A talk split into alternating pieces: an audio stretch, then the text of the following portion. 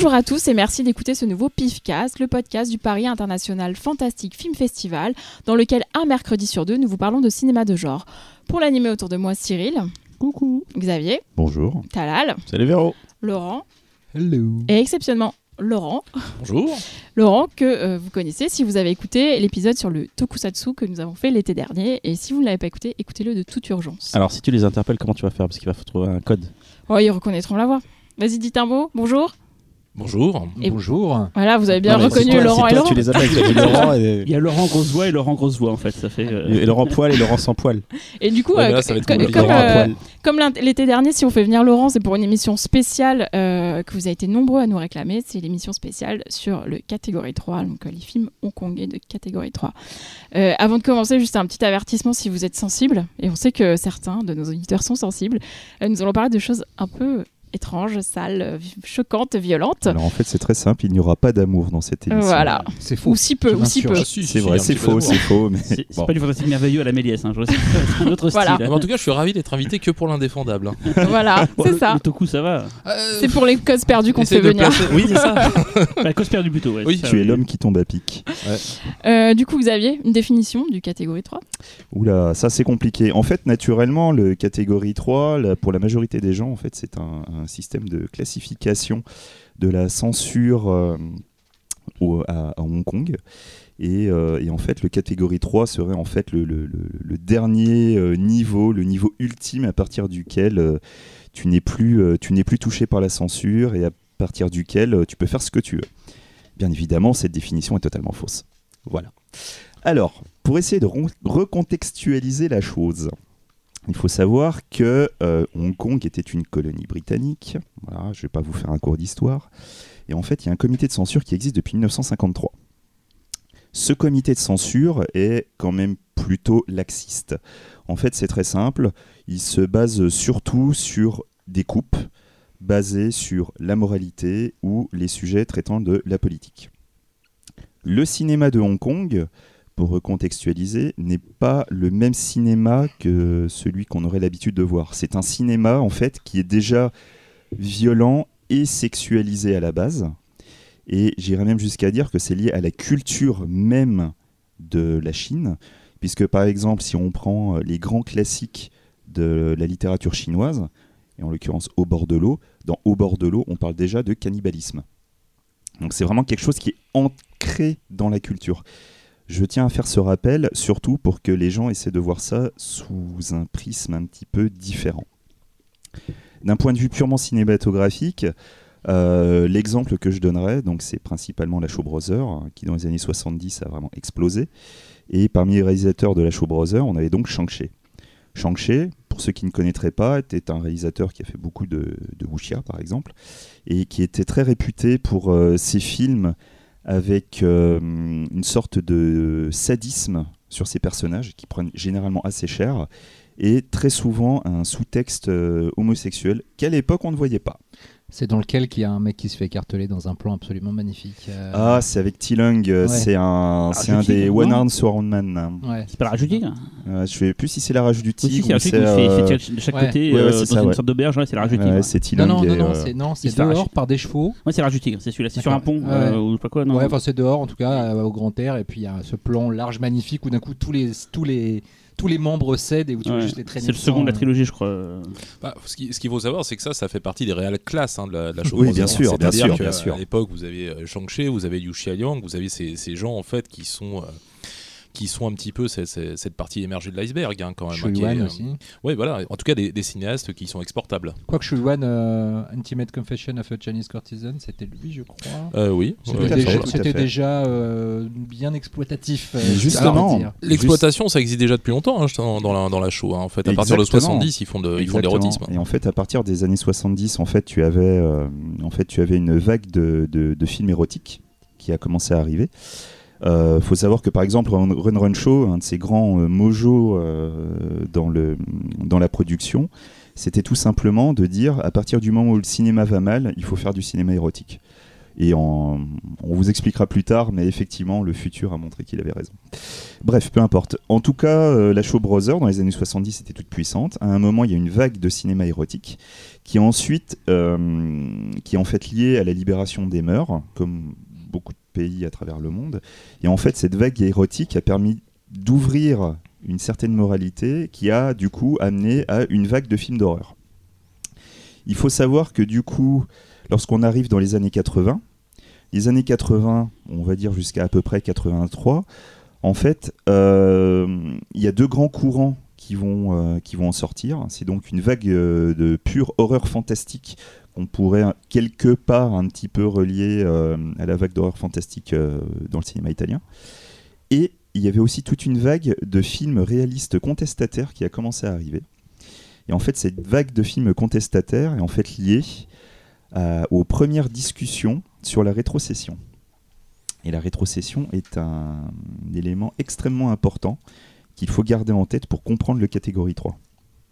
Donc pour revenir sur la censure, principalement la censure, euh, dans un premier temps, se basait sur tout ce qui était politique et les problèmes moraux.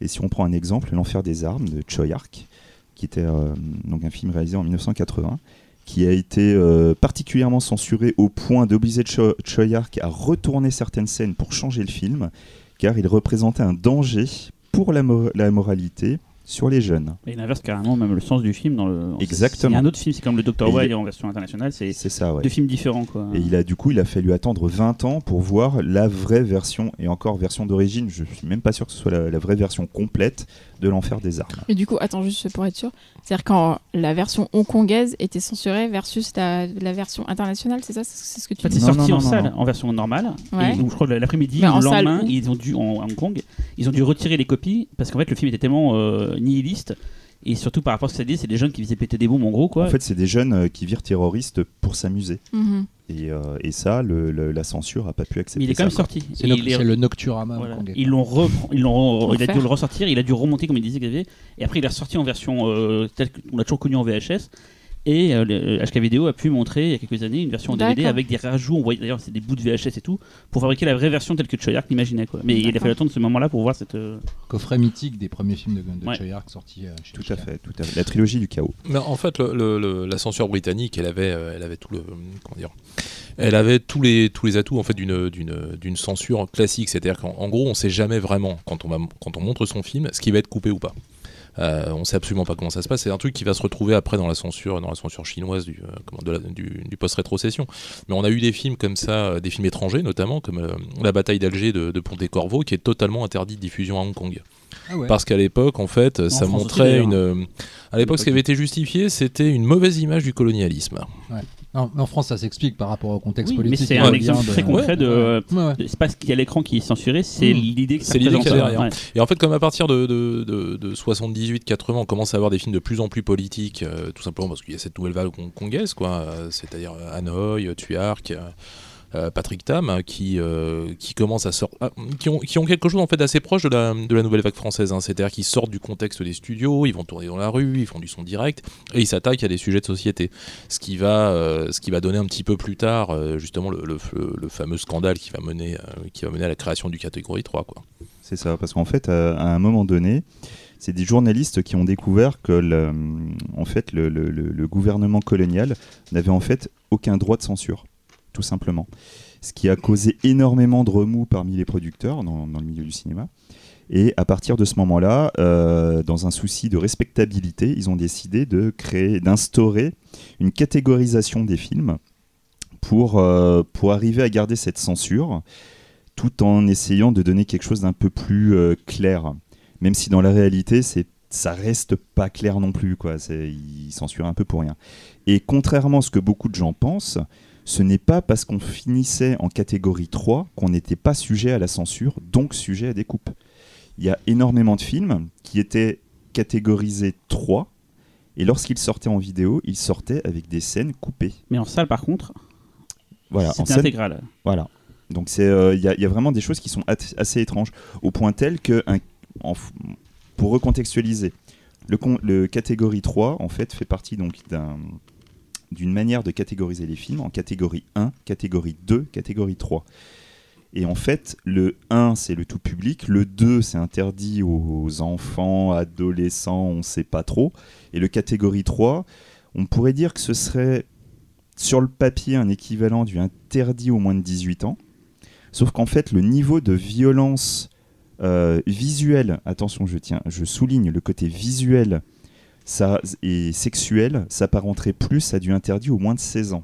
Donc, euh, ce serait une sorte de, de mix entre les deux. C'est-à-dire, on verra, c'est pas très gore 17 ans, finalement. les... non, mais c'est pas très- On va en parler toute l'émission, Mhm. mais c'est pas forcément très gore les films euh, C'est ça. euh, catégorie 3, par contre, c'est immoral. C'est... Mhm. On va voilà. beaucoup en parler, mais. mais voilà, ça c'est encore autre chose. Talal Euh, J'ai une question euh, justement par rapport à l'impact de, de- on va dire, du cinéma déjà à cette époque-là, euh, surtout par rapport au nombre de salles et à la population qu'elle est au cinéma. Parce que bon, c'est Hong Kong, hein, c'est pas. En fait, euh, en fait, déjà le le, le- le- le cinéma euh, hongkongais à cette époque, c'est déjà un cinéma qui va qui va mal. Donc du coup, en fait, le, catégorie 3 euh, il va mal en termes d'audience ou en termes de, de- de en financement. termes en termes d'audience, en termes d'audience, de. On fréquentation, pas de donner la date d'ailleurs. euh, Oui, euh, en fait, la, la- la- la catégorisation, en fait, s'est créée en 1988. Et euh, en fait, au niveau de, de cette catégorisation, à la base, elle servait principalement à y voir plus clair, à avoir quelque chose de plus tenu euh, et à rassurer un maximum de personnes. Et en fait, il y a eu un effet un petit peu pervers, c'est qu'en fait, cette manière de catégoriser les films a en fait amené une sorte de vent de liberté. Et en fait, ce n'est pas exactement le type de film qu'on attendait qui en est sorti. Est-ce que, est-ce pour résumer, on pourrait dire que avant ça, les gens savaient pas trop quoi faire, donc ils hésitaient.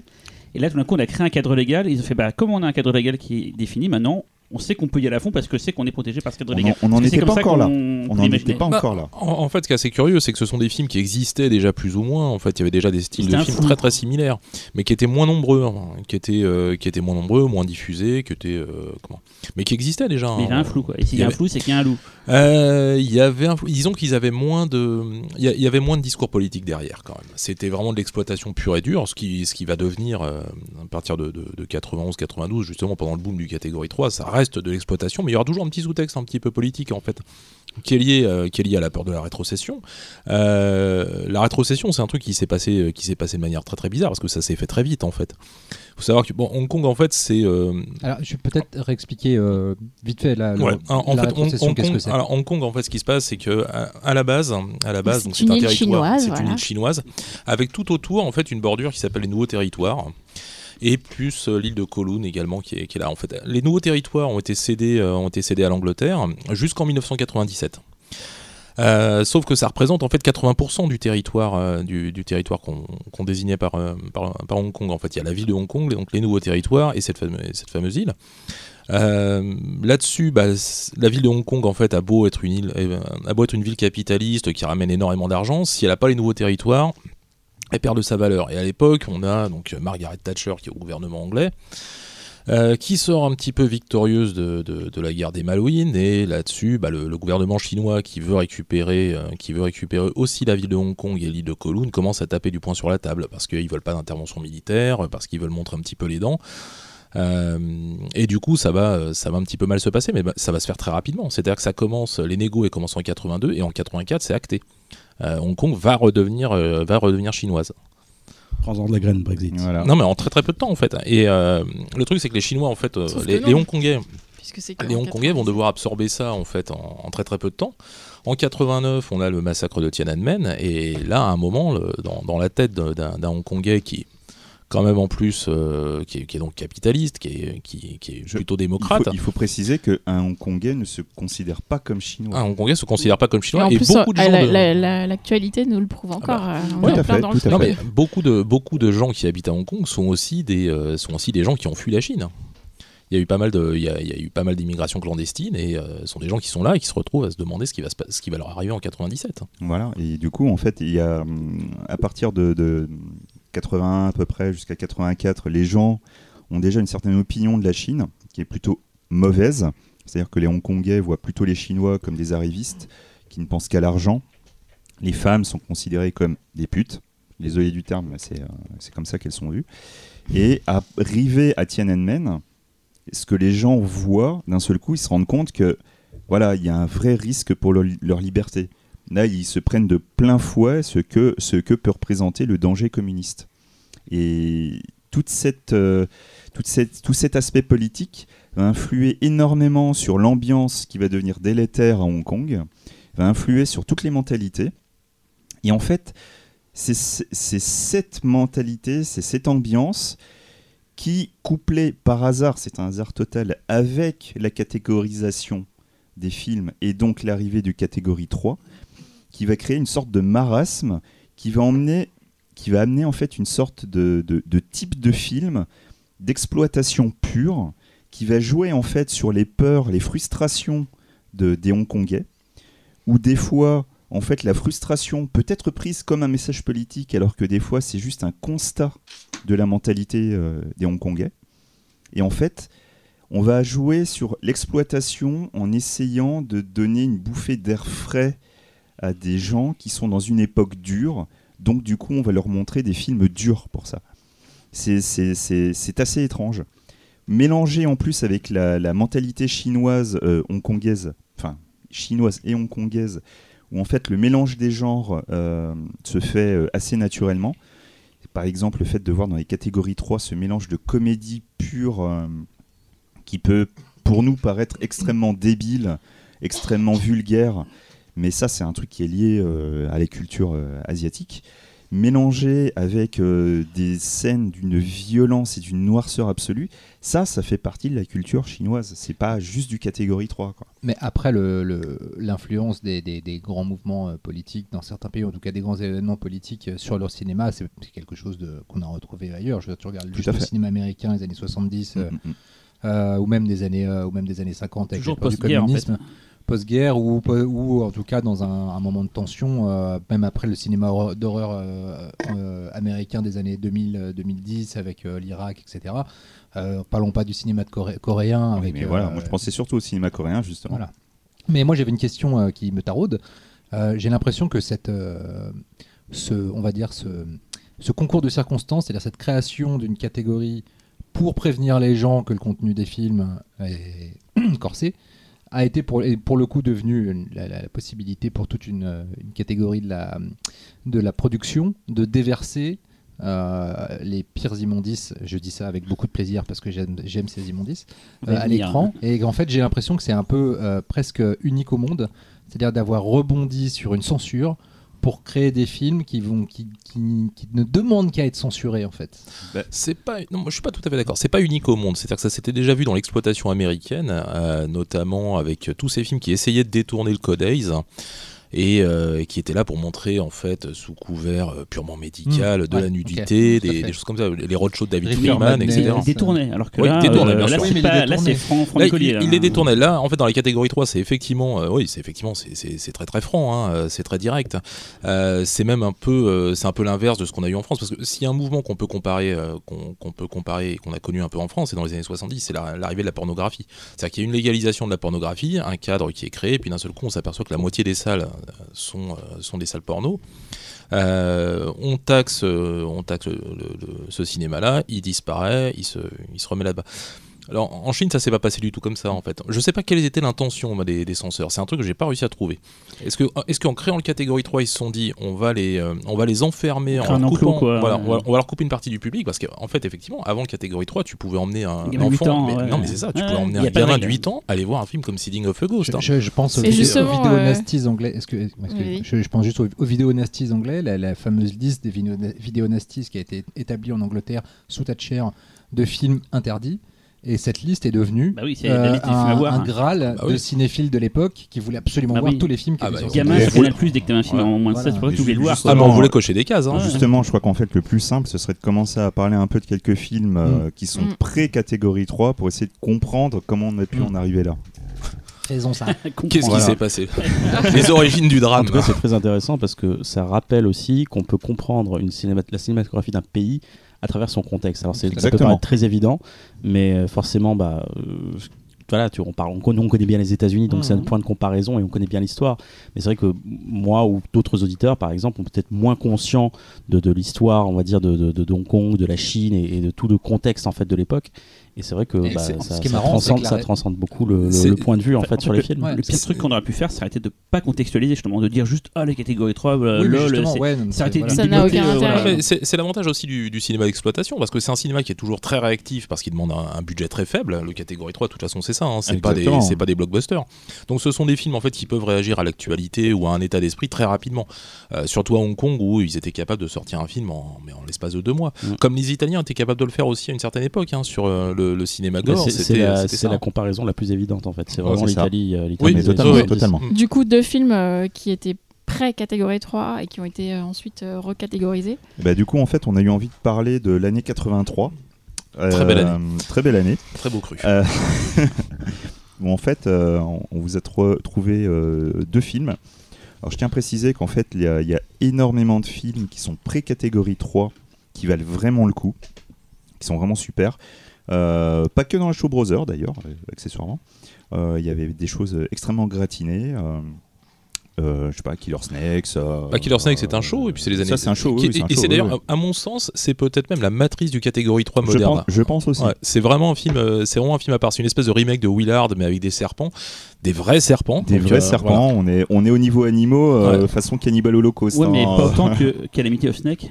Alors, Calamity of Snake, c'est la version dégénérée de, 83, de Killer Snake. Ça, c'est- genre une ça, c'est centaine autre chose. Ah non, mais c'est n'importe quoi, pour de vrai dans le Quel est- film. Non, mais Calamity of Snake, c'est absolument n'importe quoi. c'est mal fait. c'est- Enfin, le, le film est assez dégueulasse. Moi, j'aime bien, mais. Oui, mais c'est un vrai snuff pour le coup. hein. Ah oui, oui. Bah, ceci dit, sur Killer Snake, je suis pas sûr que si on comptabilise les serpents avant le tournage et après le tournage, on ait le même nombre. hein. Oui. C'est sûr. Mais bon, Calamity, c'est vénère. hein. Ah, Calamity, c'est vénère. histoire de se recentrer, donc du coup, en fait, on a, on a juste préféré parler de deux films. Donc euh, n'hésitez pas à voir ce qui s'est fait ailleurs, parce que très honnêtement, dans le temps d'une émission, on n'aura jamais le temps de tout traiter. On peut lâcher quelques titres hein, quand même. On va lâcher quelques titres, bien évidemment. Lâchez les Mais titres. juste, dernier truc pour rebondir sur Talal, c'est je pense qu'autour de cette table, on aurait on n'aura pas tous le même point de vue sur le film. Et effectivement, il y a aussi une question de, de- de connaissance de la culture asiatique euh, pour arriver à appréhender les films d'une certaine manière.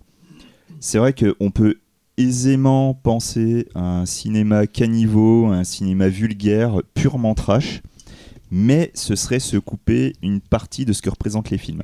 Et même si j'ai vu énormément de personnes dire il n'y a absolument pas de politique dans les films euh, ou de trucs comme ça, il y a un moment, faut pas déconner. Ah, si tu as un tant Tout, soit tout peu film est l'école, politique. Tout peux- film est politique. tu- Même, un film qui, qui, est- qui est qui est dénué de politique Mais en oui, fait voilà. en soi est politique en soi. Après, la magie, la magie du catégorie 3, c'est d'arriver à faire, à transformer un film politique en film d'exploitation.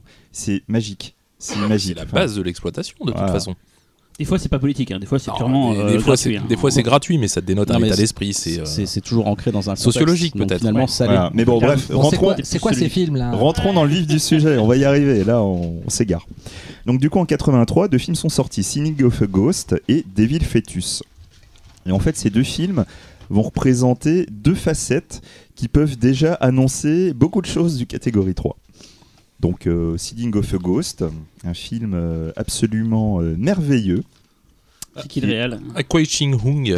voilà. si je le prononce mal, euh, tant pis pour lui. Allez, euh, Oui, S'il alors, nous euh, écoute, Il avait qu'à être là pour se défendre. On- on précise un truc il- aussi, Il, il aura euh, du mal à nous écouter, je crois. Voilà, les... oui, tu m'étonnes. Les, euh, les prononciations de, des noms, on est désolé, mais il y a un moment, on n'est pas chinois. Ouais, on risque de foirer pas mal. Ah, on, se va planter. juste, on va juste écorcher tout le monde. hein. Voilà, c'est ça. Euh, non, mais Sealing, Sealing of a Ghost, en fait, c'est un peu la tradition du film d'horreur, euh, du, du film d'horreur de la Show Brother, mais dans une version, on va dire, euh, très énervée. C'est comme d'hab hein, chez eux, c'est-à-dire que c'est bien photographié, il y a un cinémascope qui est magnifique. Et c'est un peu une ouais c'est un- c'est c'est une des matrices hein, de toute façon aussi du catégorie 3 hein. c'est du film d'horreur traditionnel à base de fantômes de sorcellerie il y en avait déjà d'autres hein. il y avait De- déjà les Black Magic il y Plus, avait plus X il y avait tous ces précisément de, de Gongto, qui est donc la magie noire euh, orientale. exactement C'est important de le Ah préciser. non, non, mais je connaissais pas forcément le terme. Euh, et donc oui, Sealing of a Ghost, euh, Sealing of a Ghost raconte l'histoire d'un, homme qui, euh, dont- qui découvre que sa femme le trompe, euh, qui, le, qui découvre que sa femme le trompe après qu'elle se soit fait violer et assassiner. Alors le viol c'est un truc Oui. récurrent hein, quand même dans le catégorie warning, 3. comme on dit. Il y a un moment... Il, estime qu'elle l'a trompé parce qu'elle s'est fait violer. Euh, non, non, non, elle découvre, elle découvre Ok. un adultère après quand Voilà, même. Il est- est- on en- on n'en est pas, on en est pas là quoi.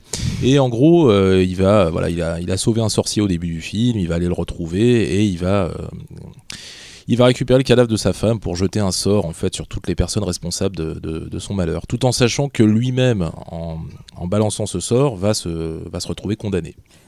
Et à partir de là, bah, c'est euh, festival d'exploitation, nudité, euh, gore, violence. euh, assez magnifique. hein. C'est- un magnifique package. Ouais. Et en plus, Il y a tout euh, dedans. Bah, en fait, il y a tout dedans, et en fait, ça, ça fait partie de ces films de la show où en fait, bah, les, les- les acteurs sous contrat étaient un peu obligés de jouer. Donc dedans, on peut voir euh, Philippe Co et euh, Norman Chou, qui sont quand même deux, euh, deux acteurs très vénérables du wuxia.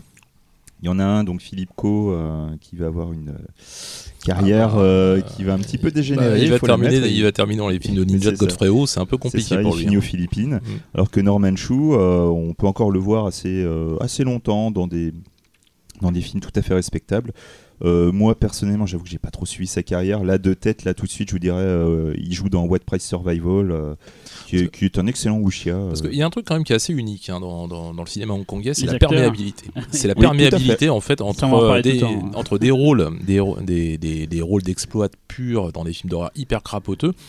Et de temps en temps, on peut les retrouver dans un blockbuster, dans un rôle totalement. euh, Donc voilà, n'y avait pas du tout de. hein. Enfin, c'est pas comme euh, les- la politique un peu des auteurs qu'on peut avoir en France ou euh, Non, genre rien à jouer voir. un- Surtout, ils n'ont pas la Ça notion salit de plan leur- de carrière. Je crois que c'est ça le truc, c'est qu'il n'y a pas de plan de C'est c'est carrière. juste qu'il y a un moment donné, il y a, tu, tu as un contrat où tu appartiens à un studio. Ce studio décide à un moment de changer sa politique éditoriale, tu es obligé de la suivre. Bah, imagine que demain Vincent McCain se mette à tourner pour, euh, pour Fabien Antoniante. Quoi.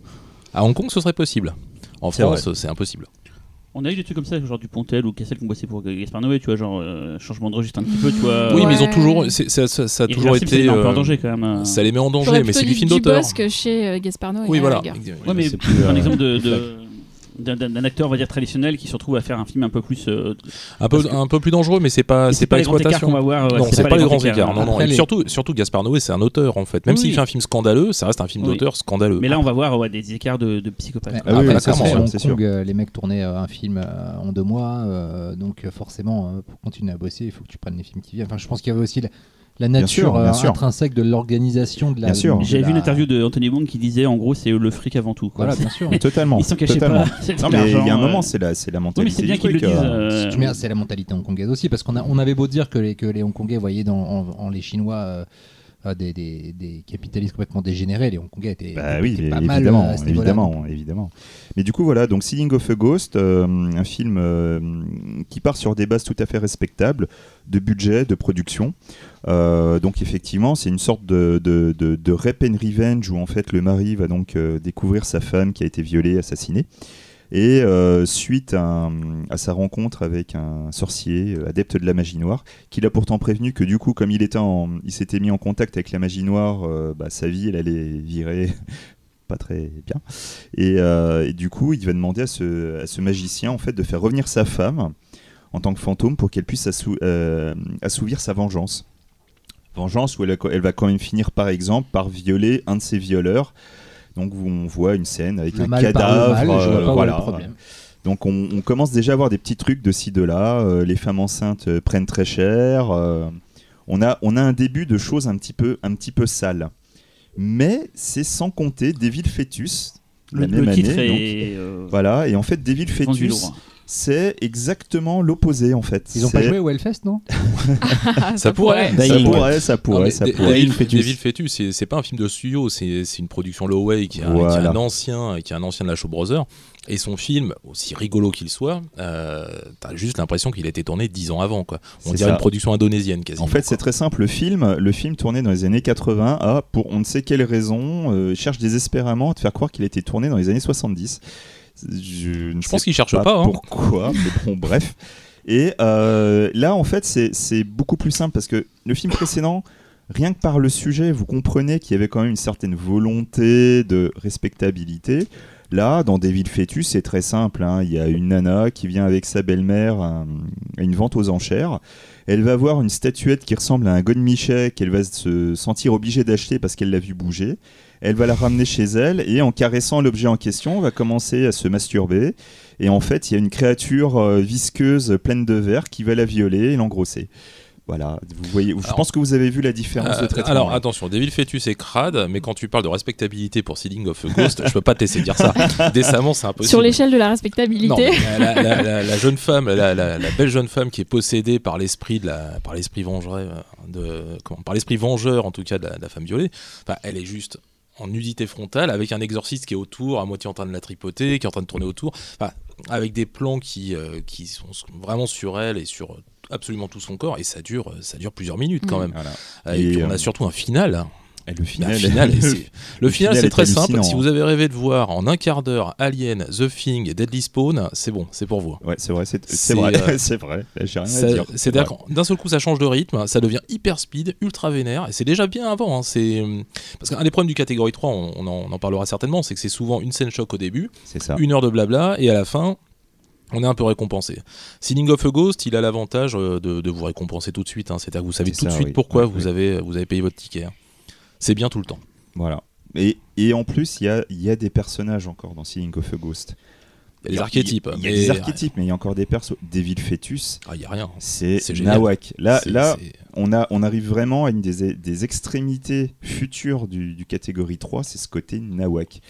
Et Euh, immoral aussi, j'ai l'impression. Enfin, Ah oui, oui, totalement. Il n'y a pas de moralité effectivement dans Devil Mm. Fetus, là où, euh, là où Sealing of a Ghost a quand même une espèce de, de- de morale conservatrice assez, euh, C'est ça. comment, assez proche du mélodrame en fait. euh, et euh, d'ailleurs les personnages, enfin on peut en parler, hein, mais les, les personnages pour moi ils, sortent- ils semblent sortis d'un d'une telenovela quasiment quoi. Ah, totalement. C'est euh, l'espèce de riche bourgeois qui comprend pas exactement tout ce qui se passe, etc. Enfin, Il y a, y a l'homme du peuple, il y a tous ces il y a- y a- y a tous ces archétypes.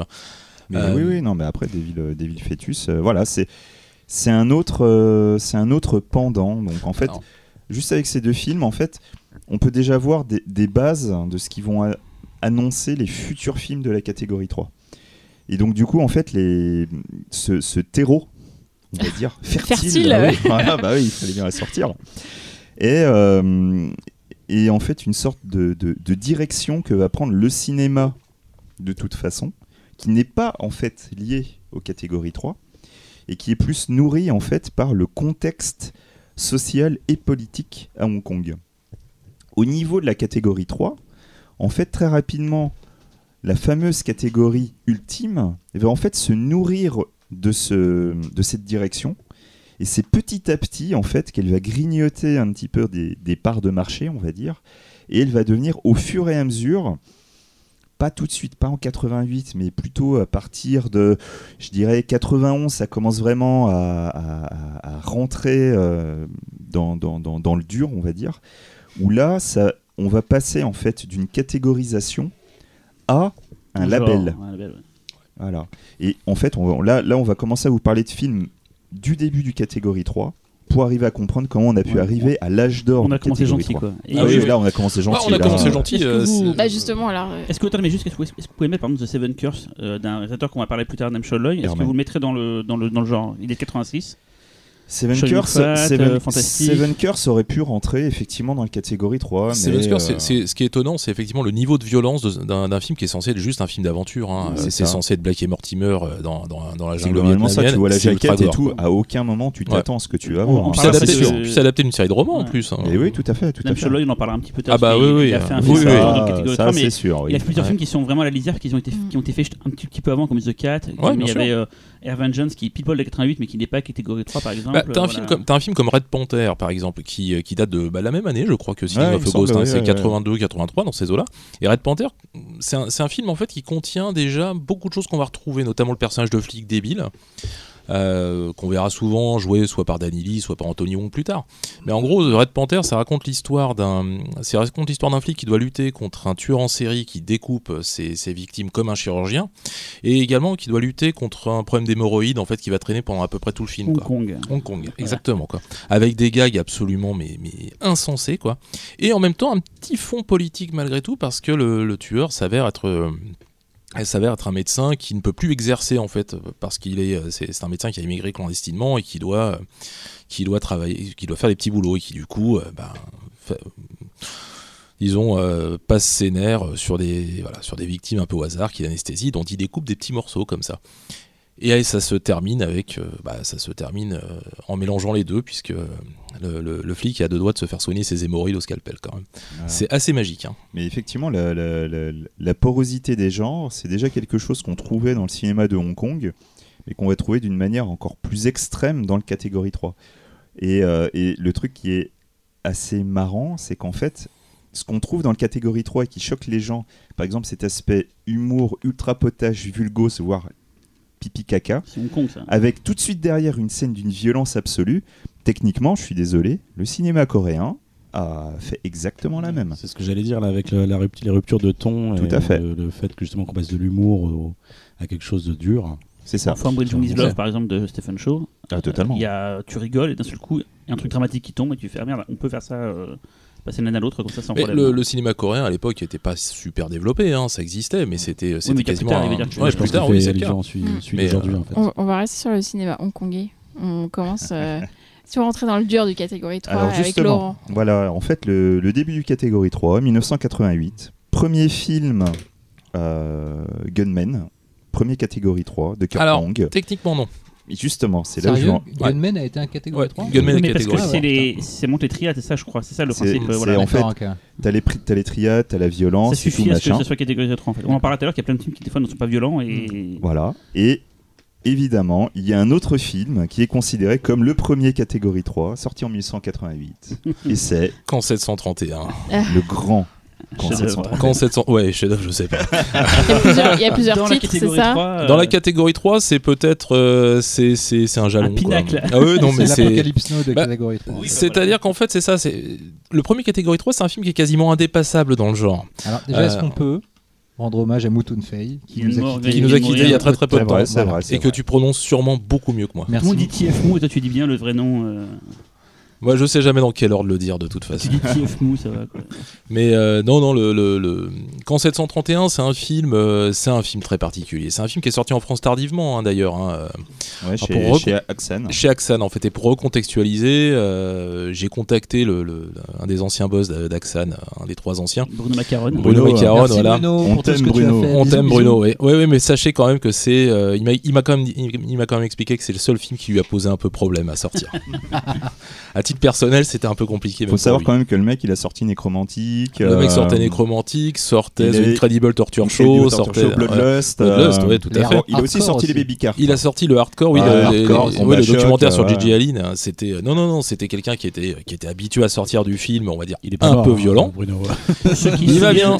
Il sort des films moins violents maintenant, Dans, les de l'époque, c'était avant un Good Movie, c'était la page où il y avait tous les trucs euh, Ouais, on pouvait, on acheter. pouvait commander les VHS Axon. Voilà, ça faisait rêver chaque mois la pub. euh, Ah bah c'était les films qu'il fallait absolument voir hein, pour passer pour un malade dans la cour de récré quoi. Mais euh, mais en tout cas oui en 88 donc va sortir quand 731 et là c'est euh, c'est quelque chose de quasiment indépassable en fait.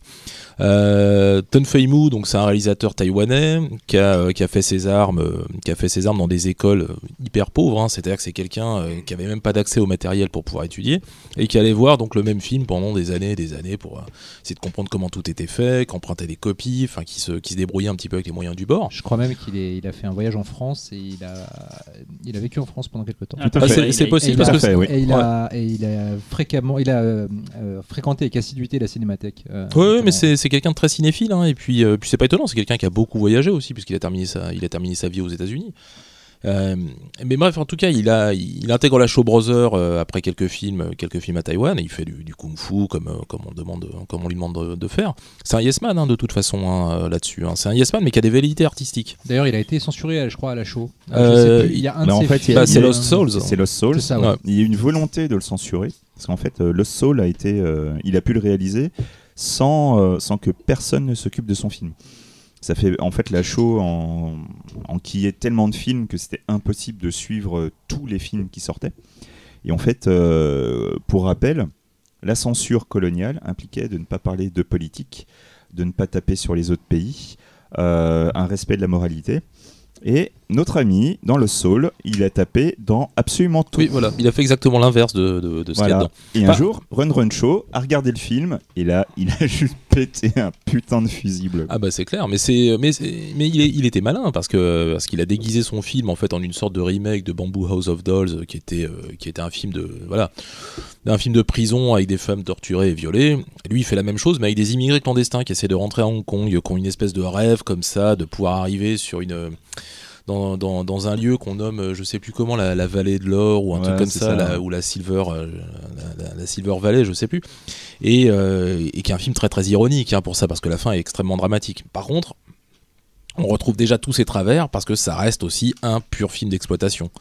C'est-à-dire que pour arriver vraiment à la finalité politique de son film, bah vous allez passer par 1h30 de viol, de tabassage, de femmes à poil, de gens qui crient. C'est toujours plaisant. Hein. qu'il Mais connaît pas attends. la subtilité en fait. Ah, il connaît pas la subtilité, non. Je me demande si c'est pas un des seuls films où il n'y a pas de viol, justement. non Euh, Lost Souls hein. Ah non, Euh, pardon, non, je pensais que tu parlais de ça. Euh, Ah non, non, Lost Souls, Euh. Lost Souls, si, si, il y en a, Ok. il y en a au moins un ou deux. ok, hein. ok, pardon. Euh, et bref, en tout cas, en tout cas, on- bon, après avoir quitté la Show Brother, il va commencer à, à tomber un petit peu sur l'histoire du camp 731 en fait. Un- un- le camp 731, c'est euh, c'est un camp de c'est un camp de concentration euh, sur lequel il y avait des expérimentations qui étaient faites pour trouver des, des armes biologiques. C'était fait par les Japonais. Voilà, c'était c'était les Japonais Ouais, quand ils ont envahi la Mandchourie. euh, Et il y a eu à peu près euh, autour de 300 000 morts hein, quand même, hein, ce qui est. euh, ce qui Ouais, est- en fait, euh, officiellement, on- ça se compte en, en milliers. Officieusement, euh, il y a les victimes directes du camp 731. Sauf que comme du coup, il, il faisait des expérimentations sur euh, la guerre euh, bactériologique, une fois que le camp a été enterré et détruit, en Ouais, fait, il y a eu une épidémie il de y a peste. eu hein. apparemment des épidémies Ouais. de peste Ouais, dans la campagne qui a amené effectivement un chiffre absolument hallucinant de 250 000 à 300 000 morts. Euh, C'est un truc absolument plus incroyable. En plus, Ouais, en ouais. plus. Mm. Oui. Non, non, c'est un truc de dingue quoi. C'est euh, Et le, le truc, c'est que c'est quelque chose qui n'est pas du tout documenté, en fait. hein. Alors, surtout à cette époque-là. Aujourd'hui, on a un peu plus de témoignages, on a retrouvé des choses, etc. Mais en fait, la, la raison pour laquelle c'est pas documenté, c'est que le, le général Ishii, qui, euh, qui maintenait ce, enfin, qui dirigeait ce, ce camp, euh, évidemment, les Russes, les Russes débarquent à la fin de la Seconde Guerre mondiale. euh, il fait raser le camp. Il, il fait brûler toute la documentation. Il C'est retourne au Japon. Ouais, ouais, c'est montré dans le film. Il part, au- il part, il repart au Japon, il mène sa petite vie, il se fait évidemment arrêter par les Américains et il deal avec les Américains le fait de pouvoir finir sa vie tranquille en échange de quelques petits secrets et de voilà, ces petits secrets de fabrication, on va dire. Exactement, parce Parce que- qu'en fait, tu avais une. euh, en fait, je crois que c'était la Suisse qui interdisait euh, certaines expérimentations sur la, la guerre bactériologique. Et, euh, et du coup, en fait, les États-Unis ont réussi à contourner euh, le truc en, en, ac- en donnant l'immunité à des hauts gradés du camp 731 en échange des expérimentations qu'ils avaient faites. Puisque tout- tout étant fait, il n'y avait pas besoin, il y avait pas vraiment Et besoin d'y du coup, le camp 731, même son existence même a été contestée euh, longtemps. Oui, en fait. bien C'est sûr. comme avec nous, enfin les négationnistes euh, en Ouais. Europe, euh, c'est pareil là-bas quoi. Ouais. Comme la RA51. Pardon. Non, je, je Alors, plus pas des- celle-là. Pas celle-là. Tu la coupes, hein, celle-là. Non, moi, je la Jamais, valide. tu hein. assumes, Talal, tu assumes. Et donc, Non, et donc du coup, en fait, euh, Don Feimou décide de faire un film là-dessus, se documente comme il peut. Alors apparemment, il explique beaucoup de choses. hein. Il explique qu'il- qu'aux États-Unis, il a réussi à avoir accès euh, à, des, à des documents qui étaient accessibles qu'à les citoyens américains, parce que sa femme était américaine. Et, euh, et c'est un, c'est un des problèmes du film, hein, c'est que de toute façon, la seule source qu'on a de documentation sur le film, c'est lui. C'est tout ce qu'il va vouloir dire. Parce qu'en fait, le film va être une production euh, hongkongaise, mais faite par une société qui, elle, a des fonds de Chine populaire. Donc il va pouvoir aller tourner en Chine populaire. Euh, il va expliquer qu'il a longtemps bataillé avec le gouvernement chinois pour pouvoir le faire. Bon, vu que le film est quand même, euh, quand même pas forcément anti-chinois, je- je- je- moi j'ai un peu de doute en fait hein, sur tout ça.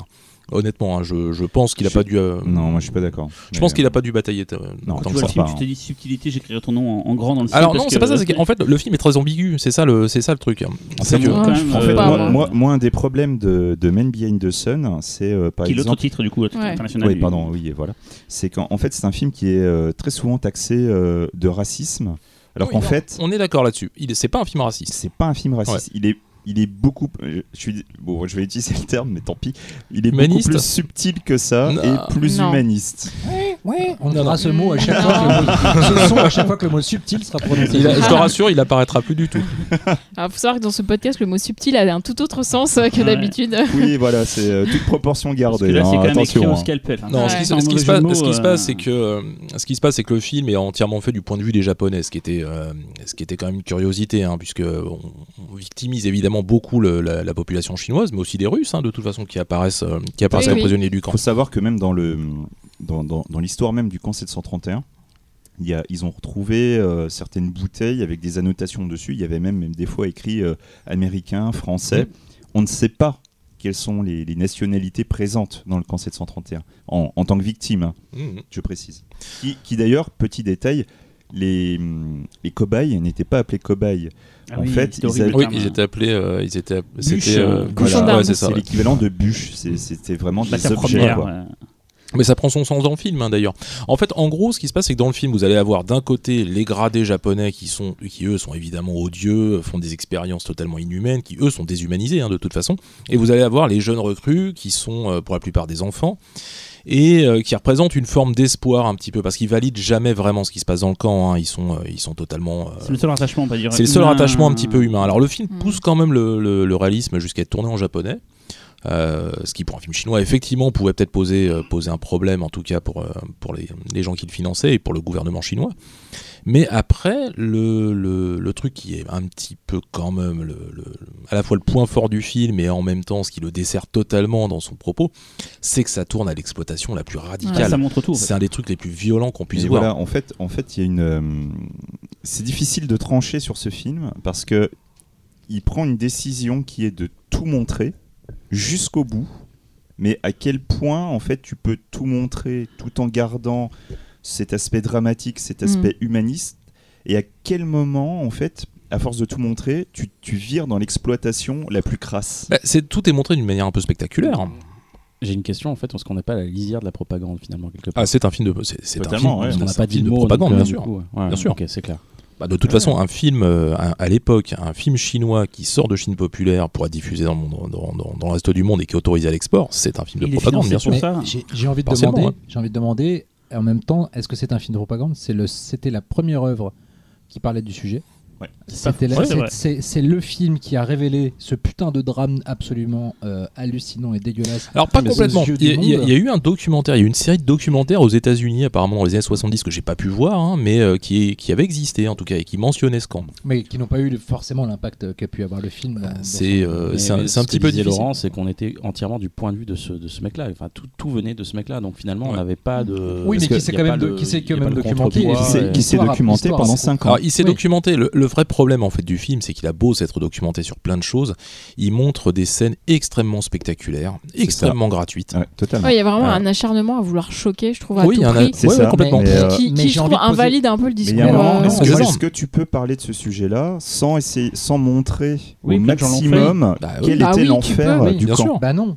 Parce que bah, si, franchement, Non, enfin euh, non. Je dis pas que tu Non, ne- mais- je dis pas que la, qualité des effets, en plus, a- assez discutable, en plus, euh, rend le truc quasiment Ah, ridicule. moi, je suis pas d'accord. Moi, c'est- je- là, suis- question de- je- je suis pas d'accord. Oui, mais, Mais du coup, euh, moralement, ça te que- sort, quoi. Oui, mais moralement, est-ce que tu peux dire d'un film qui te dit il s'est passé ces atrocités-là et je vais vous les montrer pour que ça vous fracasse le crâne et que vous vous rendiez compte à quel point c'était dégueulasse Est-ce que tu peux dire qu'il va trop loin? Pour moi, non. En revanche, je pense que chaque personne qui est confrontée à un film de ce genre doit être prévenue avant Ah oui. pour avoir le choix moral de se, dire, Ouais. de se dire je choisis ou pas de me confronter à cette horreur. En revanche, ces films devraient avoir le droit d'exister à partir du moment ils sont Il y a un truc qu'on n'a pas censés dit. être le reflet exact d'une réalité. On- passée. va pas leur nier le droit. Non, mais il y a les séquences de snuff, on en a pas parlé. Alors, c'est pas du Oui, snuff, c'est pas du snuff. personne ne meurt devant l'image, mais par Non. contre, Il y a un le- cadavre. Il y a de vraies Alors, images, Il y, a- il y a ouais. plus que ça, c'est-à-dire qu'en fait, il y a, il y a Ah une si, il y a un auto- chat qui meurt. Non, euh, mais euh, Cyril, alors, je t'ai expliqué que non, tu es trop naïf. Alors, Ton justement, Fei- alors, Ton Fei- justement, non, Ton Théorique Fei me Moon- disait que c'était un, un, un, un- un maquillage mal fait pour l'enfant, mais non, c'est un vrai enfant. Non, non, c'est un vrai non, enfant. non, non, c'est un C'est un vrai- vrai enfant. Non, mais non. Si, si, c'est un vrai Non, enfant. mais je te parle pas de l'enfant, je te parle du chat. oui, mais l'enfant, tu pensais que c'était un maquillage et c'est vraiment un Non, enfant non, euh, l'enfant, je suis d'accord que c'est un- une vraie autopsie. Mais, euh, mais Non, non, par contre, le chat, euh, il, Le- à le aucun chat, c'est moment. euh, c'est moins grave que le chat. Non, mais Ah, le je chat- sais pas quand même. Le Je- chat, il s'en défend. Il, s'en dé- il se défend du chat. Par contre, les rats, ils ne s'en Oui, défendent pas. crame. Alors c'est possible, c'est mais, c'est euh, possible effectivement. De toute façon, c'est quelqu'un qui recule devant rien en fait. euh, C'est ça. de- Pour, les rats, en fait, il, il prétend que euh, il avait besoin d'un certain nombre de rats. Et comme il tournait en Chine, il a réussi à avoir un accord, comme il y avait une, une prolifération de rats. L'accord, c'était, bah ok, on te récupère tous les rats que tu veux. Mais Par contre, fin, derrière, ouais. il faut que tu les tues. Bon, seul- le seul problème, c'est qu'il les tue devant une caméra Au en, en les brûlant. Oui, oui. Vif. Ce qui est un peu problématique peut-être. Mais voilà, après, mais- euh, tu vois, l'autopsie de l'enfant, euh, on spoil, hein, tant pis, mais Ouais. c'est pas l'enfant euh, qui joue le. Enfin, c'est pas le comédien qui se fait autopsier. Ah, non, Non, non, bien bien sûr, sûr. bien sûr, Non, mais par contre- contre, non, mais mais c'est par pas- contre, c'est effectivement, pour- c'est moi, pas je- un vrai snuff dans le sens Ouais, c'est pas un vrai snuff euh, là-dessus. Non, par contre, quelle c'est est la nécessité de faire ça pour raconter quelque chose euh, à C'est part choquer, tu c'est vois, parce que tu vois bien que c'est des vraies images. Ah, euh, c'est- Bah, Justement, c'est- ça te choque, ça va te marquer. C'est Ouais, mais au final, euh, je me On demande. parle enfin, vite fait de son, de son autre film après, mais Ouais. là dans l'autre film, il y a carrément des extraits d'époque, de- d'images de, de, de, de, de Snuff, on va dire carrément, là, vraiment des vrais morts à l'écran. Ouais. Enfin, on en parle vite fait deux secondes après, mais voilà, il y a, il y a ça aussi. Dans En la- fait, pour, pour résumer un petit peu sur Quand 731, des fois on a l'impression de voir un film qui aurait été écrit par Claude Lanzmann, mais qui aurait été réalisé par Bruno Mattei, époque KZ9 Camp d'extermination. quoi. Eh bien, C'est-à-dire que c'est vraiment de l'exploitation pure et dure, avec malgré tout euh, des scènes qui sont, euh, qui sont de très bonnes scènes. La scène de fin sous la pluie, elle est fait. absolument magnifique. Elle est magnifique. Euh, les, les, les scènes, les scènes avec les enfants qui, euh, qui, qui dialoguent entre eux, que tu vois un petit peu grandir, que tu vois évoluer dans le camp, elles sont très bien foutues. C'est pas juste du dialogue prétexte. Il n'y a pas de nudité gratuite dans le film. Mhm. Et à côté de ça, les scènes de Pas de violence, viol. elles sont juste, euh, elles sont juste la- invraisemblables. La vraie question de Véronique, elle a raison, c'est est-ce que ce serait pas un, un- un bien meilleur film sans ça ou C'est une vraie question, hein, c'est pas, il n'y a pas Ouais, un choix meilleur C'est compliqué de savoir. euh, C'est ouais. une compliqué question de savoir. C'est c'est difficile, là, c'est une question de point de vue. Est-ce que tu as besoin de, de choses plus mesurées pour que ça te touche plus? Est-ce que le fait de voir trop de violence va finalement atténuer l'impact sur Bah toi? oui, parce que du coup, ça pose la question du film. Je pense Et que du coup, tu penses au film et tu penses plus à la réalité. Non, à je- partir je- du moment où on te Je- choque avec je des pense vraies qu'il faut images. poser la question autrement. Si on disait qu'il y a une seule façon de montrer l'horreur, on aboutirait à toujours voir les mêmes films, à ne plus jamais être surpris ni touché par ce qui se passe. Donc à un moment donné, qu'un film choisisse de te montrer l'horreur totalement ou qu'un film choisisse de la, de la suggérer, ce sont deux approches qui sont pour moi tout aussi valides. Mhm. En revanche, la façon dont on les réceptionne, elle a trait à, à la sensibilité de chacun, et ça c'est totalement défendable et normal. Mais en revanche, trouver qu'il y a moins d'intérêt au fait de tout montrer euh, par rapport au fait de suggérer, pour moi, est euh, de juger que moralement, il n'y a qu'une seule sorte de façon de montrer l'horreur. Après, Laurent, il y a un truc, et je pense que ce sera pas le cas pour les autres films, c'est que là, on parle d'un fait historique et c'est Bien pour ça sûr. que ça change tout. Parce Bien que sûr, tout dans les fait. autres films, il y aura des trucs dégueulasses, mais on se pose pas la question parce Bien que sûr. c'est une histoire, une fiction. Là, Euh, Il y a beaucoup de faits divers hein, qui sont. Mais Oui, justement, divers, c'est c'est là où je veux en venir, c'est qu'en fait, euh, pour, euh, pour clôturer un petit peu sur ce, passage sur un les... pifcast juste sur. euh, euh, Ah non, mais c'est possible. Moi, Moi, moi- 731. Bah, juste avant, je, je- juste avant, je voulais. Il y, a- il y a quand même un truc moi qui me gêne un- aussi un petit peu dans le film, c'est que euh, régulièrement, en fait, on voit des noms de victimes apparaître, on voit des, Ouais, des- Tout à fait. leur âge, leur manière de mourir, etc. Tout ça, c'est de la fiction, C'est de la fiction. C'est de la fiction. Et c'est présenté quoi. quasiment comme un documentaire. Moi, ce que, ce que je trouve un petit peu gênant dans le film, c'est ça. Ouais, C'est-à-dire qu'à écouter le, réalisateur, il a l'impression d'avoir, il a l'impression d'avoir tourné l'équivalent de Nuit et brouillard, mais c'est un peu plus compliqué que ça quand même, quoi. Nuit et brouillard et trip. Oui, voilà. C'est, c'est- non, mais c'est, c'est, c'est, c'est assez terrible. Alors, c'est un film qui est unique, euh, qui est quasiment unique en son genre. hein. Un truc pareil à ce niveau-là. C'est peut-être un des plus durs, ça- je trouve, euh, de ce- Enfin, il y, a- il y a plein de films Ouais, très durs, un mais peu à celui-là, part il, il est vraiment. hein. Bah, celui-ci est D'ailleurs, vraiment à part. Et d'ailleurs, d'ailleurs, Ton Fei-Mu est un réalisateur qui est resté très très à part hein, de tout de, de- dans le cinéma de Hong Kong. Justement, voilà, sur les, sur les débuts du catégorie 3, vous avez déjà pu voir un petit peu ce que ça donnait euh, au niveau Ouais, des si vous débats. êtes encore là, c'est juste cool. Massacre. Et, euh, Oui, effectivement, il y a, en fait, dans les hum, Men Behind the Sun, en fait, il faut savoir qu'il y a, il y a- Il y a il y quatre, il y a quatre films qui sont sortis. Mais dans la réalité, les deux et trois, en fait, c'est juste une tentative de. de- opportuniste. hein. Ouais, c'est totalement opportuniste. Alors que le, le quatrième, c'est c'est vraiment. euh, C'est un nouveau TFMO et voilà. c'est un autre, euh, une autre histoire de la Chine, c'est le massacre de Nankin qu'il a donc réalisé. Et là, pour le coup, je, on parle vite fait, je l'ai vu avant-hier, donc euh, là, c'est beaucoup moins trash, même s'il y a des trucs très trash que Sun, c'est même limite. Il, a- il s'est dit, tiens, je- et c'est ce qu'on disait tout à l'heure avec Véronique, c'est que il s'est dit peut-être qu'il faut que j'amoindrisse mon propos pour que ma portée de mon message soit Mm. plus forte. Et dans celui-là, même s'il y a quand même des trucs ignobles dans euh, Nankin Massacre, c'est quand même moins souvent euh, le cas. Par contre, j'ai découvert un truc chez lui, c'est que je- rebondis juste sur un tout petit Oui. truc que tu as dit. Finalement, euh, l'histoire lui a prouvé qu'il avait tort en essayant de d'amoindrir l'horreur pour, que, pour que la portée de son message soit plus forte. Finalement, on ne parle que de 400 quand Parce qu'il 731 va et on parle pas du c'est cas les- vicieux qu'on parle en fait. Non, mais oui, mais parlent le- de- oui, mais bon. Non, mais C'est c'est, un c'est- fait. c'est aussi ça qui montre ses limites en tant que cinéaste. hein. C'est-à-dire qu'en dehors d'un cas de cinéma bis et de diffusion de cinéma bis, ce type n'existe pas vraiment. Euh, D'ailleurs, quand 731, le, le 2 et le 3, euh, on peut vaguement lier entre eux, c'est ré- hein. réalisé par Godfrey Ho, quoi. C'est-à-dire que ça, c'est. euh, ça montre le sérieux du truc en fait. Ça non, mais voilà. euh, C'est-à-dire que c'est montré quand même, c'est montré quand même à un public plutôt de goreux, hein, de toute façon. Et puis. euh, bah, c'est ce et qui fait puis que le, premier a- est connu, c'est que c'est vicieux qu'on fait connaître quand ça s'entend et pas pour les raisons historiques. Ah bah non, Juste non, parce qu'on voit des trucs ignobles dans le film. mais, mais moi, j'aurais pas connu l'histoire, l'existence de cette histoire si j'ai pas vu le film. oui, c'est le. Ah non, mais tu vois, c'est- Ouais, mais c'est mais c'est intéressant de. Parce que vraiment, il y a que sur là qu'on va se poser des questions. Le reste, on se posera pas autant de questions. Mais Non. vraiment, celui-là, il y a- il- c'est vrai que c'est con. Des fois, tu dis est-ce que ça valait. Tu vois, je pensais à Auschwitz de Weibo, là, moi je l'ai pas vu, mais est-ce que. euh, Pareil, c'est un film qui veut parler d'un truc sérieusement et qui le fait de façon par exploitation? Je sais pas, quelqu'un l'a vu le? Non. Moi, je l'ai Non, vu je et euh, oui, enfin, c'est aussi un film compliqué. C'est c'est prendre un mec inconscient qui va parler d'un sujet très grave et du coup, il y a des choses où il, il tombe juste et puis il y en a d'autres où tu es juste devant et tu fais mais, Mais putain. Du la coup, ça veut différence, dire qu'il y avait eu un jeu vidéo Auschwitz, c'est ça Je comprends pas? La, la différence, c'est qu'Auschwitz, on était au courant avant. hein. Oui, non mais voilà. Oui. Non mais bon, vrai. bref. En tout cas, les débuts de la catégorie 3, on commence très Ils sont fort. déjà bien gratinés. Donc, Men Behind the Sun, ça va vous montrer en fait un- quelque chose qu'on va retrouver très très souvent dans la catégorie 3, qui est en fait l'argument euh, de l'histoire vraie, du, fait divers ou du fait historique. Et, euh, et toujours montré de manière extrêmement réaliste, sans concession. Et en fait, c'est un, ça fait partie des descendants naturels de tous ces films réalistes et contestataires des années 80 à 83 logiquement, euh, on pourrait dire que le catégorie 3 part seulement dans ce côté euh, exploitatif, on va dire, mais ce n'est pas le cas. Les années suivantes, on va voir d'autres types de films qui vont arriver. En l'occurrence, Story of Ricky, que, voilà, que beaucoup d'entre nous euh, Vénère. connaissent. Voilà, La vraie vénèrent. adaptation de Ken le survivant, mais si on n'est pas une, mais c'est la Voilà, vraie, en euh, fait, il s'agit donc de l'adaptation du manga euh, Rikyo, qui est, manga, qui est tout un manga qui se rapproche énormément de Ken le Survivant dans son aspect bourrin.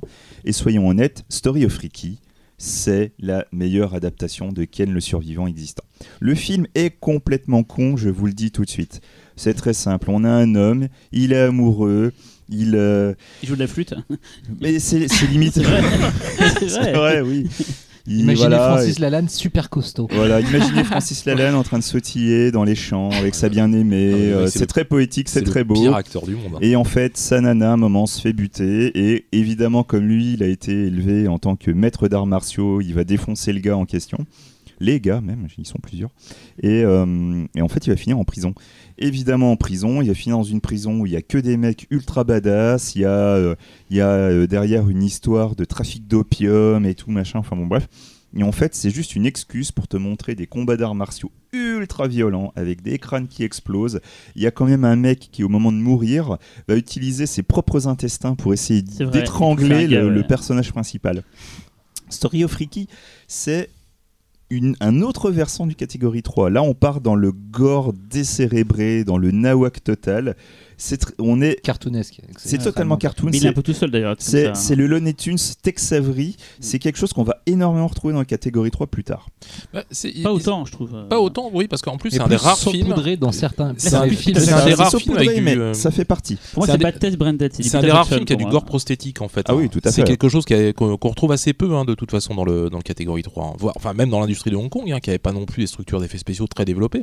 Tout à fait. Mais là, on a énormément de maquillage, on a énormément de gore, tripaille, en tout cas euh, avec euh, latex et. Ouais, tu etc., mais c'était, euh, l'industrie euh, hongkongaise à cette époque faisait venir des, des spécialistes de l'étranger. Je pense à Pour Chirac, pour le. euh, la merde. euh, The Cat. Non, euh, je pensais à. euh, ah putain, le Non. truc de euh, euh, on en avait parlé dans le spécial Chirac. C'était le film de Véronique. C'était. euh, Euh, Zou. Zou. Zou. Zou. Ouais. Ah, il- Zou. il y a des mecs qui Shinji- ouais. Il y a Shinji Iguchi qui est euh, donc euh, oui, qui a réalisateur oui, japonais et qui a, qui a bossé sur, euh, sur les effets spéciaux de plusieurs euh, productions euh, hongkongaises, dont The Cat. En tout cas, en tout magnifique. cas, quand, on, quand on évoque le catégorie 3, Story Freaky, c'est le premier qui vient en tête. C'est en plus fait connu, il le est plus différent des autres pourtant, je trouve. En fait, Story of Ricky, il a l'avantage de- d'avoir ce côté euh, fun et débridé, donc qui est quelque part plus facile d'accès. Quoi, tu viens voir du, du- c'est con, mais tu viens voir du il est gore. pas à l'ambiance, quoi. Voilà, il est pas à l'ambiance, c'est rigolo, c'est euh, Tu, tu le c'est en- manga quoi. tu le c'est passes en festival, tu manga. vois, les gens applaudissent jusqu'au bout. Voilà. Mais ouais, Ah, voilà. il y a- il Tu a- passes d'autres films dont on va parler tout à l'heure, Voilà, tu c'est crées ça, des ouais. malaises. Mais ça on n'y est pas encore. Et le Là, tu vides coup, ta salle. Tu crées des psychopathes. Xavier, le Alors le réalisateur, non, On en a pas parlé tout à l'heure. euh, C'est un Oui, génie. oui, hein. oui, oui. Non, mais en fait, le, le, le, réalisateur du film, dont accessoirement, je vous avoue que je suis en train de chercher le nom. parce Nam Voilà, Nam parce que je ne m'en rappelais plus. De Voilà. C'est Nam Shalai. Et du coup, euh, en fait, ce réalisateur, c'est, on peut dire très honnêtement qu'il s'agit de son chef-d'œuvre absolu. Le détail que je voulais donner, en fait, euh, principalement, c'est qu'en fait, euh, il y a un, un personnage qui est donc le général Washizaki. Et euh, sans rien vous spoiler, vous, le re- vous regarderez le film, vous chercherez ce personnage, et après vous, vous essayerez de faire un lien avec Street Fighter 2. C'est c'est là qui euh, tu Et regardes. oui, c'est d'accord. oui, c'est la source. D'accord. Voilà. Je vous laisse voir, vous C'est évident quand tu vois le film, effectivement. ouais. Voilà, c'est très marrant. en fait. Street Fighter 2. Le, Bref, jeu? Non, le, ouais, le jeu. le jeu, le jeu. Alors, c'est quoi le jeu. Personnage Bah, tu verras, tu verras. Je t'ai donné un indice. Il y a des verras. super photos sur IMDb voilà. euh, pour ce film. Mais bon, donc ça, Story of Ricky, c'était en 1991. Donc euh, euh, les petits exégores, euh, le fun, le Il y a encore ce côté aussi, t'as des, des gens un peu, un peu gentils qui vont se faire massacrer aussi. Il y a Tout ce à côté fait, un tout petit à peu fait. comme souvent dans la catégorie 3 de l'innocent va, va payer quoi. Voilà. Et en 91, la même année, on a aussi Sex and Zen qui va sortir de Michael Mack. Donc euh, Sex and Zen, euh, il est très important de parler de ce film. Donc il s'agit d'un film érotique, je vous le dis tout de suite. C'est une, euh, c'est une adaptation du Roputan, qui est le, le grand classique érotique de, de la littérature chinoise. C'est très simple, Sex and Zen, c'est la meilleure adaptation possible. Voilà, c'est très simple. Non, je préfère le 2. C'est autre chose. 3D. Dans l'histoire Non, de... c'est- c'est pas le 2 en 3D. Dans l'histoire de Sex and Zen, euh, c'est euh, en fait on va voir un, un jeune maître euh, qui un jour va découvrir que, hum, que son sous-fifre euh, est beaucoup plus membré que lui et sous l'effet de la colère, euh, le maître va le blesser. Il va culpabiliser, il va l'emmener voir un médecin qui est aussi sexologue et en fait le médecin va lui apprendre que bon euh, il peut éventuellement faire quelque chose euh, pour la taille de son organe et euh, si les conditions euh, s'y prêtent, il pourrait lui greffer la bite d'un cheval. Chose qui va se passer, et évidemment derrière, il va s'en suivre des aventures sexuelles et érotiques débridées où il va cul- culbuter euh, moult jeunes filles. Donc en fait, euh, Sex and Zen est un film avec un bon gros budget. Il y a une excellente restitution historique. Les images sont particulièrement léchées. Le... Fallait que je la sorte, je suis Bon, désolé. budget, euh. Le casting féminin, euh, je vais passer pour un porc, je suis désolé. Le casting féminin, elles sont toutes absolument sublimes. Ouais, Elles il y a- sont magnifiques. Non, parce que dans le 2, il y a Shuki. Oui, mais dans le deux- Oui, mais poupée, hein. c'est autre chose. on en parlera plus tard de Chouki. On est obligé de parler de don du Chouki. ciel. Voilà, un don du ciel. Et euh, donc Sex and Zen est surtout le plus grand succès international du catégorie 3. Cherchez même pas de toute la production catégorie 3. Alors, C'est peut-être parce que c'est aussi le seul qui a été sorti en salle un peu partout. hein. C'est ça, c'est ça. C'est le seul, l'unique. Même en France, il est sorti en Mmh. salle. Ah, mais j'ai- vu à l'époque. Le film, le film, c'est euh, c'est une comédie potache, un petit peu érotique, et qui ne va jamais trop loin, car dans le sexe, et ça c'est quelque chose qu'on va voir euh, même tout du long de la catégorie 3, on est toujours dans, dans, dans, dans, dans- dans cet aspect très prude en fait de la culture chinoise, la culture hongkongaise. C'est de- l'érotisme euh, plus que. C'est Bah, extrêmement soft. C'est du Pendant- soft sport, non? Pendant très longtemps, en fait, le, le- au niveau érotique, le summum de l'érotisme, à la limite de la summum, pornographie, comme tu l'as le dit, là. summum, c'est excite, hein. c'était de montrer les poils pubiens en fait. Et, euh, et au fur et à mesure, il y a Fallait se énorme. laver, c'est tout. Mais, Alors qu'on regarde le visage de Laurent et c'est bon quoi. et c'est là, et c'est là que Laurent fait une magnifique transition. c'est que du coup, les réalisateurs en fait essayaient à chaque fois de trouver un maximum d'occasions de pouvoir montrer des femmes et leurs poils pubiens en les montrant tout simplement en train de se laver sous la douche ou autre. C'est c'est vraiment- c'est des petits détails comme ça qui montrent quand même où en était l'état de, de la société au niveau de la sexualité. Et le truc qui est aussi extrêmement intéressant dans Sex and Zen, c'est qu'on commence déjà à voir un type de film particulier où en fait les femmes vont commencer à prendre le contrôle de leur sexualité dans une société qui est patriarcale. Ça, Voilà. ça me plaît ça. Ouais, J'en étais Oui, sûr. alors attention, on rêve pas non plus. Euh, à l'époque, on est loin d'un cinéma très féministe. hein, euh, on n'y peu- est pas encore. Pas du tout, je on est pense. même Mais... très, Ouais, très éloigné de ça. vu l'état de la société, montrer au moins ce qu'on voit là-dedans, c'est assez étonnant. Bah, dans, le, dans, le, dans le bis, il y a toujours eu ça, mais ça a toujours été mis euh, de, de manière très exploite. hein. Si tu prends un film comme Lady Punisher, par exemple, avec un couple de lesbiennes euh, qui se font évidemment attaquer, violer, tabasser, et puis euh, l'une des deux meurt, bon. Classe. Voilà, si tu veux, c'est pas exactement classe, on n'est pas sur un film très progressiste, euh, mais par contre, on a, euh, voilà, on, a des. euh, on a de la nudité, de la violence, et curieusement, un couple de lesbiennes, par contre, qui est pas montré comme un truc très déviant. Oui, en c'est fait. pas- Ah, tu normal, c'est ouais. pas l'affiche de euh, merde, Roubaix, euh, une lumière de, de Desplechin, quoi. Vous avez pas vu cette affiche extraordinaire J'ai pas vu l'affiche.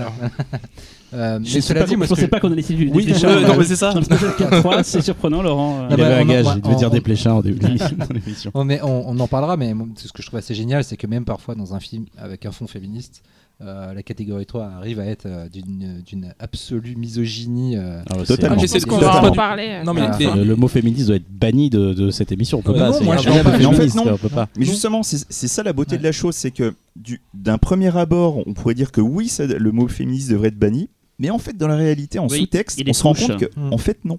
Alors, sous sous-texte, par Ah oui, en sous-texte, ouais. parce mais enlevé des couches, trou, quoi. euh, On On en reste- parlait tout à l'heure, mais il y a effectivement des Mais films. c'est ça, euh, mais il faut pas oublier un truc, c'est on reste dans du cinéma d'exploitation, on reste dans un registre commercial, donc il faut plaire au public.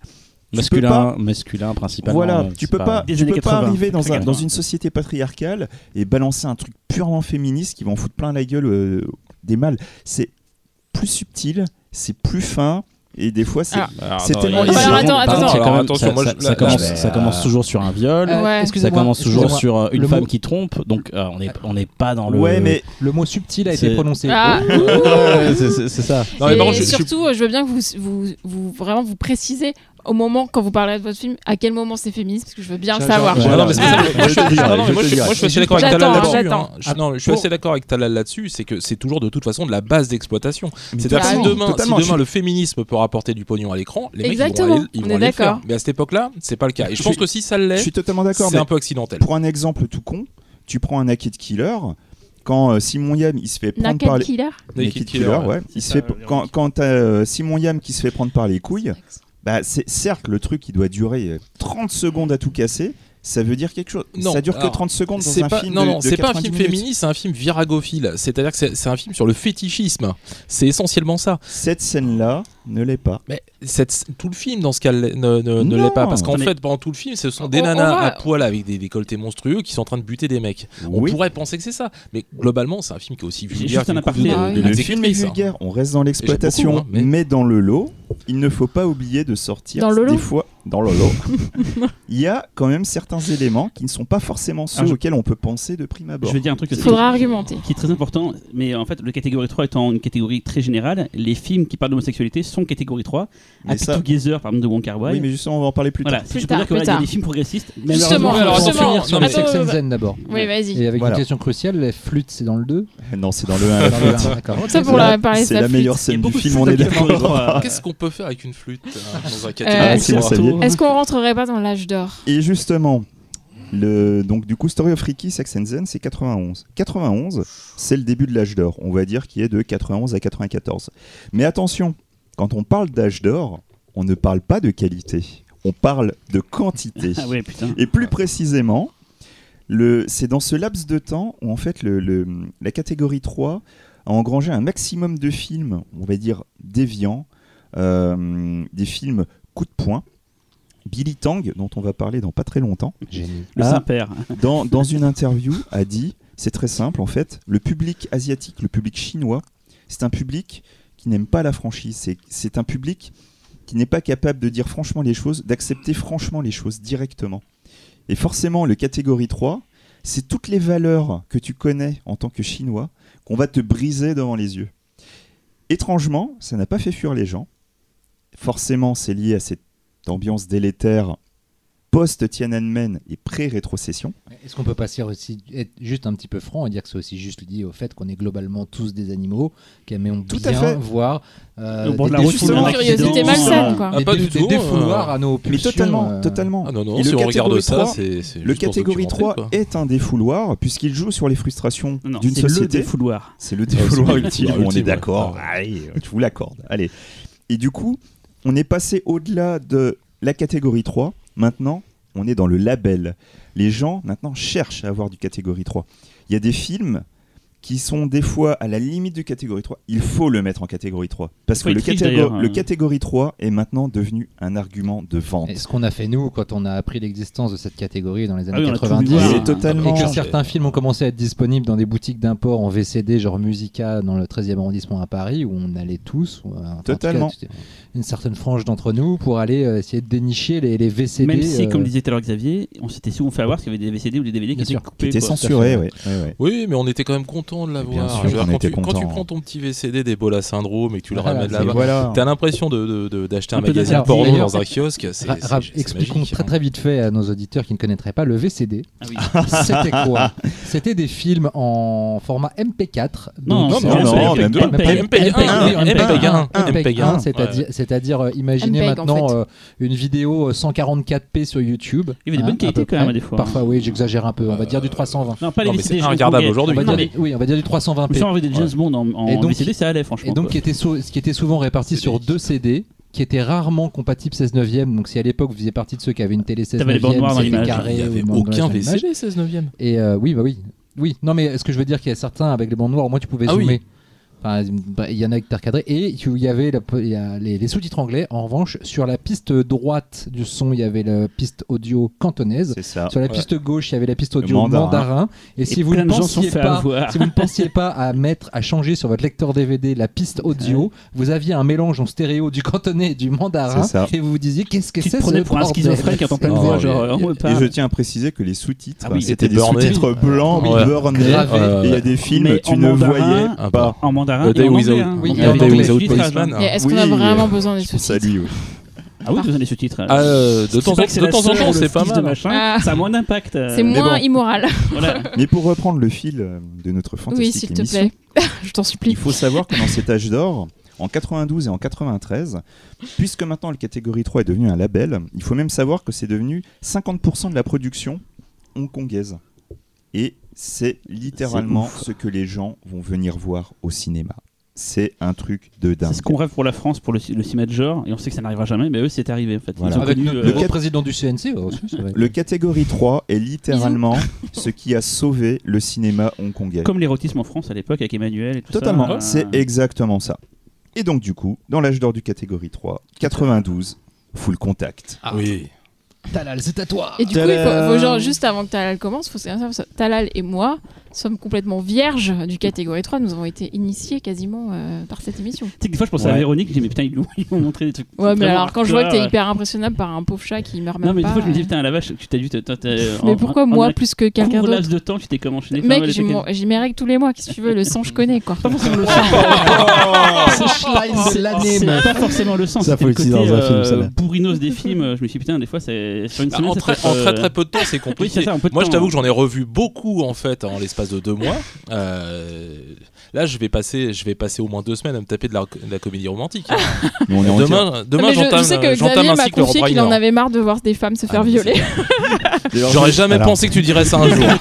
J'ai dit texto à Véro, je demande juste à voir un film sans viol, juste pour voir ce que ça fait.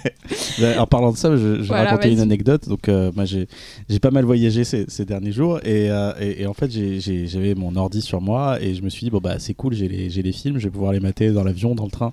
Sauf que bah, forcément, quand tu regardes des films avec euh, des meufs qui se font violer tous les quarts d'heure et, euh, et des mecs qui se font éclater, et tout ça, t'es un peu emmerdé en fait parce que t'as toujours le gars qui, qui est à côté. En plus, quand, surtout quand t'es au centre, ça m'est arrivé en fait sur, sur un retour, j'avais j'étais au milieu entre deux, deux meufs qui, regardaient mon écran. J'ai Il m'est arrivé la même chose. psychopathe quoi. Euh, au- À la rédaction, je bosse et il faut savoir qu'on partage la- la- avec Mad Movies la, rédaction avec une autre rédaction qui n'a rien à voir avec le cinéma, euh, déjà, avec même le cinéma tout court, qui est un magazine très respectable. Et, et ils ont beaucoup de stagiaires en ce moment. Et moi, je suis juste à la porte. Et chaque fois que quelqu'un sortait pour aller voir une post truc comme ça, moi, j'étais en train de mater. euh, Des trucs pas possibles. Mais ils ont dû, ils ont avoue, dû se dire, c'est- mais le mec passe ses peu- journées à regarder des meufs. On aime bien, on aime bien. C'est comme quand il y avait des trucs dégueux sur les pages de Mad Exactement. Movies, on aimait bien le lire devant des gens.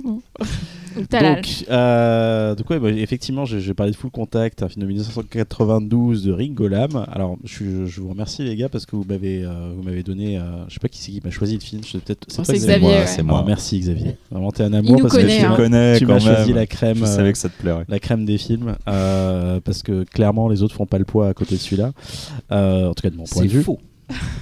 Non, c'est vrai. On aura chacun le nôtre. Donc, euh, donc de quoi ça parle en fait euh, Full Contact? Donc c'est euh, Gao Fei, donc incarné par Cho Yun Fat, qui est un videur et une sorte de bad boys qui a des valeurs, qui va se retrouver à faire alliance avec un gang de psychopathes pour faire un casse et surtout pour rendre service à son, son meilleur ami Sam Sei, qui est donc incarné par le grand Anthony Wong. Et à la tête donc de ce gang, il y a Judge, qui est incarné par Simon Yam, qui veut absolument la mort de Gao Fei. Voilà. Euh, donc le gang de Sam Fei, le gang et Sam Fei vont finir par trahir Gao et en le laissant pour mort, mais Gao a survécu et il va revenir pour se venger. Voilà, bah, voilà, rien que, rien que là. Ça résume un peu l'esprit du truc, euh, parce que bon, entre nous, c'est pas au point de vue du point de vue scénario qu'on va chercher forcément de l'originalité, hein, rien de neuf à l'ouest. Mais par contre, on a un film ultra classique euh, avec des personnages très archétypaux, pour ne pas dire clichés, mais qui pourtant séduit de tout point de vue. Euh, je vous laisserai après euh, développer euh, le truc, mais en tout cas sur mon ressenti au premier abord, on a des personnages vraiment super bien incarnés, mais tous, ils sont vraiment charismatiques et on sent en fait que les comédiens s'amusent en fait en faisant ce film. Alors on parlait tout à l'heure de ces films là qui tournaient à la chaîne. Peut-être que euh, pour le coup, Anthony Wong, là, cette fois, c'est vraiment éclaté à le faire parce que justement, c'est le personnage le plus intéressant. Euh, et c'est parce que sa trajectoire est surprenante, en fait, que le film prend une toute autre ampleur, en fait. Même si, bien sûr, Show Fat est passionnant. Euh, c'est que le personnage, en fait, qui commence comme une sorte de, de- personnage un peu neuneux, con, et qui se retrouve embarqué dans ce truc-là, va prendre au fur et à mesure du volume à tel point qu'il deviendra violent, hein, désolé pour le spoil, hein, ce qui n'en est pas vraiment un, et, euh, que finalement on, en vient à se demander si le personnage était vraiment en fait au départ ou si fi- finalement c'est pas manipulateur. Donc voilà, moi, le film, je l'ai vu à travers les yeux de ce personnage-là, parce que finalement le personnage de Cho Yun Fat, comme je disais tout à l'heure, c'est un vrai archétype et euh, c'est le personnage en fait très classique, très romanesque en fait qui va. euh, D'ailleurs, c'est assez drôle parce que finalement on regarde un film hongkongais, mais on est clairement en train de regarder une sorte de film américain des années 90. On n'est pas loin de Lorenzo Lamas, euh, dans l'imagerie en tout cas, euh, avec Fat dans- sur sa moto en train de, de- de- de démarrer. Et bien, figure-toi qu'à l'époque, euh, ce- ce- ce- le- l'esthétique autour de Show Yun Fat, en fait, a vraiment amené une mode. Le petit bandana au bras et tout, c'est devenu une véritable mode à Hong Kong, en fait. Show Yun Fat, c'est c'est le monsieur cool, c'est le monsieur classe. Tout le monde voulait lui ressembler. Et à chaque fois qu'il y avait un film où il avait un, des- un, un- un accoutrement particulier qui le rendait vraiment cool, bah tu savais qu'après la sortie du film, t'avais tous les petits jeunes qui s'habillaient comme ça. Alors que dans Full Contact, je suis désolé, mais la garde-robe de Simon Yam a quand même beaucoup plus de. oui, là c'est autre chose. Alors, Ouais, alors, justement, ça, viens. s'est- ça s'est arrêté, à la- ça s'est arrêté au bandana parce que la coupe de cheveux, c'est juste pas possible. Quoi. Mais justement, on parlait, vous parlez de Simon, Yam qui, est, qui, est- qui incarne le méchant. En fait, donc, il joue un, un- un méchant gay. euh, alors, pas gay, euh, voilà, gay, G- gay G-A-Y, euh, qui en fait euh, très caricatural, mais en même temps qui arrive à tirer son épingle du jeu, parce qu'on le voit aujourd'hui avec nos yeux euh, de 2019, et finalement, le personnage est quand même assez terrifiant. Euh, Le, le personnage est même terrifiant parce qu'en en fait, il y a une. euh, je sais pas trop si c'est une astuce ou si, ou si c'est du génie, mais bon, ça, c'est- ça va de pair avec le catégorie 3. je Ça, peux on dire. sait jamais si Faut- c'est un hasard ou si disons c'est quand voulu. même hein. qu'il faut ju- très rapidement recontextualiser, enfin on va en parler après, mais Ringolam, de tout le réalisateur dont on va parler C'est ce soir, c'est le mec le plus haut, c'est un, c'est un grand auteur, et que je pense qu'il n'y a pas venir grand chose qui est dû au hasard dans, dans ce film. Tout à fait. Venir justement. euh, Il y, a- donc, il y a- il y a cette scène où justement, euh, t'as t'as Simon Yam qui est en train d'expliquer qu'en fait, euh, s'il a l'air fou, c'est parce que pour réussir, il faut être fou dans cette société. Et en fait, juste en- dans ces quelques phrases, il te justifie tous les excès de son personnage et ça le rend vraiment terrifiant. Ouais, ouais. d'ailleurs- Laurent, juste avant, juste avant là, l'émission, me faisait lire une interview de Simon Yam justement par rapport à, à ce film-là et, euh, et son interprétation justement du côté euh, gay en fait est, est- est assez extrême. Alors je sais pas, si- je sais pas de quand date cette interview. Il n'y avait pas la date. Euh, début des 2000, années. Ouais. 2000, année 2000. Donc, euh, je- clairement, aujourd'hui, c'est des propos qui ne pourraient plus euh, émettre aujourd'hui, je pense. Non, parce que dans euh, l'interview, il disait que en fait, euh, euh, il avait eu beaucoup de mal à se glisser dans la peau du personnage parce que tout le public hongkongais, en plus, sait parfaitement qu'il n'est pas gay, donc qu'il est normal. Voilà, Oh c'était- Qu'il est c'est très sain. ouais, qu'il est Qu'il très est très sain. sain. C'est ce qu'il dit Ouais. dans l'interview. En Ok. fait. Alors pour, pour, pour recontextualiser euh, Simon Yam, je n'essaie pas de le sauver, je On va en tiens à le parler beaucoup, préciser. d'ailleurs, de Voilà, Simon hein, euh, bon, il faut savoir qu'en fait Simon Yam à la base c'est en- c'est un mannequin qui ensuite s'est mis au cinéma et euh, il a œuvré beaucoup dans une série qu'on pourrait traduire en français très délicatement, Gigolo et pute. Voilà, je vous laisse imaginer. Bah, C'est- Simon Yam, si vous le connaissez, si vous aimez euh, John Woo et que vous avez vu une balle dans la tête, notamment où il joue le, il joue le. Ou dans les films de Johnny Voilà. aussi. hein. Ouais, mais tu ça- vois, mais- Simon Yam, Simon Yam, là où pour essayer de comprendre la psychologie du, du perso, c'est que il aime jouer les psychopathes. Euh, quand il faisait la série Gigolo et pute, euh, il appréciait de jouer euh, ce côté euh, lover euh, basé sur, euh, sur sa beauté. Mais parallèlement à ça, tu vas, tu vas lui parler d'une balle dans la tête. Ouais. Il va juste te dire Ouais, enfin, je me faisais chier, j'étais là. C'est euh, exactement comme Anthony Wong. Voilà. Anthony Wong, qui- pareil. qui, qui- Oui. qui est, qui est une autre grande star, euh, enfin qui est peut-être la plus grande star euh, du cinéma hongkongais parce qu'il a traversé les époques mieux que beaucoup et qu'il a œuvré dans absolument tous les genres possibles et imaginables et que le mec a tutoyé aussi bien les cimes du cinéma d'auteur que les tréfonds de la catégorie 3. Euh, dans, les- dans une interview, d'ailleurs, parlons de d'où viennent ces interviews, c'est dans euh, le numéro spécial catégorie 3 de la défunte euh, revue HK Magazine qui a été la bible des, des fans du, du Qui, qui- cinéma. qui euh, a marqué beaucoup de personnes autour de cette France table. hein, et qu'on doit à Christophe Gans notamment. Et, bref. Et donc dans ce numéro, il y a une interview de Simon Yam et une interview d'Anthony Wong. Et les deux disent la même chose, en effet. Et, Anthony Wong dit aussi, euh, quand on lui parle de, c'est une des, genre la deuxième question de l'interview, c'est, on peut dire qu'à toute épreuve, c'est le premier chef-d'œuvre de votre filmographie. Et là, il fait, mais quoi chef-d'œuvre? Mais c'est de la merde. Déjà moi, mon personnage, il est nul. Je me faisais chier euh, parce que là, on me demandait juste d'être vaguement méchant et puis de tirer. Le réalisateur, tout ce qui s'intéressait, c'est de c'était de faire péter des trucs. J'avais pas de psychologie, moi je m'emmerdais. Alors que putain, moi je suis désolé, mais quand je joue dans euh, Ebola Syndrome ou Untold Story, là j'ai des vrais psychopathes C'est Anthony Wong, alors, incarnés. qui parle. Ouais, oui, Ouais, Anthony c'est Wong, ouais. Anthony Wong. Là j'ai des vrais psychopathes incarnés. Et là je vais vraiment chercher quelque chose de, de- qui, qui tient vraiment du vrai jeu d'acteur, etc. Et c'est beaucoup plus intéressant. On ne peut pas lui donner tort. Ah, Euh, ouais, au niveau du attention. jeu d'acteur, enfin de- de- du travail d'acteur. Attention quand même, Anthony Wong revient régulièrement quand même sur ses interviews, euh, balance souvent maintenant que Untold Story c'est de la merde, alors qu'à l'époque il était là en train de dire que c'est son meilleur film. Euh, c'est un peu, c'est quelqu'un d'un peu compliqué qui est dans la provocation. Je pense que quand il, quand il dit que, que à toute épreuve c'est de la merde, c'est parce qu'il sait qu'il est face à un journaliste français euh, qui a une adoration pour John Woo et, euh, et qui il a envie de l'embêter un petit peu. D'ailleurs, vers la fin de l'interview, il revient dessus en disant Mm. non mais c'est un très bon réalisateur d'action, mais c'est pas un directeur d'acteur. Ce qui Après, est pour le coup Oui. totalement vrai. Euh, Anthony Wong, c'est un pur punk. Voilà, Oui, faut oui, préciser. oui, oui. Il a même eu un groupe punk, Bah, donc c'est vraiment. euh, S'il est pote avec Armagno, euh, c'est Ouais, déjà à la base. euh, On va en parler plus tard. Oui, oui, oui. Ah ouais. Donc. Donc, euh, On t'a pris en otage. Justement, euh, non, non, mais c'était, c'était marrant de vous écouter. Euh, on a donc, j'ai parlé de Shoyin Fat, j'ai parlé d'Anthony Wong, j'ai parlé de Simon Yam, mais on a aussi d'autres personnages, et c'est ça qui est intéressant dans ce film-là, c'est cette galerie de personnages. On a Bonifu qui joue une sorte de nympho qui fait partie justement du gang, mais aussi Frankie Chan, une sorte de colosse géant sadique. Euh, et, très franchement, on a l'impression qu'il sort tout droit d'un jeu vidéo, genre Street of Rage. C'est assez, rigolo à voir. Euh, alors aussi l'autre point qui fait que bah, le film sort justement euh, du lot et notamment de sa, structure finalement très classique euh, c'est cette réalisation euh, que l'on doit donc à Ringolam, donc il nous a quitté en décembre dernier, à qui on doit euh, City on Fire qui date de 87, donc c'est le fameux film là justement dont tout le monde dit que Tarantino s'est inspiré pour Reservoir Dogs. Mais il a fait aussi Prison on Fire 1 et 2, qui a apparemment lancé la mode des films de prison à Hong Kong. Et, et puis on le connaît, alors peut-être plus aujourd'hui pour le grand public, par, le grand public, pour sa carrière américaine. Donc euh, Maximum Risk avec Jean-Claude Van Damme, justement tout un, tout un cycle de films de Van Damme. Euh, Répliquant. Maximum Risk, Ré- Répliquant, Inhale, et j'en passe quelques-uns qui sont à mon avis évitables.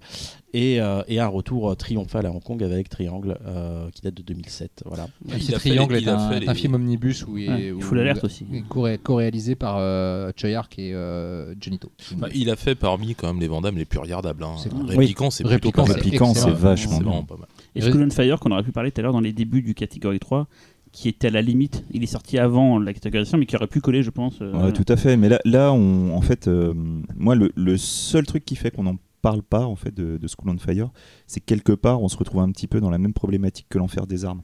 C'est vraiment parce montage, que euh. voilà, c'est axé sur la jeunesse, c'est des problèmes de moralité une nouvelle fois, donc c'est Et c'est c'est une encore liste- autre chose. C'est une liste comme un catégorie mais, 3. mais totalement Ouais. nihiliste comme un catégorie Alors, 3 effectivement. Moi j'ai une question sur Full Contact. Euh, euh, c'est clairement le film le moins jusqu'au boutiste de tous ceux dont on va parler ce soir. Euh, Enfin ce soir. Et ça pourtant. dépend. Et pourtant. Et pourtant, et pourtant. Mais, mais, euh, et, euh, et qui est euh, aujourd'hui pour être vu comme euh, un polar brutal. Mm. Alors Euh, justement, j'ai pas, voilà. j'ai pas fini ma, ma petite chronique parce que parce que je, je comprends hein, que, que, que vous lancez sur des tirades passionnelles.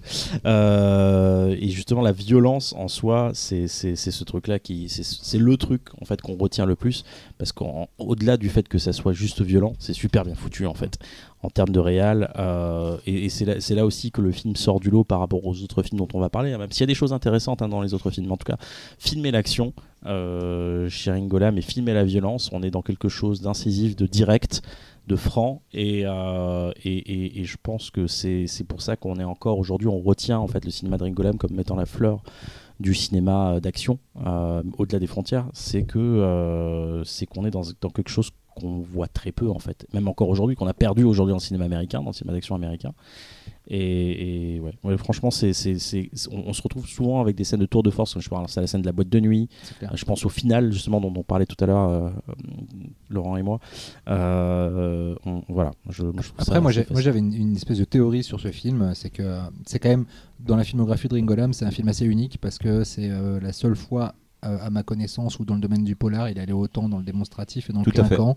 Euh, il est revenu, on a dit après à Full, euh, en 97 avec Full Alert, qui est euh, qui carré, est, euh, c'est pas que c'est plus carré, c'est surtout que c'est tellement beaucoup plus réaliste, beaucoup plus crade, beaucoup plus. Enfin, il y a quand même une scène où un flic à un moment donné fait tomber sa, son arme dans une poubelle dégueulasse remplie de je sais pas de vomi, de terre ou de, de merde et qui plonge pour la récupérer. Enfin, il y a vraiment un- une, une volonté de montrer. euh, une- voilà, Hong Kong tel que ça a pu être, hein, euh, les tréfonds, et alors que dans euh, Full Alert, on est vraiment dans un cinéma euh, en dehors du dans Full Contact, on est en- dans un cinéma en dehors du monde réel. réel. Ju- ju- Et moi j'avais l'impression que c'était une que, que le film à l'époque où il l'a fait était une espèce de coup de gueule euh, de, de dire de dire ok c'est vers ça que vous emmenez le cinéma que j'aime et que je fais habituellement c'est-à-dire vers quelque chose de plus clinquant de plus débile entre guillemets euh, puisqu'il n'y a pas une once euh, à, part la tirade de Simon Yam dans le film il n'y a quand même pas une once sinon de, de conscience sociale spécialement Non, non. et euh, a rien. voilà, et, et donc euh, j'avais l'impression un petit peu de, comme quand j'ai vu le Rollerball de John McTiernan, c'est-à-dire un film qui, pour dénoncer ce qu'il veut dénoncer, va utiliser les,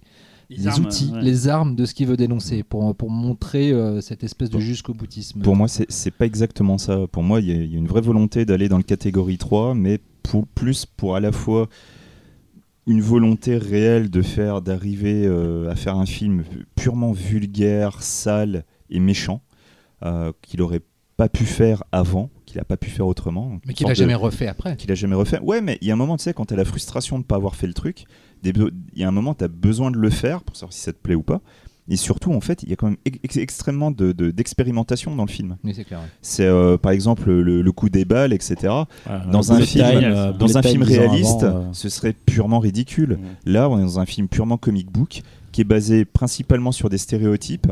Euh, c'est euh, le taré, la nympho. euh, Enfin, tu vois, c'est des trucs. Mais, mais dans le style du film, et là pour le coup, je le prends encore en comparaison par rapport aux autres films dont on va parler ce soir, on est dans un film qui est beaucoup plus occidental et qui s'assume C'est une porte d'accès. hein. Tout à l'heure, c'est une porte d'accès, c'est- totalement une porte Parce que d'accès, c'est pas un film finalement qui a été pensé comme euh, pour l'exploitation à l'international. Non, je pense pas. Je non. pense pas non plus. Non, Non, je pense pas, non. Enfin, moi, je vois ça plus comme une espèce de cartoon hyper conservateur, en fait, mais, euh, mais très, cari- très caricatural. C'est-à-dire que le personnage de Show Fat, dedans, c'est une espèce de vertu absolue qui va garder jusqu'au bout. C'est un samouraï. C'est oui, il y a un petit peu de ça, mais il y a un côté caricatural quand même. Le tout début, tu sais, quand il est dans la boîte de nuit, qui va déloger le couple qui est en train de faire l'amour dans les toilettes, et qu'il les déloge en leur, en leur sortant L'amour est un acte sacré, trouvez-vous Mm. une chambre. Ça, Bah, c'était c'est- magique. C'est c'est absolument magnifique. Et il va être face à son, son opposé. Simon Yam, c'est quasiment c'est c'est son personnage de, de double miroir. Mais c'est sans ça Qui- que moi j'avais l'impression de voir euh, dans le film une espèce de, euh, de, de charge contre la vulgarité.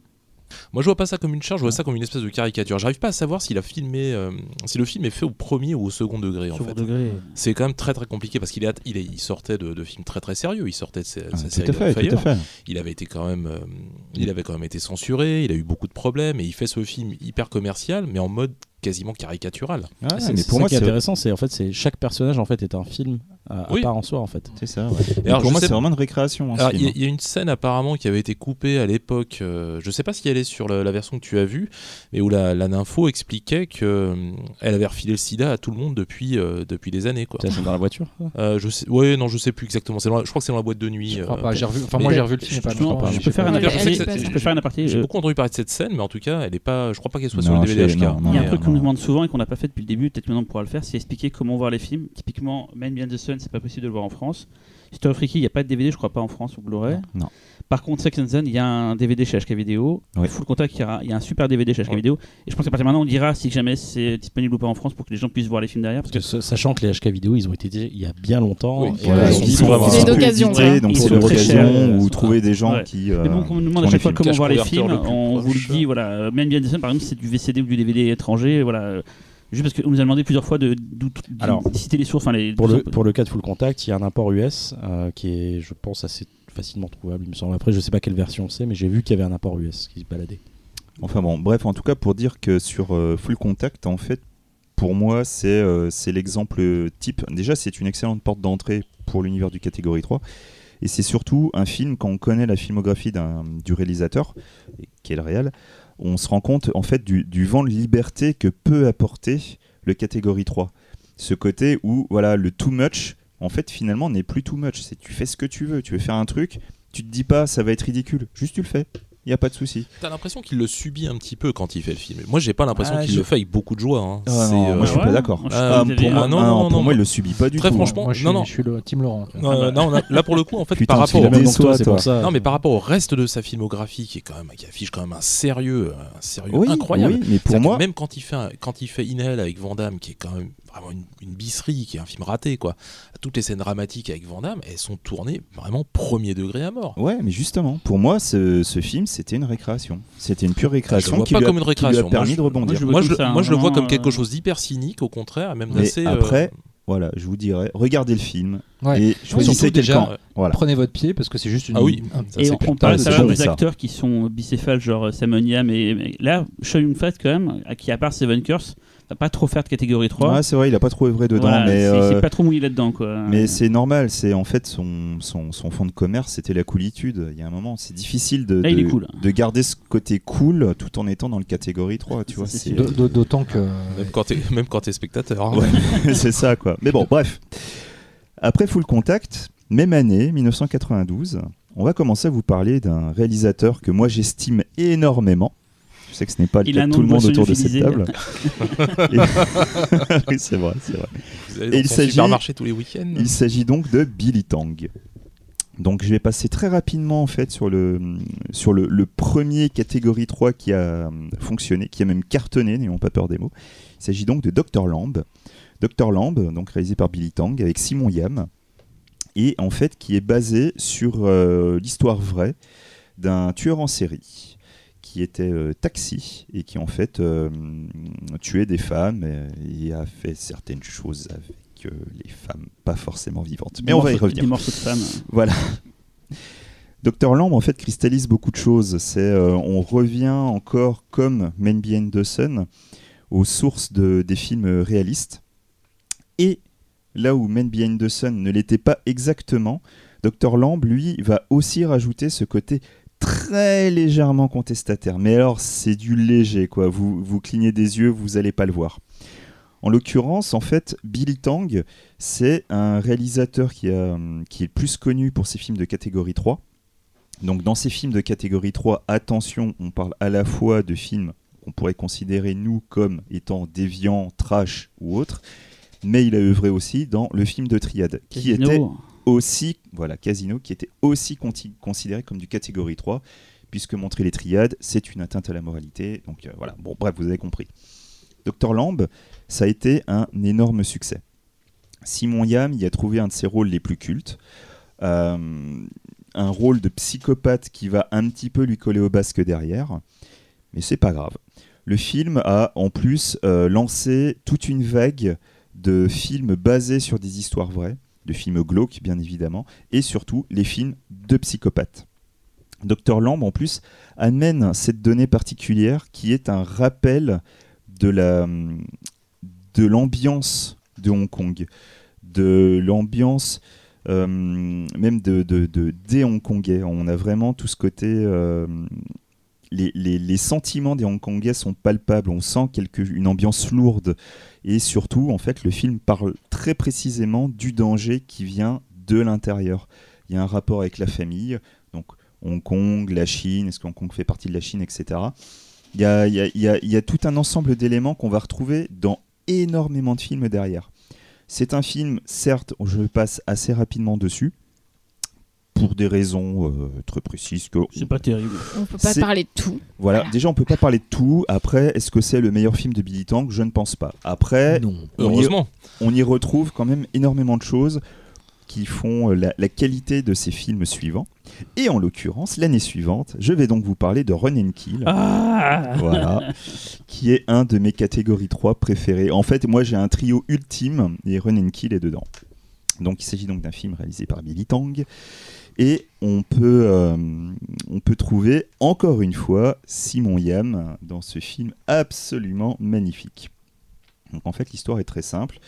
Nous avons donc un personnage plutôt euh, Débonnaire. débonnaire. Oui, voilà, c'est une très bonne manière de voilà, hongkongais et tout. euh, bon, bref.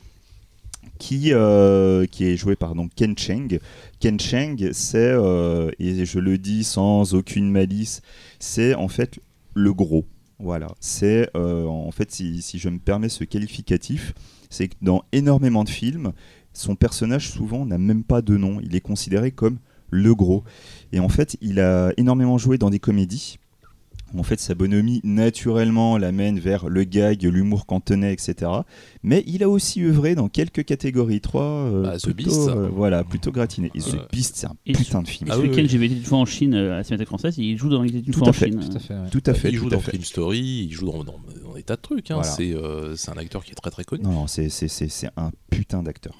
Donc du coup, en fait, dans Run and Kill, on va trouver un trio qui est parmi les grands trios du catégorie 3. Donc comme je le disais, Ken Cheng, Simon Yam et surtout Danny Lee. Danny Lee, Qui en joue fait, aussi dans Dr. Lamb aussi. tout à fait. Ouais. Danny Lee, en fait, à la base, était le producteur de Dr. Lamb.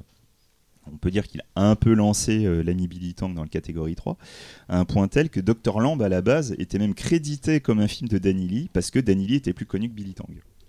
Avec Run Kill, évidemment, ça a changé. Donc, dans l'histoire de Run Kill, le personnage principal est un homme marié, père de famille, d'une petite fille, qui euh, un jour va rentrer plus tôt du travail et va découvrir que sa femme le trompe euh, avec un de ses employés. Et là, le mec est tellement gentil, tellement sympa, qu'il va demander à sa femme de se rhabiller et il va les saouler dans un bar. Dans le bar, complètement sous, il va accidentellement embaucher un tueur pour désinguer sa femme. Évidemment, le tueur, lui, prend sa tâche très au sérieux et va donc désinguer la femme, et après lui présenter la facture, qui est particulièrement salée. Évidemment, notre héros n'a pas d'argent, il ne sait pas quoi faire, il va donc fuir en Chine. Arrivé là-bas, il va pouvoir être caché par un de ses amis qui est un voisin aussi. Sauf que malheureusement, ça va aller de pire en pire. Le voisin va mourir. Sauf que le voisin a un frère rescapé du Vietnam qui est en plus sino-vietnamien Saint d'esprit.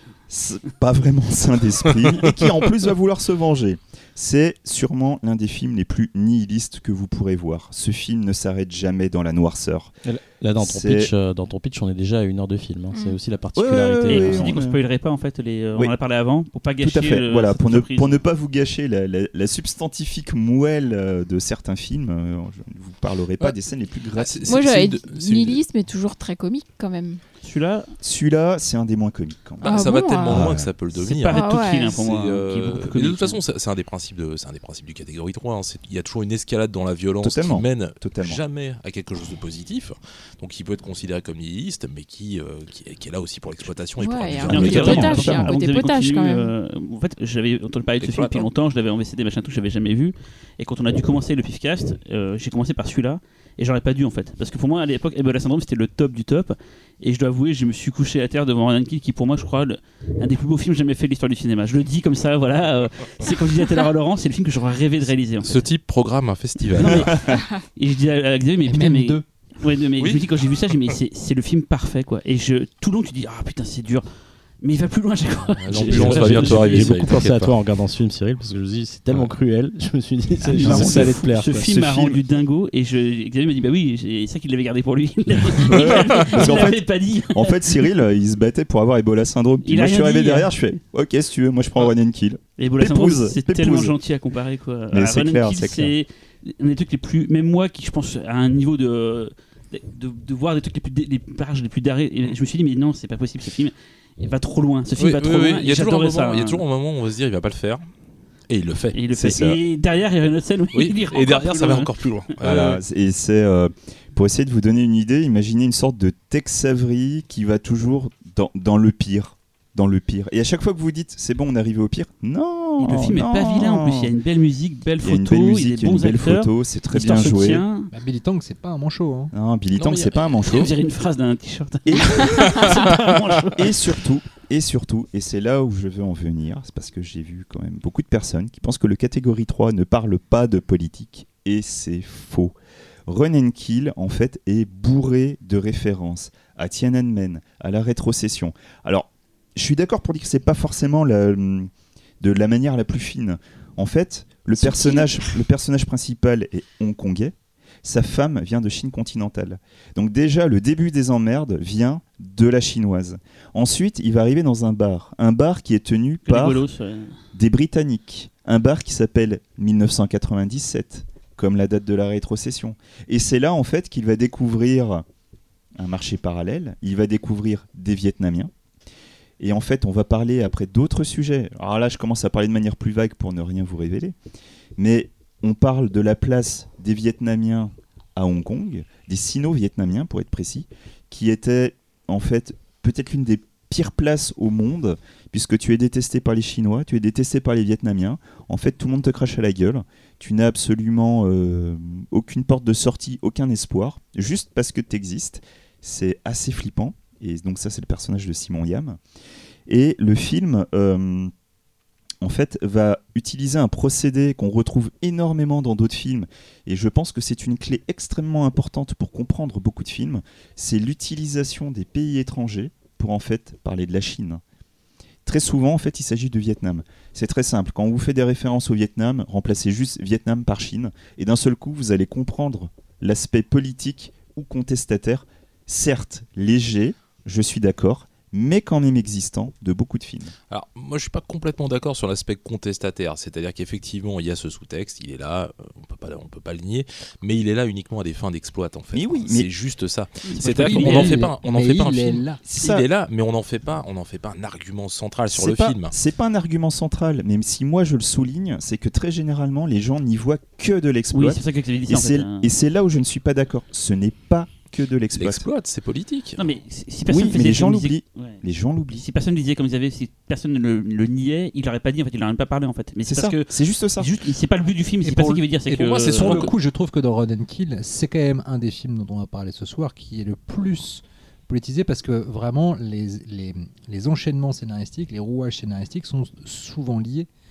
euh, justement à- à- au lieu où ça se passe et, euh, et à l'origine des personnages, ce qui, n'est- ce qui n'est pas tout le temps le cas, même dans certains films qui ont un, Tout à un fait. petit parfum politique. Et euh, très premier degré. Enfin, pas premier- le film est très sérieux, je trouve. Enfin, Il n'y a pas de Oh, il oui. n'y a pas Mais- d'humour dans ce film-là. mais tu vois, ça c'est- dépend, hein, ça dépend des. Justement, c'est voilà, c'est là où tu as, ça- c'est ce là où la raison, c'est qu'en fait, encore une fois, la porosité des gens, en fait, c'est ce qui va faire avancer le film. Certes, il est sombre, il est sérieux, mais il y a un côté Tex Avery dans le film. Il faut, faut Bah, être amené, honnête. amené par le personnage principal. Exactement. Moins que dans Mm. Recto Kill, je trouve. Qui est vraiment pour le coup beaucoup plus euh, fandard, même si Ouais, c'est ouais, tout, gros, c'est plus gros problématique. baratel. C'est quand même plus problématique. Hein, C'est quand même le seul film, le seul film que j'ai vu là dans le lot où euh, quand le mec surprend sa femme en train de, le tromper, il lui dit eh bah, prenez la chambre à côté, c'est peut-être bah mieux. dans tous les autres, les mecs pètent les plombs et, Ouais. ça part en couille. Oui, c'est vrai que de ce point de vue-là, c'est vrai que c'est. C'est- Mais voilà, enfin pour moi, Run and Kill, c'est un des très grands catégories 3. C'est Alors meilleur. après, euh, regardez-le, vous verrez si vous voyez un message politique avec les clés que je vous ai donné, peut-être que non. Mais Le même est sorti- film est sorti en DVD. En France. Tout à fait. chez- dans une collection copie. 7-7, euh, une, une collection catégorie 3, Ouais. dans laquelle il y a eu 5 films, je crois. Tout à fait. Euh, donc, Un euh, coffret, quatre, tu on veux va parler. Non, non, euh, c'est une collection. cinq films séparés. collection de 5 films. Et, euh, et courez, parce que la copie est très chouette. Et tout à l'heure, on parlait de porte d'entrée, c'est genre euh, euh, Full Contact ou euh, Story of Ricky. Là, je pense que c'est plutôt la porte de sortie.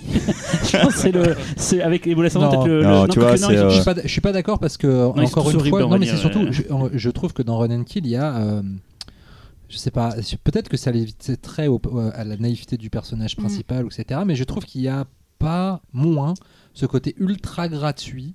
euh, dans le sens où le film a un engrenage de film noir. C'est-à-dire que Ouais, sur- je suis d'accord avec Laurent. Oui, mais sur, la, même- sur la fin, quand même, Oui. on est, on est oui, là. on mais est ce que je veux dire, c'est qu'il y a un engrenage de sources, là. euh, très classique qui est que dans les films noirs, c'est la loi de Murphy. C'est un truc de mal se passer, ça va mal se passer. Mm, mm. Et c'est toujours lié à des choix malheureux d'un personnage, etc. C'est pas le, c'est pas le.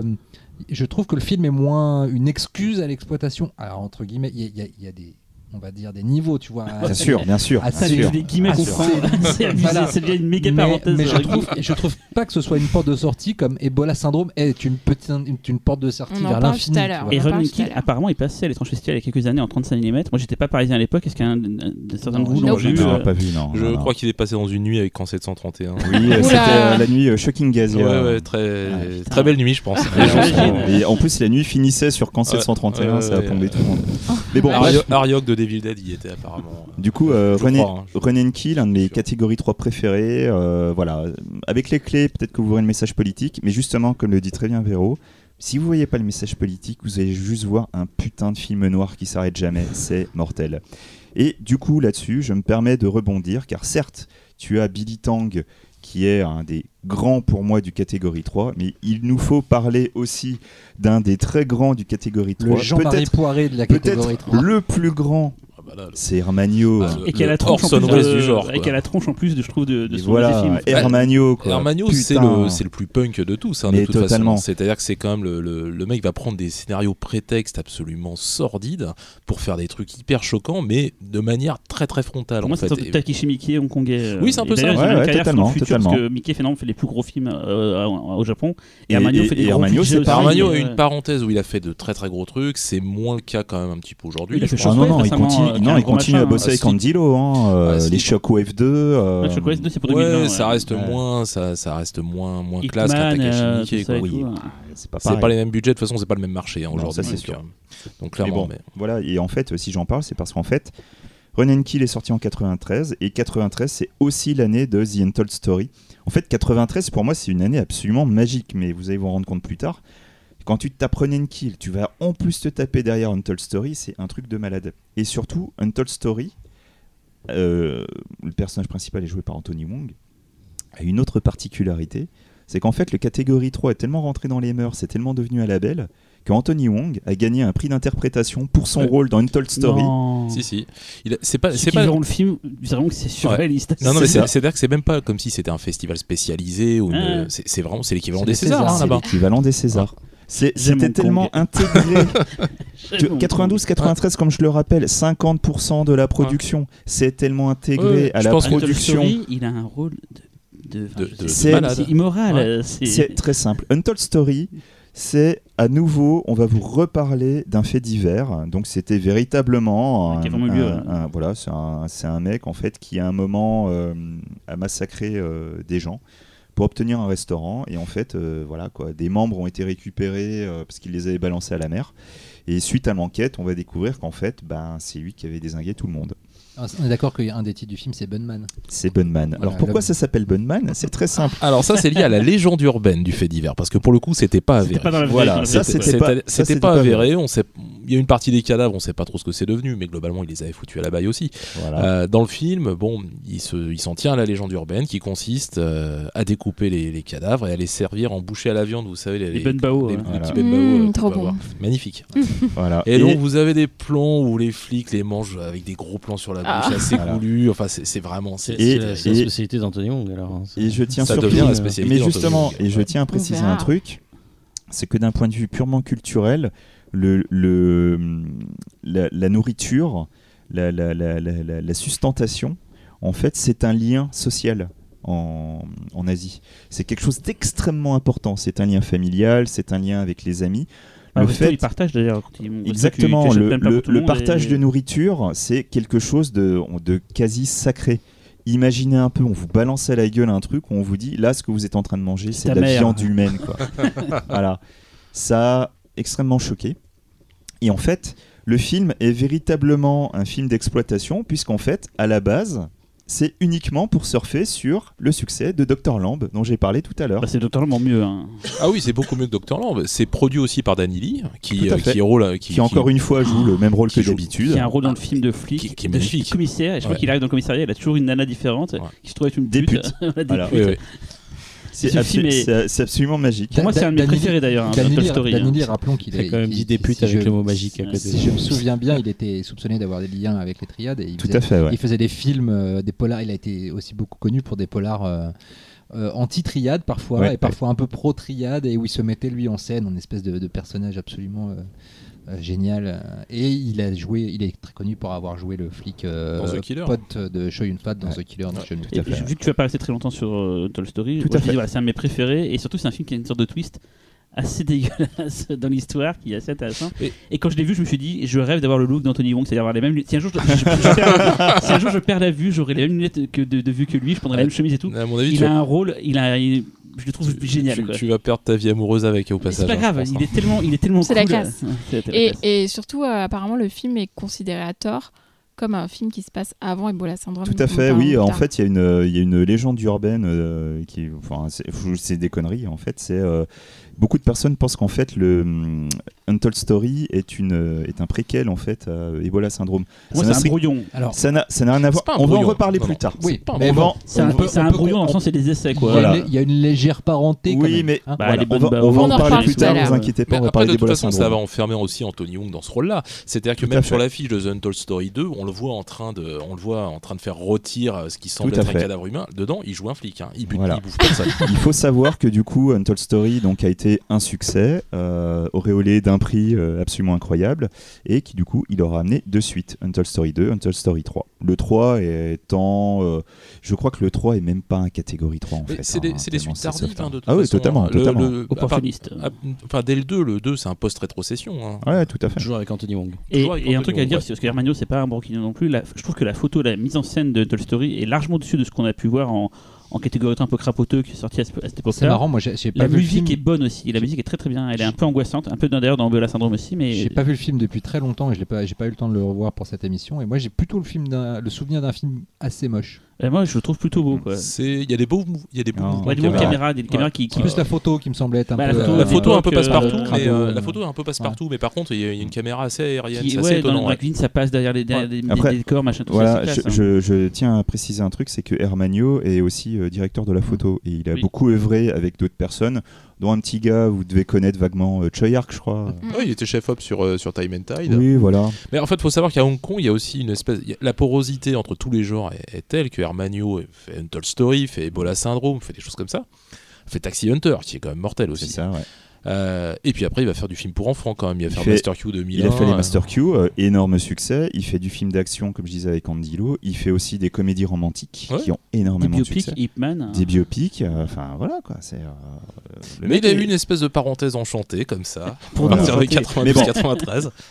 Voilà, justement, 93, année magique, et après Untold Story, autre choc pendant la gueule, Daughter of Darkness. Alors attends, attends, attends. Est-ce que tu as pas choisi ce film pour Laurent par hasard Est-ce qu'il y a, y une coïncidence alors, Est-ce que je, je, sais signale, pas Non. je signale que quand les films ont été. euh, parce que alors, euh, d'ailleurs, vous n'êtes pas au courant, chers auditeurs, que pour le coup, euh, c'est une des rares émissions où en fait. euh, euh, elle, elle est éditorialement cornaquée euh, par euh, Laurent et, et Xavier et, euh, et qui, euh, et qui, du coup Et euh, Véro, euh, s'il vous plaît. Et Et Véro, Véro. elle était dans le lot. et ouais. qui Ah. choisissent et qui ont choisi de nous euh, attribuer des films euh, parce qu'ils nous connaissent très bien. bref, je Oui. ne sais pas. Euh, moi, je voulais Full Contact. Voilà, moi, je dis ça comme ça. On t'a Ouais, donné le ouais, film mais- le plus- Par on rapport- donné le film le plus il pervers. quoi. fallait, Non mais je, oui, je comprends, je, voilà. je comprends Ouais. tellement, mais j'adore.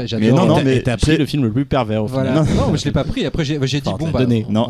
Au bout d'un moment, je sais pas si on peut parler de plus pervers que. Ouais, il J'ai- Ah, donné- il est crado, hein, c'est- ouais, ouais. J'ai donné Bah, Daughter parlons-en, of Darkness à. Laurent sciemment, mais Ah. pas pour le côté pervers. Mais je le laisse parler. Ah bah, on ça va, va, on va alors. voir si j'ai raison.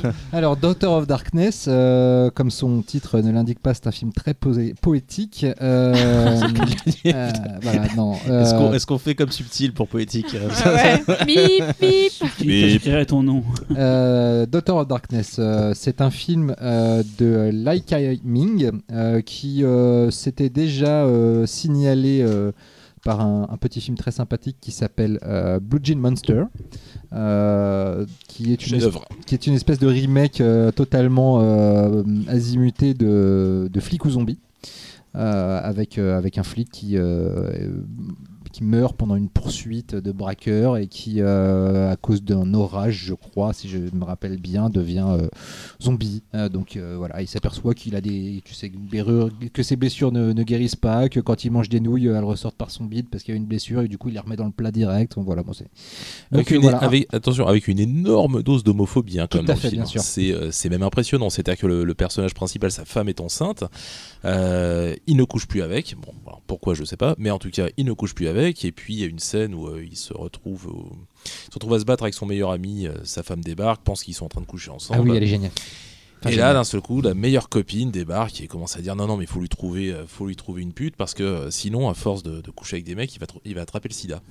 Ah c'est ouais. dit frontalement. C'est-à-dire qu'il n'y a, pas, vache. il y a, il y a pas de, de mise en scène pour essayer de montrer ça. Non, c'est un dialogue du film. On dit Dit- que tout est politique, Pleine ça se face. trouve, il y a un sous-texte. Non, là, chose. je pense Non, pas. tout n'est pas politique. Hein, vous inquiétez pas. je- Là, c'est voilà. juste de l'homophobie. Ah, c'est de l'homophobie, euh, c'est- assez costaud. On quoi. vient donc de vous, euh, de vous dépeindre euh, Lai Kim- Kai-ming d'une façon euh, très convaincante et donc on sait qu'avec Doctor Darkness on est, euh, on est dans de bonnes mains. Euh, ça raconte, alors le film se passe en Chine continentale, c'est très important. Euh, ça raconte euh, l'histoire d'une d'une jeune femme euh, euh, qui va être euh, arrêtée par la police parce qu'elle aurait euh, tué toute sa famille. En tout cas, toute sa famille a été retrouvée massacrée. Euh, son beau-père, sa mère, euh, sa sœur et son frère. Euh, elle est la seule survivante. Euh, elle va donc être interrogée par un policier euh, fort perspicace euh, qui, s'appelle- qui est joué par Anthony Wong. Tiens donc. Euh, et, euh, et dans son récit, en fait, on va comprendre quel était le souffre-douleur euh, de, de toute sa famille et qu'elle a, euh, et qu'elle a subi euh, des choses euh, foncièrement dégueulasses qui l'ont amené à un petit pétage de câble en règle et à massacrer sa famille. Ceci étant dit, le film a une construction. Alors voilà, si vous n'êtes pas typiquement, si vous n'êtes pas habitué aux catégories 3, commencez par celui-là et vous allez vous dire, mais où est-ce que je suis putain de tomber Pas le début. Si, enfin pas le début, mais après Le quand tu vois fais, la pré- c'est sympa. voilà, alors le début, donc on a la découverte de la scène de crime par euh, Anthony Wong, le policier, qui va mener son enquête. Donc pour- par exemple, euh, il va déterminer. Ah, c'est très drôle. Il va déterminer la rigidité cadavérique de la sœur euh, en lui plottant les seins parce qu'elle a une énorme paire de seins et qu'elle est morte dans la, dans la baignoire et que du coup en plus son t-shirt est mouillé et tout. Et avec tout ça avec des espèces d'é- d'énormes sourires benets euh, et sous les yeux complètement atterrés de, de, de son, Son de son apprenti, adjoint. ouais. J'ai pensé à Torrente de Santiago Segura Oui, quand j'ai vu le film, mais Torrente, je trouve, va plus loin. Ouais, oui, Parce oui. que finalement, Tony Leung, des fois, elle a- C'est le sujet au bout d'un moment. peut avoir au bout d'un Voilà. moment une humanité alors que Torrente ne l'a pas. Quoi. Voilà. Et, et donc, euh, donc voilà, ce, ce- ce début de film est pro- proprement euh, hallucinant quand on prend tout le film, le film dans, dans sa, comp- dans sa totalité. Mais là, on se dit bon, on va être dans, dans une espèce de, de, de- de truc un peu gras. euh, et puis on tombe dans le, le récit de, de- des aventures, euh, des mésaventures de cette euh, pauvre Mac. c'est le nom de la jeune fille en question. Et puis là, du coup, on- là, on se marre plus, mais du tout. C'est-à-dire que là, on tombe dans le quotidien absolument dégueulasse d'une jeune fille qui est euh, frappée, euh, qui est euh, ensuite humiliée, et puis qui va être, finir par être violée par son beau-père.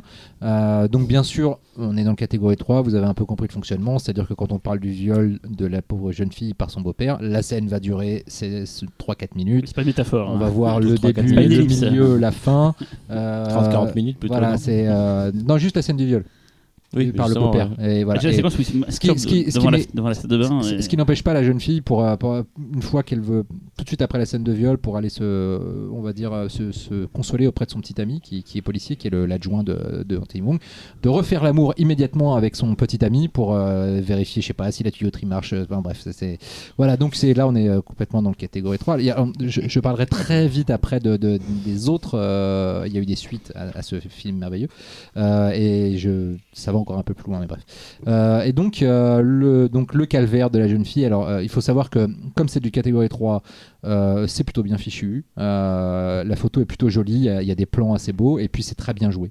Euh, notamment le personnage du père, du beau-père, euh, qui est juste incroyable. Qui s'appelle, euh, le- le- l'acteur s'appelle Oka Kui.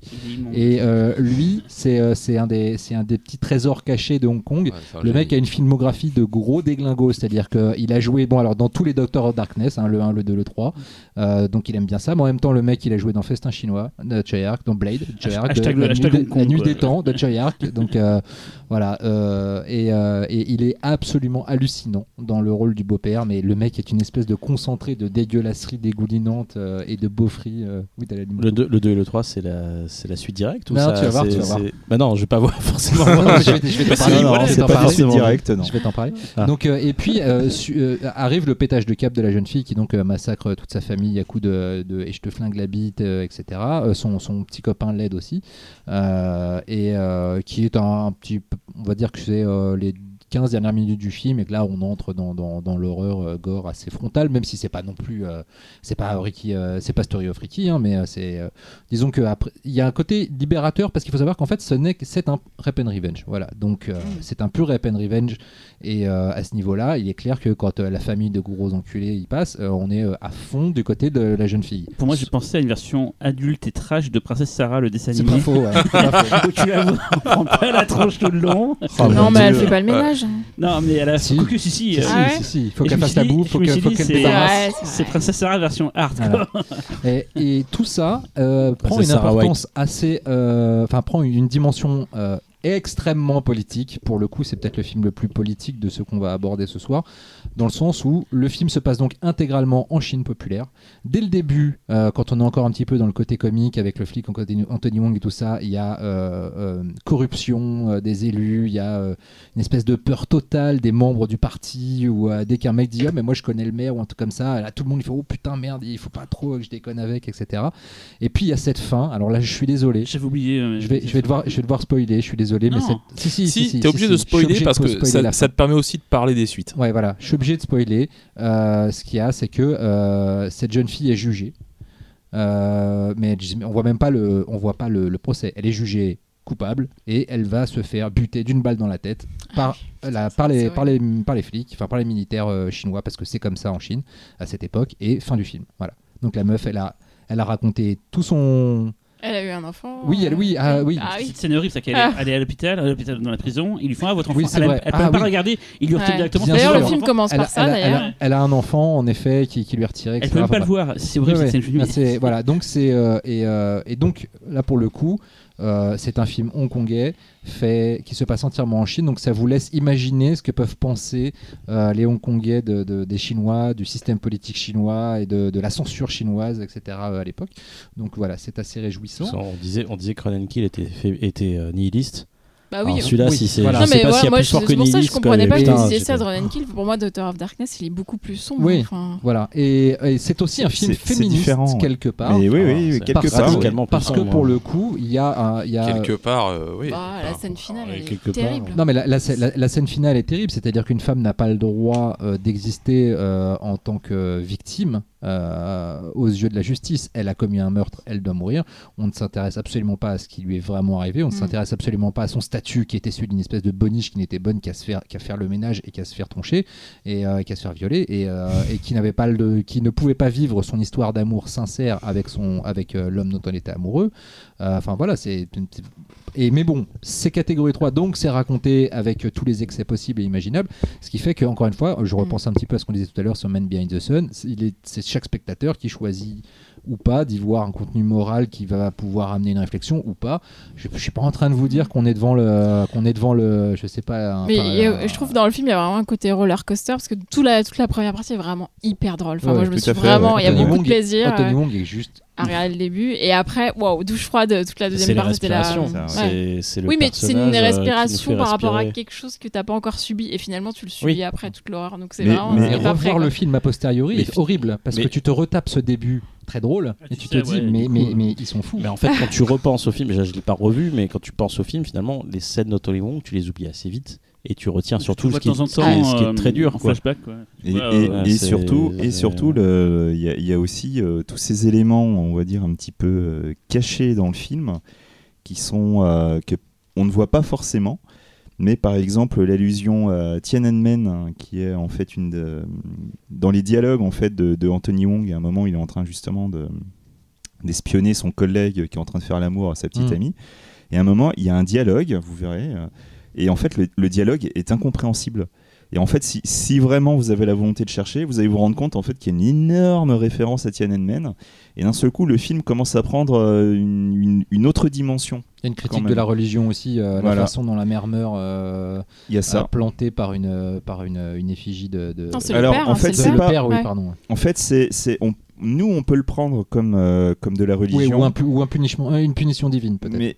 ou comme une punition divine. Mais en fait, la, la statue, il faut savoir que c'est la statue de Guango, qui est en fait un des généraux de- des trois royaumes, hein, qui a été déifié derrière. Et en fait, cette, euh, cette figure, alors, je suis désolé pour Guango, hein, je, je me suis S'il nous écoute, Voilà, hein. je, je suis désolé pour la prononciation, euh, voilà. Mais en fait, c'est une figure qui est, euh, qui est extrêmement intéressante parce que c'est une figure qui représente l'honneur et qui est à la fois euh, priée par la police et par les triades. D'accord, ok. Et en fait, suivant calmé avec sa statue là. et en fait et en fait suivant, je, je crois que la statue en fait a une main qui est mise en avant et je crois qu'en fait suivant si c'est la main droite ou la main gauche. euh, du coup, c'est ça représente soit l'honneur pour la police ou l'honneur pour les triades. Donc du fait qu'elle, elle prenne cette statue hein. pour tuer, euh, clairement, c'est la femme qui Mm. essaie de retrouver son honneur par le meurtre. Donc après, on le Ouais. prend comme on veut. Mm. hein. Attention. Alors on aura un, on aura un Daughter of Darkness 2 euh, Mhm. en 94. Non, non, je dis une bêtise, 93 je crois. Euh, non, non, 94, c'est bien ça.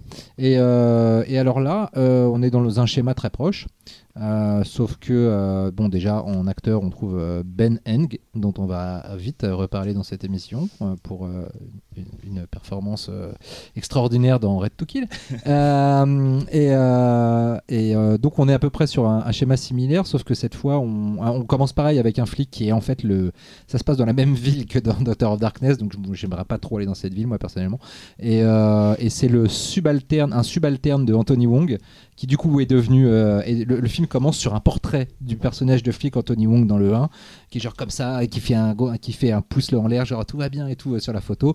Et en fait, son subalterne regarde en disant Ah, tu es devenu, grâce à ton enquête que tu as résolue, tu es devenu euh, un grand ponte, du coup, moi j'ai pris ta place et j'espère que je vais faire euh, pareil que toi.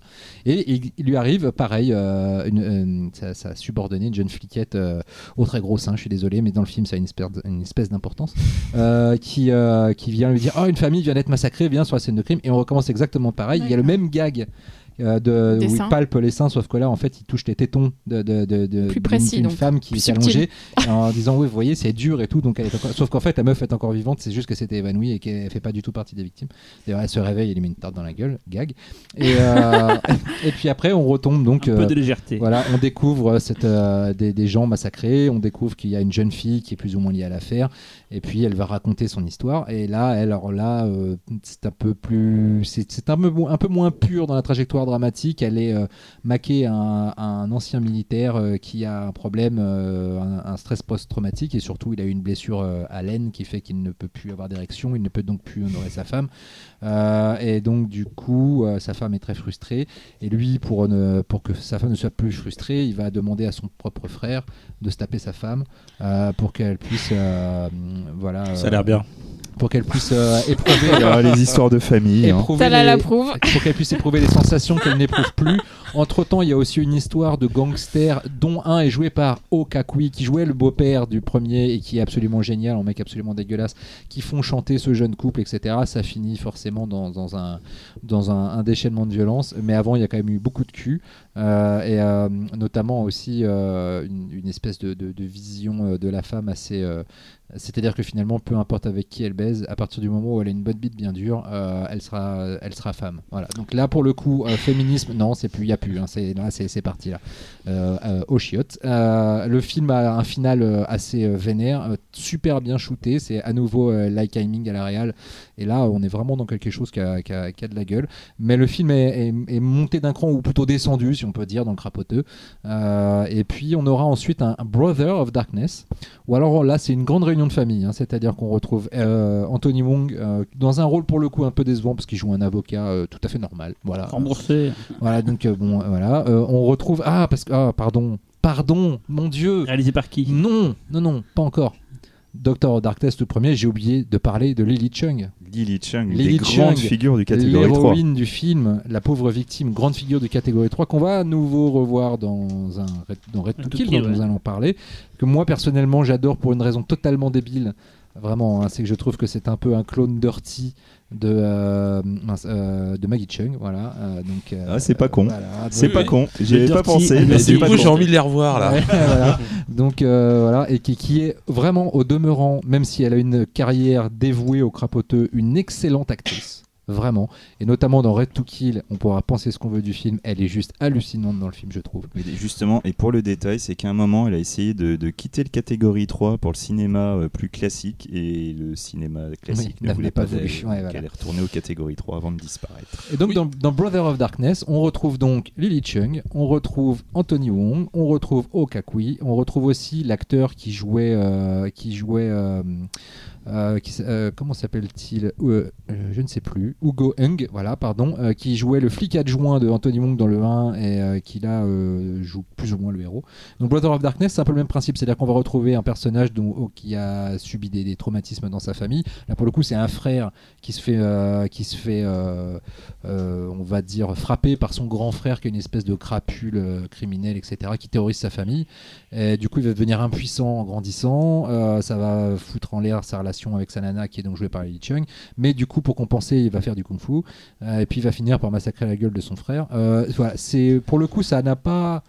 Euh, l'intérêt entre guillemets que peut avoir les Docteurs Darkness parce que on ne va pas dans, aussi loin dans le crapoteau on reste dans un film euh, une espèce de drame euh, un peu un peu outré Bon, c'est un drame un peu bis. hein. voilà, un drame un peu bis. Donc, si vous êtes là pour les sensations, c'est pas le film qui va vous en apporter le plus, mais il a le mérite de rassembler tout ce beau monde et il a le mérite d'être réalisé par euh, notre ami Billy Tang. Mais alors Voilà. justement, il y a quand même parce que bon, on va spoiler hein, de toute façon, euh, vu qu'on a décidé de spoiler Oui, Daughter ouais. of Darkness, on va spoiler Bro- Brother. C'est qu'à la, la- à la différence de Daughter of Darkness, euh, dans Brother of Darkness, le mec s'en sort. Oui. Il est jugé, il est jugé exactement. comme non coupable. Oui, oui, oui. Voilà. Donc, mais là, il n'est pas jugé en Chine. Le film ne se passe pas en Chine. Oui, le film ne se passe pas Voilà. en Chine. Et là, pour le coup, le responsable de la mort de l'infâme est jugé par ses pairs et déclaré innocent. Bah, de toute façon, il y a une espèce de métaphore hein, dans le film. L'infâme, l'infâme, il est censé représenter la Chine populaire. hein. Oui, C'est voilà. ça. D'ailleurs, euh, le, le- cl- clairement, le, le- le frère, euh, le frère méchant dans Brother of Darkness, c'est une espèce de, de, de sous, euh, de sous-merde humaine. euh, Ah, mais il est génial. mais C'est une espèce, c'est la racaille ultime. Ah, quoi. mais total. Total. Et, euh, et- et signalons qu'à la fin de Doctor Darkness 2, euh, elle n'est- la, coupable n'est pas exécutée, mais du coup, c'est plus simple, elle se suicide. Voilà. Avec un magnifique mannequin en mousse qui est la Tout dernière image du film. Tout à fait. Voilà.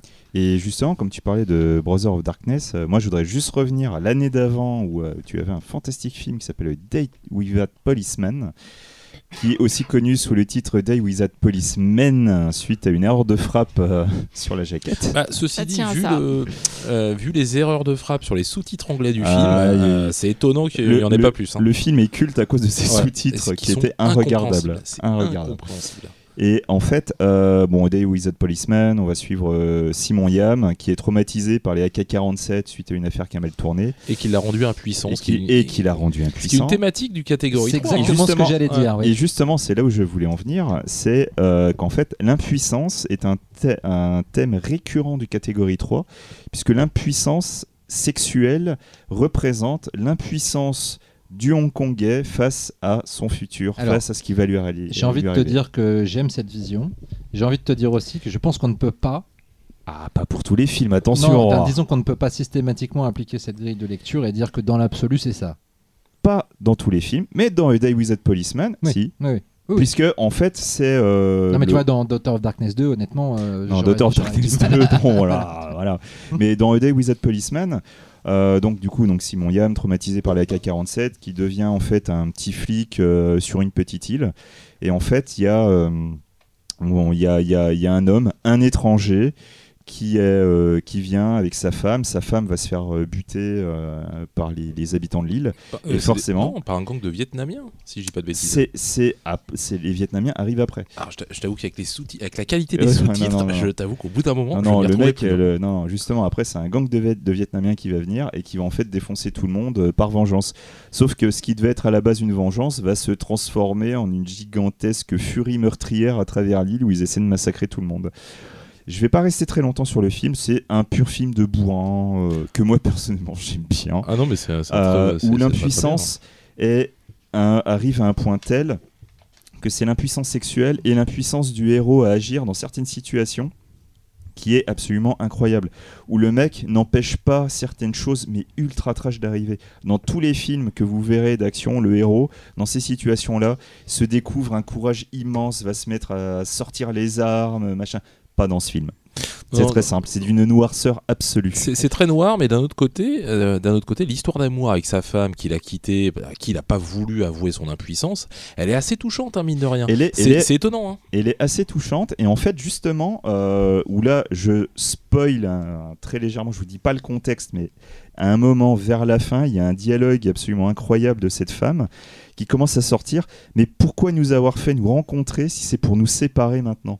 Et en fait très clairement vu les détails que tu as eu dans le film tu sais qu'elle parle tout simplement des Hongkongais et des Britanniques voilà. Et quand tu recontextualises ça, bah en fait tout prend sens derrière. C'est une très- Alors- euh, oui, c'est une très belle phrase. Je crois que c'est 5 minutes après que sa sœur se soit fait buter. Oui, voilà, c'est un mais truc, sinon, euh, euh, mais Un moment va de poésie. Mais voilà, après, je tiens aussi à préciser un truc sur cette émission, c'est que, ok, il y a des films qui ont été choisis avec un contexte politique, avec des éléments politiques dedans, mais attention, hein, c'est une toute petite partie du catégorie 3, euh, qui, voilà, hein, faut pas retrouver ça dans tous les films, attention. Non, non, voilà, si, si vous voulez de l'exploitation excessive, c'est évidemment là-dedans. Je pense que c'est même de toute façon la dernière industrie à avoir produit des films pareils. C'est c'est ça. Le c'est Japon en a fait, continue à en faire, mais avait une tradition déjà bien avant, et puis c'était euh, c'était surtout des films qui étaient, qui étaient destinés un peu à l'underground. Mm. En tout cas, il y, a eu un- il y a eu une tradition du Japon extrême qu'on traitera peut-être un peu ici. Bah, puis il y a eu le. il y a eu espère. le- Mais pas tout de suite là.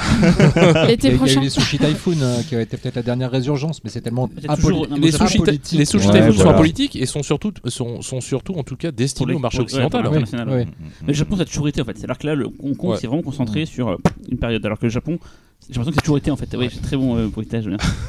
Mais bon, Red du, to kill. Red du to coup, kill. voilà, si vous voulez quelque chose de peut-être beaucoup moins politique, Oh, mais un yeah. petit peu, Bah, de par son Mais- titre, un petit peu. mais bon, c'est quand même, vous allez comprendre, Red to Kill. Ouais, c'est mon film, c'est celui que vous avez choisi pour moi. Vas-y. C'est pour ça que Ouais, t'as mis on se demande pourquoi, rouge. mais on sait quoi. On sait un petit peu pourquoi quand même. Euh, donc du coup, Red to Kill, euh, toujours en 1994, un film de Billy Tang, toujours. hein. On dirait qu'il n'y a que deux réalisateurs, putain de catégorie 3. Euh, alors le pitch, euh, donc c'est Ming Ming, qui est une jeune handicapée mentale, qui après le décès de son père est euh, placée dans un institut spécialisé par une gentille assistante sociale. Au début du film, on suit donc euh, l'adaptation de Ming Ming à son nouvel environnement. Euh, et tout va bien, euh, tout se passe bien, sauf qu'en parallèle, on assiste aussi au, au viol et au meurtre atroce commis par un homme qui est très excité par la couleur rouge, d'où le titre du film. Et peut-être son double sens, n'est-ce pas, Laurent? Et bien évidemment, à un moment donné, son chemin, le chemin de ce violeur, va croiser celui de Ming Ming et il va violemment compromettre l'innocence de la jeune fille. Très bon résumé, n'est-ce pas Très. Non, non, non, c'est voilà, joliment comprom- dit. compromettre C'est joliment l'innocence. dit joliment Ouais. filmé.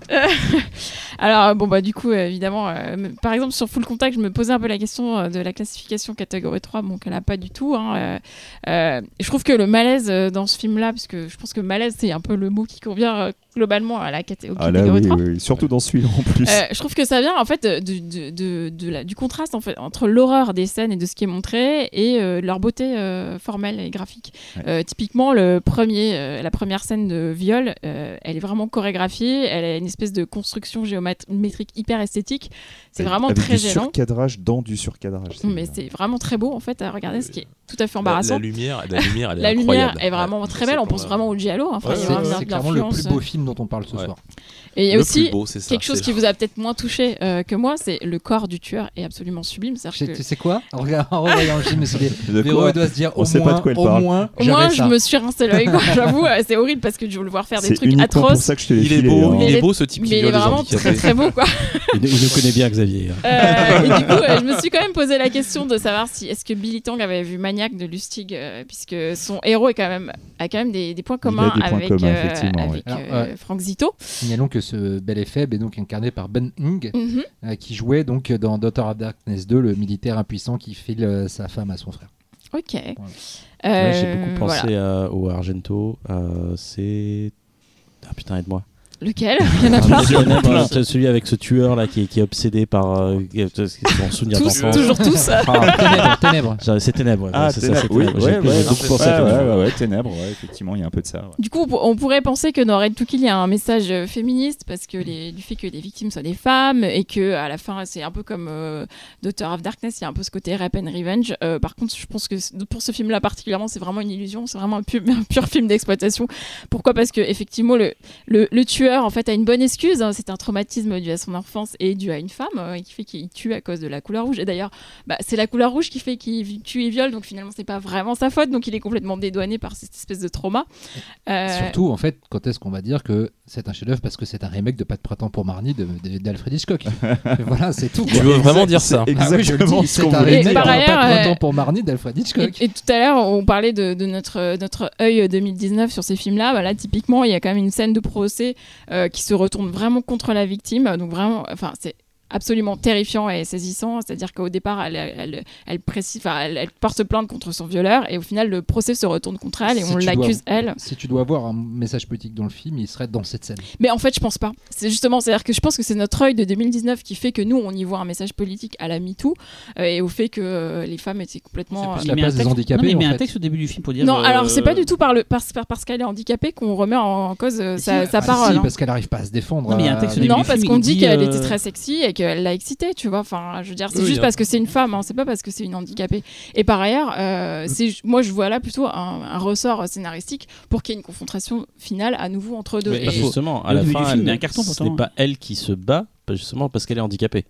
Bah, alors, on va y revenir, mais, mais bon. Euh, et du coup, justement, quand on parle du moment où elles se battent, donc elle et son assistante sociale, donc elle, elle est un peu plus passive et elle est quasiment à, à deux doigts de se sacrifier justement pour sauver euh, l'assistante sociale, mais elles se battent complètement à armes inégales. Je veux dire, c'est C'est- absolument choquant, c'est-à-dire que le, le tueur trouve quand même une espèce de massue pour se défendre, alors qu'elles elles vont se battre avec soit des tongs, des fleurs en plastique, ou pire, un fer à repasser. C'est Ouais. quand même choquant pour moi. Tu peux faire des choses avec C'est des absolument inadmissible. Je- dans cette scène de fin, il y a un plan qui me fait mais hurler de rire à chaque fois et c'est dégueulasse, je suis désolé. Le tueur est en train de violer l'assistante sociale.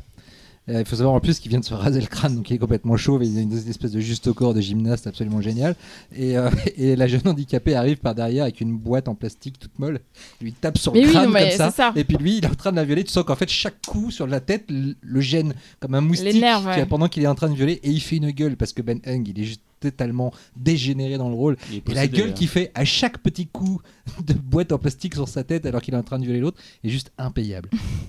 Et, euh, et du coup, voilà. Et encore une fois, pour, pour prouver que tout ça n'est que de n'est pas du féminisme, mais plutôt de la provoque, il y a quand même euh, quand il viole euh, Ming Ming, euh, il lui dit, euh, en fait, il, contrairement aux autres, il va pas la tuer parce que son innocence le touche et qu'il a l'impression qu'il est tombé amoureux d'elle quelque part. Et il dit, euh, on pourrait même avoir un enfant ensemble et même si c'était une fille, je l'aimerais. Donc je serais content. Ce qui Ça est- part pas de la intention. C'est- un film de plein de poésie. Euh, alors gros bémol, mais je pense qu'on va finir euh, tout ce podcast là-dessus. C'est la musique de ce film qui est absolument atroce. Je pense que c'est le pire dans ce film, c'est la musique. Ah, Finalement, c'est pas on- tous les viols on- et les on va, horreurs. On va faire un point sur la musique un peu plus tard. et On est, entre du, intéressant, euh, on est là. entre du AB prod et du film érotique. La musique, absolument en, atroce. en règle générale, c'est souvent un problème. hein. Et, euh, et- et ça, en plus, Story, elle est, elle souvent. euh, Toy Story, ça va, mais c'est souvent illustratif Mais- et euh, c'est des fois. Et c'est surtout quoi. très très inapproprié, c'est-à-dire qu'il y a quand même une scène où euh, Ming Ming se douche après s'être fait violer, où elle se ça, C'est mutile. la scène du film. Et euh, la musique, elle est complètement inappropriée, c'est-à-dire qu'on est vraiment dans du AB prod, premier baiser, ou Hélène et les garçons. Donc, euh, spo- spoilez pas, on va parler musique plus tard. Ok, je spoil pas. Il va mettre du Mais- mais-. En tout cas, merci pour ce choix. Cette scène sous la douche est vraiment incroyable. Et d'ailleurs, hein.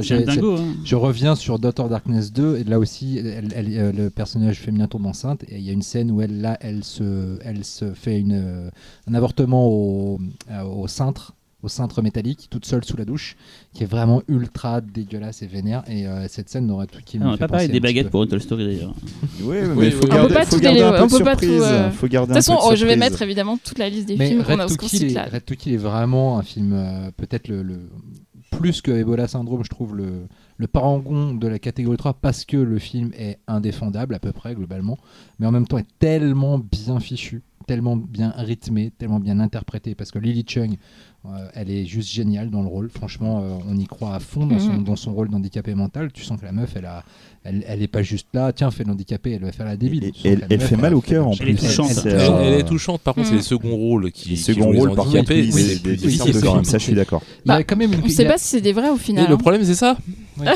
Bah, c'est justement, bien fait, bien hein. fait. Voilà. Ah oui, mais c'est très très dur Et quand même Ben- à voir parce qu'à un moment on est, on est en train de se demander mais est-ce qu'on est-ce qu'ils se foutent de leur gueule? Oui. Est-ce qu'ils leur Ouais. demandent de jouer comme ça Il y en a un qui, a la bouche comme- qui, qui- n'arrête pas de mettre sa bouche complètement de travers à chaque fois qu'il ouvre la bouche. et le, vrai souci avec ces films-là déstabilisant. aussi, c'est qu'on a tellement peu d'informations sur la, la Mm. manière dont c'est tourné, c'est quand même très très peu documenté tout ça, qu'on est, euh, qu'on est souvent très très mal à l'aise. On a presque parfois l'impression de se trouver face à un monde d'eau, et là, là, là en l'occurrence, c'est le cas quoi. Et Ben Hung est mortel dans le rôle du psychopathe. Il est juste. Et, il est complètement. juste Et d'ailleurs, enfin, je disais son corps, mais euh, Lily Chung est super Oui, belle ouais, aussi. Enfin, et on la voit sur toutes les coutures et Ouais, elle est magnifique. Enfin, Et, ben- et c'est donné, horrible, Ben- on les voit se faire, enfin, on les voit ensemble tout nus et Et c'est fou parce qu'en plus Ben Hung au début est présenté comme un personnage très très gentil et il y a- un mystère en fait sur qui est le, le violeur Mm. alors que lui est présenté puisque c'est le- Mm, en gros c'est le il, fait travailler des il fait travailler des, des- des handicapés mentaux dans sa dans sa société de je sais pas quoi d'emballage tout comme ça je sais pas, bref. Et, euh, et il est très positif etc et à partir du moment où en revanche le personnage est dévoilé là c'est c'est- il est Mm. en mode full taré jusqu'au qui j'ai bout pensé ouais. et, euh, et à un moment donné, il y, a une, il y a une scène où on lui parle et il, je sais plus, il, a, il a un regard face caméra. Il y a une tirade Au sur sa, tribunal, sur, là sur sa méchanceté, des trucs comme ça. Non, c'est après, je crois. Et puis il a une visage mal, puis d'un coup il fait un sourire complètement démon, il fait comme ça, super fort. C'est juste là, ça le plan. je Moi j'ai pensé à, à James McAvoy dans Split. Ouais, c'est je pas pense faux, que ouais. Chalamet s'est inspiré de Kill peut-être. pour son personnage. Possible. C'est vrai. Toi, y a une- Je le vois tellement en train de se faire une rétro, euh, une rétro catégorie Ah, c'est une 3. bonne idée ça. Ouais. Ouais, ouais, Red to Kill, euh, bon, je vais pas vous faire un topo sur, euh, sur le côté politique, euh, parce que bon, voilà, Red to Kill, vous avez compris, je pense. Voilà, puis Oui, le c'est pas le faible, bleu, c'est le euh, rouge. hein. le faible qui va arriver dans un endroit où on va s'occuper de lui euh, par de grandes instances, sauf que les grandes instances vont évi- évidemment profiter d'elle. C'est un peu cousu de fil blanc, il y a un moment là ça devient grossier, euh, bon bref, on s'en fout. Jusqu'à présent, c'était quand même pas non plus ultra fin. Ah hein, non, mais là, là on arrive encore à moins fin là. Mais subtil, par contre, oui, subtil. Non, non, par contre, ce, qui est, ce, qui est, euh, ce qui est intéressant avec euh, Red to Kill, hein, le, le truc vraiment à souligner sur le catégorie 3, c'est qu'en fait, Red to Kill va se baser sur un fait divers à nouveau, sauf que Billy Tang le dit même dans une interview. Alors, ouais, il y, a eu un- il y a eu un fait divers. Bon, je me suis inspiré du truc genre à 25-30%, puis bah, j'ai fait un film avec, quoi. Donc, c'est. C'est vraiment le, cet aspect catégorie 3 où on est capable de te parler d'un fait divers, mais en fait le fait divers, ça va se limiter, euh, limite euh, genre euh, à un massacre à la tronçonneuse ou autre, euh, genre un tout petit truc, puis on te fait un film complètement différent derrière. Ça, c'est de la pure exploite. C'est marrant ce que tu dis parce que quand, quand j'entends parler du film Red to Kill, moi, à l'époque, quand on en parlait, la, la- la réputation du film, c'était un mec qui violait des nanas qui étaient habillées en rouge. C'est ce que j'avais en tête pour voir le film. Et en fait, j'ai vu un film un peu différent. J'ai vu ça effectivement, mais toute la fin, je me suis dit, mais c'est un cartoon. Moi, j'ai trouvé le film très, très. euh, pas jovial, c'est un mot un peu fort quand même.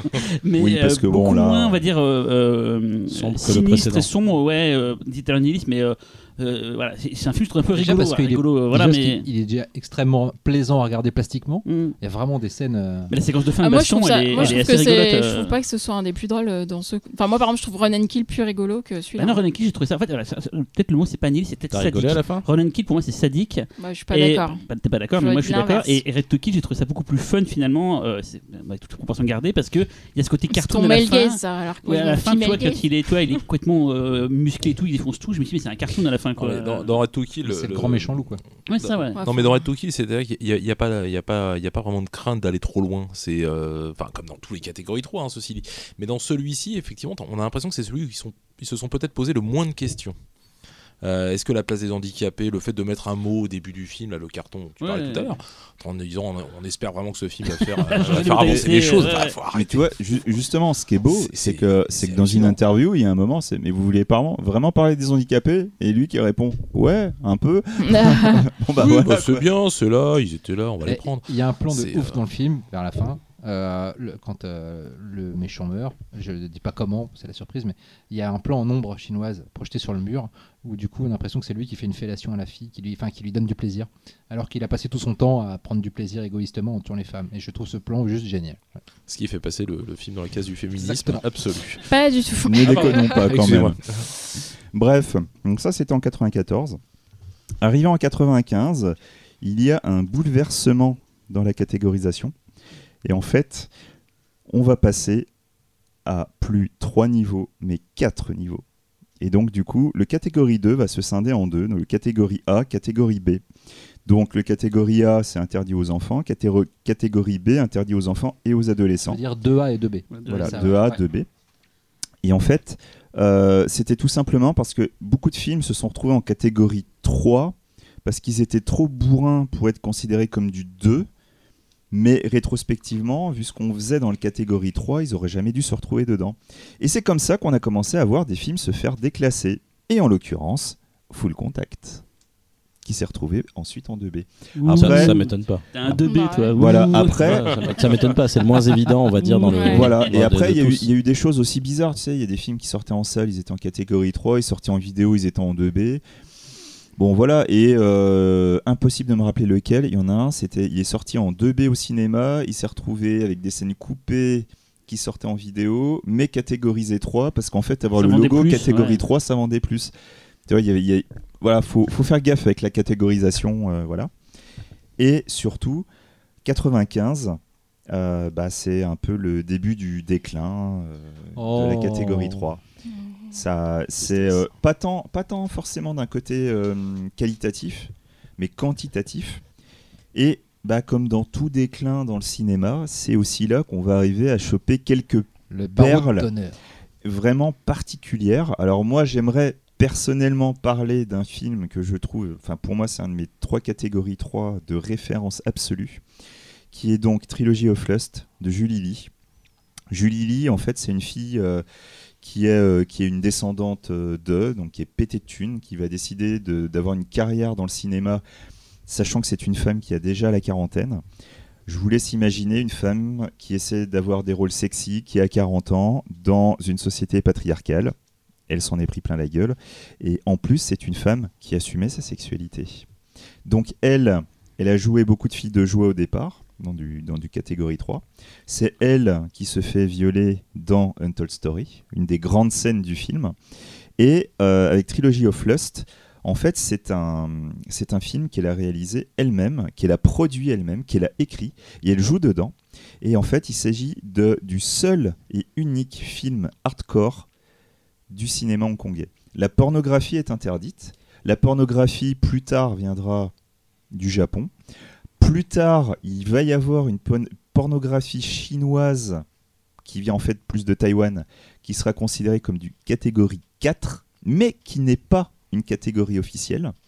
Et en fait, dans ce film hardcore, c'est juste qu'en fait, on va se retrouver avec des scènes non simulées, mais on n'est pas dans une, euh, esthétique pornographique. Où en fait, ce qui compte, c'est pas tant de voir la pénétration pour toi t'amener un élément masturbatoire, c'est plus t'amener une pénétration pour te montrer la jouissance, le réalisme. Et en fait, son film, du fait qu'il va se rapprocher grâce à ça d'un certain réalisme, il devient extrêmement dur, extrêmement sombre. En fait, l'histoire, c'est un docteur euh, va arriver en Chine pour aller s'acheter une femme, comme cela se faisait à l'époque, une femme chinoise qu'il va trouver, qu'il va acheter, qu'il va ramener et qui va traiter comme de la merde. La nana a ses propres traumas. Son frère est mort à Tiananmen. Elle a vu, enfin, elle a été obligée de, de manger les restes de ses parents. Et je parle pas de restes de nourriture. Et elle va rencontrer un homme, euh, un vendeur de légumes, avec qui elle va avoir une relation euh, passionnelle. Évidemment, c'est un amour qui va euh, avoir beaucoup de conséquences, qui va amener beaucoup de morts. Et il va y avoir une volonté aussi de sortir de cette société. Et dans l'impossibilité de partir dans cette société, et je vous grille un peu le truc, ça va finir de manière particulièrement noire. Ce film, c'est c'est encore plus nihiliste que Run and Kill. Ce film est absolument magique. Moi, je conseille vraiment de le voir. Mais voilà, je mets en garde sur le fait que c'est un film hard- hardcore. Il y a des vraies pénétrations. Voilà. Est-ce qu'on peut Je- dédier cette émission à, à nos amis les Social Justice Warriors Je pense qu'ils vont, qu'ils vont surkiffer. Voilà. Bon, on va se faire défoncer après, mais bon, il y a un moment, euh, voilà quoi. Mais voilà quoi, Trilogy of Lust, euh, à prendre avec des pincettes, avec des baguettes même, je dirais. J'ai pas osé tout à l'heure, il a dit pas de printemps pour mardi, je- j'ai- je me suis retenu Euh, les débridés aussi, ça l'a entendu tout à l'heure et tout. hein. Bref. Et, euh, et bien entendu, euh, on est tous d'accord pour dire qu'on dédie cette émission à Simon Yam, hein, histoire de faire dans la Que vraie j'ai rencontré Tu as veut- rencontré Simon Yam Qui veut me toucher Putain, Attends, je salaud, voudrais, je voudrais juste, Ah, si, je voudrais Jess. juste laisser Talal dire la blague, s'il te plaît, parce que moi je la trouve extraordinaire. Vas-y, Bah si, t'assumes là. Allez, Talal, Ah bah, vas-y. je- vas-y. Mais moi, je suis pas comme vous, moi. Non, mais J'ai- Allez, j'ai je pas vais trouvé la meilleure blague du J'ai soir, pas dit mec. un pas de- Si. Bon, tu veux que je la fasse Vas-y, fais-la. Il va Vas-y. pas y arriver. pas drôle de printemps pour mardi. Mais oui, c'est un Ah. chef-d'œuvre, mec, c'est un chef-d'œuvre. Bref, voilà, je vous ai parlé, je vous ai fait c'est mon, Moyen mon- qui a eu, a un accident. mon euh, petit. euh, Qui- Qui s'est fait agresser Ouais, qui s'est fait agresser, oui. Enfin, qui s'est fait Ouais, agresser. Simon euh, Yam s'est fait, s'est fait Oui. agresser en fait il y a quelques poignard, jours. Il s'est ouais, fait poignarder en Chine continentale. Mais il va bien. Comme quoi, Mais- hein, mais il va bien, oui, Les Hongkongais, faut vraiment pas aller en Chine continentale. Clairement, c'est- bordel. clairement, là. Catégorie 3, on peut arrêter de vous le dire, merde. C'est pas que Simon Yam a c'est fait au gars clair, qui l'a quoi. poignardé. Ça se trouve, il l'a. Il l'a bouffé. Enfin voilà quoi. Donc pour finir sur trilogie, trilogie of Lust, Julie Lee en fait prévoyait de faire une trilogie. Elle n'a fait que le 2 et en fait euh, elle s'est euh, littéralement fait euh, défoncer par les tabloïds, par la société hongkongaise qui n'acceptait pas. Attends, elle ça- voulait faire une trilogie, elle a commencé par le 2. Non non, elle voulait, elle voulait faire une trilogie. Ouais. Elle a juste fait le 2. Elle s'est arrêtée au 2 parce Donc elle a fait le 1 et le 2. voilà c'est bien.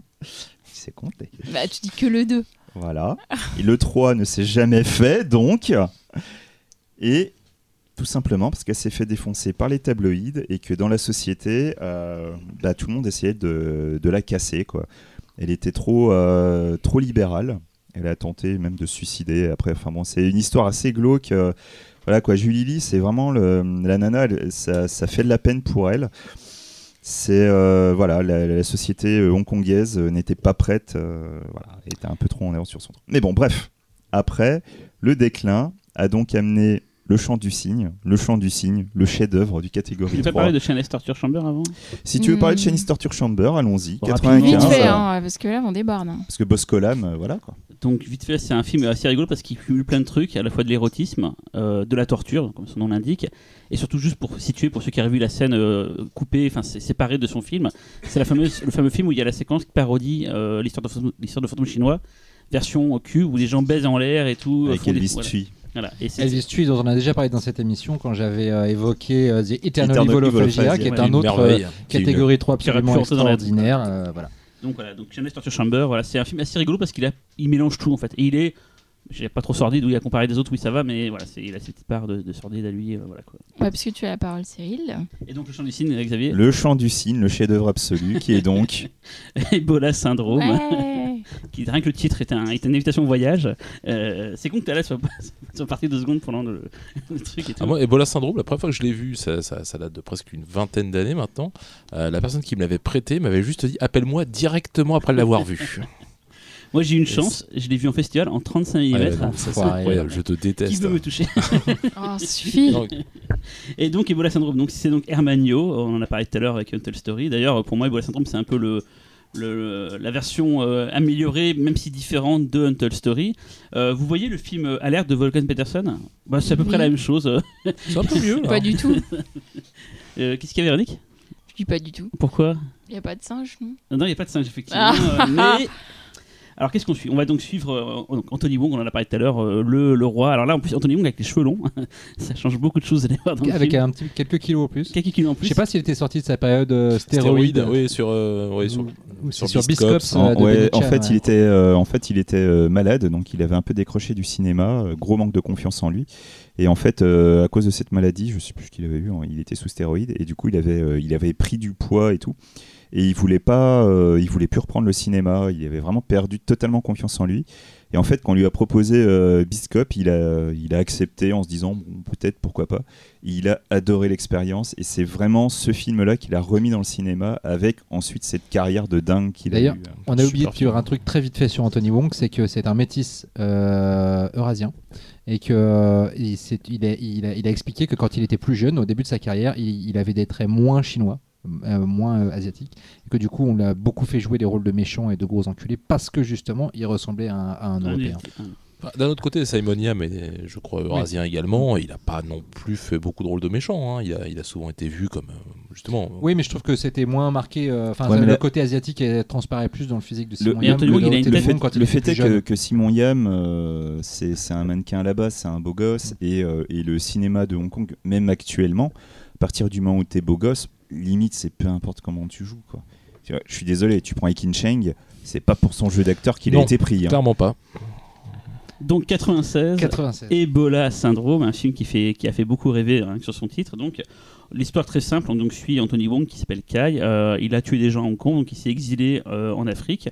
Il bosse dans un restaurant de Bun Bao, donc un peu comme dans Toy Story, sauf que là, c'est pas le patron, c'est un employé. Et il va se retrouver, alors je vais faire très simple en gros, à euh, violer une africaine en train de mourir au bord d'un lac, euh, attraper le virus d'Ebola, Elle est pas- en train de mourir de- du virus. voilà, attraper le virus d'Ebola, ne pas savoir qu'il a le virus d'Ebola, Et être porteur sain. être porteur sain, donc en, toujours en vie, et donc pouvoir transmettre mais sans le savoir. Et à, partir de là, on va suivre plein d'histoires euh, rocambolesques, comme par exemple le fait qu'il va. euh, bon, je peux spoiler des trucs rigolos Oui, du film oui, Bon, bah Il n'y oui. a que ça, hein, Voilà, façon. il va par exemple observer euh, discrètement un couple baiser, se masturber pendant ce temps-là, du coup éjaculer dans la viande qui va servir à préparer les bunbao, mais du coup il va les contaminer par le virus d'Ebola. Euh, voilà, il y a plein de trucs, il va- il va tuer plein mal de gens dans tout, dans tout le film et tout, et euh, ça se suit jusqu'à la, la fin, à finir à, à Hong Kong. Il va se retrouver pourchassé par les flics et euh, il va carrément leur cracher dessus. Parce que là, euh, il sait qu'il a le virus. voilà, il sait qu'il a le virus et il va ça, c'est génial. il leur crache dessus pour essayer de leur filer. Ebola. Le scénario, c'est pas ce qui va faire d'Ebola Syndrome un grand film, c'est juste que c'est un condensé de mauvais goût. C'est vraiment Ouais. Euh, comment faire plus dégueulasse, plus bête, plus. C'est vraiment un film bête, hein, c'est un film plutôt rigolo. C'est pas du tout euh, fun comme. Enfin, c'est plutôt fun Ah, c'est- contrairement aux ouais. autres, voilà. Et euh, voilà, c'est. c'est, c'est, Ouais, Il y a quand même une scène de viol. il y a une scène de viol, parce que, voilà, il y a pas plusieurs d'ailleurs, je pense. Enfin, non, il y a juste la scène. Non, Ah, deux, deux, deux. deux, il y en Si a on deux, compte ouais, l'africaine. Il y a quand même, une- il y a- pour moi, il y a une référence, à, il y a une référence à Run and Kill pour moi au début. Je sais pas si ça vous a fait la même chose. C'est-à-dire que comme il veut aller beaucoup plus loin que tout le monde, il va y avoir un truc. Mais là, je suis obligé de spoiler Run and Kill pour en parler. Hein. Non, non, non, ne dis pas la scène. euh, Tu vois, ce Oui, que oui, Xavier- je- je, je- pense que Xavier Je, vois quelle scène. Effectivement, il y a une scène à la fin de Run and Kill qui est une Qui- qui, va être référencée au début. Dès le début. Voilà. Et dès le début, je pense que Et- c'est sa note Ah d'intention. oui, d'accord, je je viens de sa note d'intention pour dire je vais aller plus loin que ça. enfin, Déjà- voilà. Vous inquiétez pas. Note d'intention et accessoirement aussi petite référence à Tiananmen une nouvelle fois. Mm. Voilà. Et juste pour- avant de vous laisser la parole, j'ai une anecdote rigolote. Donc, euh, Courtiot euh, et Carbon, qu'on connaît bien, euh, ils étaient des jurés au pif. Le- Laurent Courtieu et Julien Carbon, Julien Carbon, qui, voilà. qui étaient, qui ont été journalistes à Mad Movies, Voilà, Euh, et qui, HK Express. qui ensuite, et AHK, euh, donc le magazine dont on parlait, et qui ensuite sont- ont eu l'idée totalement folle d'aller travailler à Hong Kong, au dans le cinéma de hongkongais, et qu'ils ont fini par devenir scénaristes au service de, de Choi Ark et de, et de qui ont écrit notamment l'excellent Running, Running Out of, Out of Time, Time. et le moins excellent et Black Mask. Mask. de- deux, deux. Très Black très Mask bien, 2. Black Mask. Non, le 2, le 2. Le 2 est Et très aussi bien. le, le médaillon avec Michel Yeo. Voilà, voilà. et, qui ont, et qui ont ré- réalisé un excellent Et film. donc l'histoire qui est rigolote, Les c'est qu'ils du étaient à Tokyo, euh, ils, étaient, putain, ils étaient à Hong Kong euh, à l'époque de la sortie de, de Ebola Syndrome. Ils sont naturellement, parce qu'ils sont comme nous, ils sont allés le voir. Et la caissière refusait de leur euh, laisser la place. Elle dit mais c'est pas pour vous. Elle lui propose un autre film d'auteur qui non allez voir ça plutôt. Il fait non mais on veut voir Ebola Syndrome. Et la meuf lui dit non non non mais c'est pas pour vous allez voir ce film là et tout. Il dit mais non mais on veut voir Ebola Syndrome. Voilà, quoi. Donc il m'a Genre, c'est pas l'image qu'elle veut donner. euh. voilà, et surtout, elle disait, c'est pas pour vous, vous comprendrez pas. Et il fait, bah si, on, on connaît très bien et tout. Voilà, ça m'a fait rigoler cette histoire de, de, de l'impossibilité d'aller voir le film en salle et tout, quoi. Du coup, bah, le, voilà, euh, Moi, je Ebola suis- syndrome. Moi, je suis très contente d'avoir découvert ce film parce que je connaissais le titre euh, voilà, de nom, mais j'avais jamais vu. Et je m'attendais pas à ça. Justement, je m'attendais plus à un truc comme tu disais, comme alerte. euh, et, euh, et je trouve ça j'ai vraiment génial. Je trouve que c'est un des meilleurs là, de, de toute la sélection. euh, ça me fait trop rire. Je trouve que Kai, c'est un des pires personnages de toute l'histoire du cinéma C'est un mondial. sale type. euh. Et, et il fait un des trucs qui m'horripile. Et vous, vous penserez à moi dans, quand ça se passe dans d'autres films. C'est vraiment le truc que je déteste. Je trouve le plus immonde. Le raclement de gorge. Il. Il ouvre un robinet et il part en le laissant ouvert. Et je ça me rend dingue. non, mais vraiment, 3 ultime. quand je regarde n'importe quel film, ça me rend ouf. Et ça, forcément, juste il le C'est-à-dire que le fait. mec, il viole, il viole des gens. Il se branle dans de la viande, il file ça à bouffer aux autres et il les contamine. Mais putain, on ferme les robinets, quoi. mais, mais putain, Mais- il fait pas le robinet. Ah, si Sachant 3, que c'est probablement pour ça. J'ai oublié de parler de la séquence de l'autopsie qui est bien, bien Ouais, dégueulasse ouais, aussi. bien Et c'est un film qui, bizarrement, a l'impression d'être coupé. C'est que je sais que ça fait le cas pour plein de gens. Il y a plein de séquences qu'on imaginerait vraiment très violentes qui sont souvent coupées avant que ça se passe, en fait. Et je sais pas si c'est un problème de moyens qui manquait ou si on n'a jamais vu la Non, version non, non, intégrale. non, c'est euh, c'est un film qui a, qui a beaucoup de montage et même dans sa version, je crois qu'actuellement c'est la version allemande qui est la plus complète. Euh, je sais qu'il existe des versions sur le net qui sont encore plus complètes en rajoutant des scènes que tu as dans d'autres versions qui sont coupées, mais ont avec des plans, d'accord. mais avec des plans alternatifs, un poil plus long à certains moments, qui montreraient qu'en fait c'est toujours pas la version Alors, parce intégrale. que- Pour ceux qui compliqué, connaissent pas, il y a le site moviecensorship.de qui est un site allemand qui référence les différences, différences de montage en plein plein plein de films. Et je pense qu'il doit y avoir un- une Non, section sur Ebola syndrome. Ce qui est compliqué pour Ebola syndrome et pour l'ensemble en fait du cinéma hongkongais, c'est qu'il y avait des montages légèrement différents suivant les territoires à l'export. C'est vrai qu'il y avait des, des montages différents pour Taïwan et puis pour, euh, pour une partie de l'Asie du Sud-Est. Donc c'était euh, c'est compliqué de savoir vraiment quelle est la version définitive. Le terme director's cut pour le cinéma de Hong Kong, ça s'applique C'est ça ça. s'applique un peu Et difficilement. d'ailleurs, quoi. donc celui-là, tout comme Daughter of Darkness, tout comme Red to Kill, se trouve euh, dans la collection euh, 7, Euh, voilà. ah bah s'il l'avait pas 7. sorti, je, je, je n'aurais La pas compris. hein. Oui, mais voilà, 3. ils n'ont pas sorti Story of Freaky par exemple, mais, Mais- celui- voilà, ils ont sorti- Après, ça dépend, des, ça dépend des droits aussi Ouais. qu'ils ont récupérés, parce que euh, c'est euh, du coup c'est Il métropolitain. y a un dernier film, c'est. Raid by an Angel, que j'ai pas vu, qui a eu droit à plusieurs suites Ouais, d'ailleurs. qui- qui- hein. qui- Ouais, mais qui sont pas, les suites sont pas catégorie 3 par contre. D'accord. Mm, mais qui est pas mal. Mais par contre, là où je voulais revenir sur ce que disait Laurent, intelligemment, bravo. Bah, je sais. ouais. c'est qu'en fait pour le pour comprendre un truc sur le sur les films hongkongais c'est que des fois tu pouvais aussi avoir des versions longues spécifiquement pour le cinéma de Taïwan qui demandaient à avoir des films plus longs c'est comme ça par exemple qu'il existe une version longue d'une balle dans la tête mais la version longue n'est pas la director's cut d'une balle dans la tête c'est juste qu'il existe il existe une version C'est un longue peu comme les versions cinéma euh, des films hollywoodiens euh, des années 70-80 ou euh, non, les versions télé pardon. Tout où, à fait. où on avait où Bah, on genre Halloween, les- tu voilà. vois Halloween qui, a, Shining, qui a une version euh, alternative. Ah, c'est pas, pas exactement ça. En, non, en sorti fait, en pour la ouais. télévision américaine, ce qui était particulier, c'est que c'était souvent acheté à la minute de programme. Tout à fait. Donc, euh, quand tu prends le, le Superman de Richard Donner, par exemple, c'est limite s'ils ont vi- si, si, si t'as encore les claps à l'image. hein, Ouais, quand même, hein. c'est ça, oui. Ils ont rallongé le truc. Je crois que le film a été même passé sur deux soirs. Enfin, c'était c'était un, c'était un truc complètement fou, quoi. Ouais, c'est exactement ça. Et donc, du coup, c'est comme ça que tu peux te retrouver avec des versions longues, mais qu'il faut prendre comme des versions alternatives. La version longue euh, d'une balle dans la tête n'est donc pas la director's cut. Et je crois même qu'à toute épreuve a une, a une version longue aussi. The Killer aussi, je crois. hein. Ouais, ouais, L'essentiel de ces films-là en ont. Après, quant à savoir si euh, la version hongkongaise était aussi le director's cut, sachant que le niveau de censure est pas le même, C'est ça. c'est difficile. C'est difficile, mais surtout, c'était, euh, c'est une, c'est une industrie qui, qui favorisait pas forcément les auteurs. Donc c'est pas, c'est pas vu comme, euh, en tout cas, ça peut pas être vu vraiment comme des director's cut, quoi. C'est, Non, euh, non, c'est clair. Moi je voudrais savoir ce que tu as à la pensée d'Ebola syndrome. On veut tous savoir. Oh nom de Dieu. Là, il faut savoir que là, il souffle. soupir. Il, euh, il, Non, il a non. le regard hagard. J'ai une longue journée, c'est pour ça. Euh, question. J'ai une longue journée, j'ai vu beaucoup de viols ces derniers jours, donc du coup je suis un peu, un peu essoufflé. Euh, non, ça, bah écoute, on n'a pas eu trop le temps de, de- de peser le, le contre parce que on a, on a parlé de tous ces films et, et c'est vrai que. Alors, je, je- vais vous appeler des asiatolas. Euh, Asiatolas. Forme, mots. parce que, non, mais parce que c'est c'est factuel, hein. on, est, on, a, on a que des discours passionnés et c'est vrai qu'on on met peu de contrastes, même si après, quand on rentre dans le détail des films, effectivement, il y, a- il y a de quoi mettre des contrastes. Dans le cas d'Ebola, précisément. euh, Je dis non. Au, fi- non, au final, au final moi j'ai- j'ai- j'étais j'étais content de l'avoir vu parce que ça, ça faisait partie de, de ma shame list en me disant bah, c'est le truc euh, dont on entend beaucoup parler après Story of Ricky. Et, euh, et finalement, bah, euh, au final, j'étais content et j'étais surtout satisfait de la fin parce que le dernier, le dernier tiers était, était euh, quelque part enfin, Il est- spectaculaire. Il va était dire gourmand. gourmand, spectaculaire et intéressant, même filmiquement. Après, euh, je, ouais, je, je, je, je sais pas quoi trop quoi dire. J'ai peur de me faire défoncer aussi. Mais non, mais non, non, non, mais Non, du tout, du tout, du tout. Parce que euh, parce que parce que voilà c'est c'est alors c'est peut-être aussi le fait que je les ai enchaînés les uns après les autres et que et puis l'accumulation ça bah, ça perd un peu de sa saveur quand tu quand tu vois tout, ce- tout cet excès de violence et que parfois tu, tu sais que c'est gratuit. Et, et c'est aussi ce que ça m'a fait en fait. C'est le même problème que Daughter of Darkness où je, je vois des choses intéressantes en fait.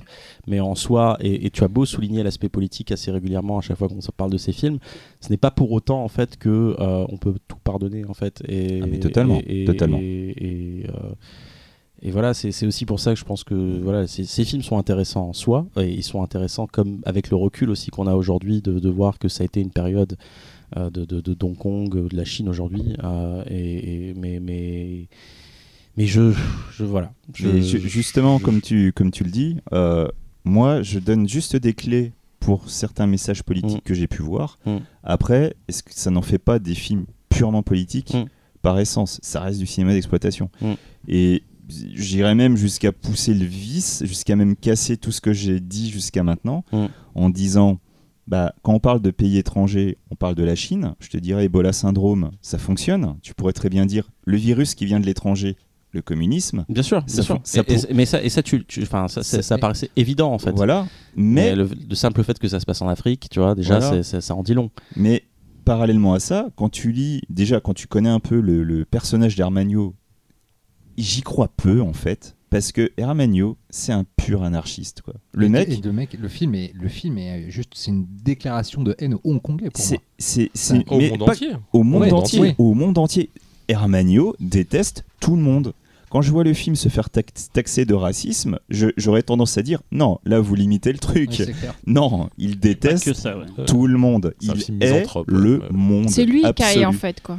Mais ouais, carrément. C'est marrant, tu parlais du chant du cygne, mais tu vois, il y a eu euh, à toute épreuve qui a été le chant du cygne du euh, Polar. Hardboil euh, par John Woo, et là c'est le chant du cygne euh, avant la réconcession. C'est ça. Et il a tous les même potards sont à fond. et- Her- Hermanio a même dans des, dans des interviews balancé des trucs. Mon film a un aspect politique puisque c'est c'est en fait ceux qui n'ont rien versus ceux qui, qui ont tout. Et ça se tient. Ça, se tient, ça tout se tient. C'est Mais, avant l'heure en fait. mais en même temps, voilà, il y a plein de trucs, je te dirais, c'est tellement sujet à interprétation. Où est la vérité? Globalement, tout ce que je vous ai dit sur les films avant, c'est pareil. Où est la vérité? Est-ce que le message politique était conscient? Est-ce que c'était inconscient, mais c'est en fait une sorte de, de- d'empreinte d'un instant T d'une société qui allait mal et qui allait droit dans le mur? Est-ce que c'est un, un instantané du désespoir des habitants de Hong Kong? Franchement, à moins Je- d'avoir été hongkongais à cette époque-là, c'est le seul moyen de. Alors pour remettre juste un truc aussi, c'est que la, la production du film, c'est un film de, un film produit par Wong Jing, euh, qui est probablement le producteur le plus vénal qu'on puisse trouver. de- sur euh, enfin, dans tous les temps quoi homme, c'est hein. juste mais c'est quelqu'un en fait de très cynique hein. c'est quelqu'un qui l'admet c'est pas du tout un souci pour lui en fait quand il fait Ebola syndrome pour lui c'est un film commercial Euh, et je pense qu'il a poussé Hermanio à aller poésie, hein, c'est sûr. Pas ah, poésie, non, non, mais c'est- c'est- c'est-à-dire que Wong Jing, en fait, c'est c'est quelqu'un qui, dès qu'il voit un genre qui fonctionne, va faire 150 déclinaisons derrière. Ouais, les films de, En les films de jeux d'argent et tout. Voilà, bah, ça, c'est un genre qu'il a presque inventé, hein, ceci dit. hein. La, série des God, of- des God of Gambler, c'est son, c'est de son fait. Mais par contre, derrière, euh, un jeu vidéo fonctionne, il va sortir Future Cop. euh, Street et- Fighter, c'était lui euh, le réal de Street Fighter avec Jackie Chan, non? Euh, C'était pas Wong Jin, c'était-. Nicky Larson. Nicky fait, Larson. Nicky Larson, pardon. Ouais, mais très souvent. il y a la parodie de, Street Fighter. dans- la vraie vie, dans la vraie vie, il signe le film et il y a trois mecs derrière. Voilà, hein. c'est ça. C'est, Dans la réalité, il faut, Euh, faut s'apprendre avec des pincettes. hein, Ching euh. Xiu-Tung en a réalisé pour lui. euh, Jackie Chan a réalisé lui-même une partie de ses films aussi. Et c'est quelqu'un qui est, euh, c'est quelqu'un qui fait des trucs un peu rigolos. hein. C'est-à-dire que euh, il a une haine pour Tsuark qui est énorme. C'est génial. Donc quand Tsuark euh, fait Once Upon a Time in China et qui s'embrouille avec Jet Li. Wong Jing, il va aller récupérer Jet Li derrière et il va Faire une adaptation. Voilà, il va faire, euh, il- non, il va faire euh, Close of Steel. Oui. Close of Steel, en fait, c'est le même personnage que Once Upon a Time in China, c'est Wong Fei-Hong, mais qui arrive, dans- qui arrive, couvre un temple et qui s'aperçoit qu'il est à côté d'une maison de passe. C'est euh, c'est plein de saloperies comme Il ça. C'est quelqu'un de très sale, hein, Wong Jing. hein. Euh, C'est euh, c'est quelqu'un qui, euh, qui va mettre, euh, par exemple, sa, sa con- maître dans le rôle principal de Naked Sa Killer. quoi. Shing Mio. Mais oui, mais on était tous très contents. On est tous très contents qu'il fasse ça. Mais à côté de ça, c'est quelqu'un qui fait, euh, alors qui aujourd'hui produit moins parce que fatalement le, le marché hongkongais est plus le même, plus le même qu'il y a 20 ans, euh, et qui produit encore des films de, de comédie d'une débilité absolument sans nom. hein. Mais Je sais pas c'est- si tu as c'est pu peut-être voir. même euh, c'est le producteur qui, qui a eu, je crois, la plus grande durée de vie. euh, Ah, mais il est il est toujours en activité. Et oui, Il toujours est en toujours en activité. Non, mais récemment, local, c'est on va dire. Ah non, mais c'est pire que ça. Non, même Luc Besson, non, c'est classe, il Luc Besson. Luc il Besson, en tant que production, il en tant que production, ceci dit, les prods Besson vont très très loin. C'est vrai. Les prods Besson vont très très loin et je pense que dans 20 ans, on les reverra comme étant le Umberto Lenzi de notre époque. Ah, C'est super. C'est-à-dire on des fera un films podcast d'exploitation. dans 20 ans où nos enfants font un podcast Voilà. dans 20 ans sur le cinéma de Besson en, En, disant que en- c'était absolument en nous insultant, en putain, disant mais nos parents allaient voir ça et Je tout. passerai à la cinémathèque. Et ils vont Ah se battre pour choisir Taken. Bon, est-ce qu'on s'égare pas un petit peu là? On s'égare un peu. Mais, euh, oui mais et en non, tout cas, hein, ouais. parce que finalement. Mais, en, Mais- tout- mais en tout cas, ceci dit, oui, un parallèle à faire avec, Wong Jing, hein, qui est, euh, enfin, je sais pas si tu as pu voir euh, From Vegas to Macao, euh, une, de ses, dernières crois, de 2017, qui se termine par un combat de tarte à la crème. Mm, mm, Enfin, mm. c'est impossible, c'est impossible à voir aujourd'hui, quoi. Mais voilà, donc du coup, on arrive, euh, on arrive lentement vers, le, vers la rétrocession. Et, euh, et en fait, le- euh, la catégorie 3 euh, amène de moins en moins de ces films déviants. Et euh, bah, je vais en profiter quand même pour rappeler un peu aussi que le, le catégorie 3, c'était aussi une manière donc de protéger euh, la politique, c'était une manière de protéger les moralités. Et des fois, c'était pour protéger, bah, on sait pas trop quoi. Bah, ça a bien marché. Hein. Voilà. Et en l'occurrence, euh, là, on va vous parler très rapidement de Viva Erotica. Ah, Viva Erotica, qui est un très très beau film, qui est une espèce de déclaration d'amour aux catégories 3, qui est un film très étonnant. Euh, c'est quasiment un film d'auteur, en fait, ça pourrait, euh, ça pourrait presque avoir été réalisé par Wong Kar Wai par, euh, certains aspects. Euh, la photo essaie de le singer un petit peu Christopher Doyle, mais faut pas déconner, c'est pas non plus du même niveau. Par contre, c'est une très très belle histoire, en fait. Il y a Leslie Chung dans le rôle principal qui joue euh, qui joue ce, personnage de réalisateur en fait qui veut faire un film d'auteur, qui a un projet qui lui tient à cœur et qui va se retrouver confronté à la réalité, c'est-à-dire qu'on va lui proposer de réaliser un film érotique, on va lui proposer de réaliser une déclinaison de Seven en version comédie érotique, ce qui déjà part quand même très très bien Un beau programme. un bon programme. Évidemment, le, le, le producteur en fait va chercher de l'argent auprès des triades, Euh, ce qui va être dit dans le film, hein, ce qui est assez, ce qui est assez étonnant d'ailleurs, hein, mais c'est euh, effectivement déclaré comme ça dans le film. Il va embaucher donc euh, une actrice qui va être jouée par Shuki, qui va jouer plus ou moins le rôle qu'elle a, qu'elle a habituellement dans ses productions. Et j'irais même jusqu'à dire, euh, c'est il y a une grande partie d'elle dans le Ah personnage. bien sûr, mais comme pour Elvis Choi, qui va jouer son, euh, qui va jouer le, le rôle masculin et euh, qu'on a l'habitude de voir justement bah, dans, dans, dans des films érotiques, Mm. dans, dans du catégorie 3 à mort, qui est, qui est quelqu'un qui, est, euh, qui a un physique, qui a un physique qu'on reconnaît facilement. C'est un grand type chauve avec une moustache, qui est très très baraqué, qui a toujours des rôles de brute. Et qui joue très souvent les méchants aussi dans les, les productions de séries chinoises. Beaucoup de wuxia. Ouais. The Deer and the Cauldron, par exemple. Et justement, dans le, bah, dans, dans le film, à un moment, Leslie Chung cherche un peu l'inspiration pour faire ça et va voir, euh, et va voir Erotic Chinese Ghost Story. euh.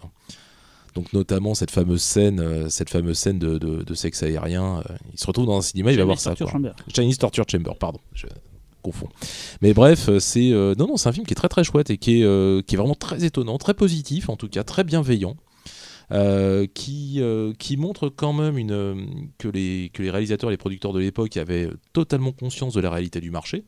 Euh, Il y a une scène qui est très drôle, notamment où le, film, est obligé de s'arrêter cause d'un accident sur le tournage. Le, financier refuse de mettre de l'argent dessus et leur sort de manière assez cynique bah c'est pas grave vous montez ça comme vous voulez et puis on mettra ça sur le marché de l'underground européen c'est plein de petites références comme ça il y a des références à Wong Jing à Wong Kar Wai dit, dit directement t'as le t'as un personnage de, de réalisateur qui est le qui porte le même nom que le réalisateur du film qui se suicide au bout de 20 minutes enfin c'est vraiment très très C'est drôle quoi. Cinéma Paradiso, mais version. euh, c'est euh, non c'est on- la nuit américaine. la c'est c'est plus ça, c'est plus la nuit américaine, c'est euh, mais de manière très très positive en fait. Ça a un, ça a un petit goût de, de production indépendante euh, américaine quand même dessus, je trouve. Mm. Ça ressemble un petit Ouais, peu à ce que Miramax totalement. pouvait sortir, mais on va dire le Miramax de qualité, hein, pas le, le Miramax pourri qui pouvait y avoir, euh, qui pouvait y avoir aussi à cette époque-là, quoi. Récemment, ça pourrait être un peu aussi. euh, ne coupez pas. Dans le- Ça tourne à Manhattan. dans- dans la-. Je pense C'est, ça, ça, ça tourne à Manhattan sans cynisme. Mm. C'est euh, c'est un, beau film, Viva Erotica, et qui, qui s'est retrouvé euh, catégorisé 3 pour un ensemble de trucs. Ça s'appelle Viva Erotica. En 96, il... il y a beaucoup de nudité aussi. Ouais, il y a beaucoup de nudité. Et on est content. Et, et- Certes. Mais les, les journaleux, en fait, tablaient à mort là-dessus en disant euh, ça allait être le film le plus chaud de 96. Bon, en plus, t'as Chouki dedans euh, qui était. Et on est euh, content. on est content, c'est vrai, qui, qui, qui était encore dans cette, dans cette image de la, la, la femme du cinéma érotique. Euh, voilà quoi. Mais Parce que après, depuis, elle a été. Elle a oui, maintenant euh, elle s'est acheté elle une respectabilité. Euh, Mambo, voilà. euh, etc. Ouais. Mais c'est une. Ouais, non, mais certes. Euh, ça, ça, ouais. mais, tu sais, elle bosse, elle bosse beaucoup avec Lucia Ossine maintenant. euh, voilà.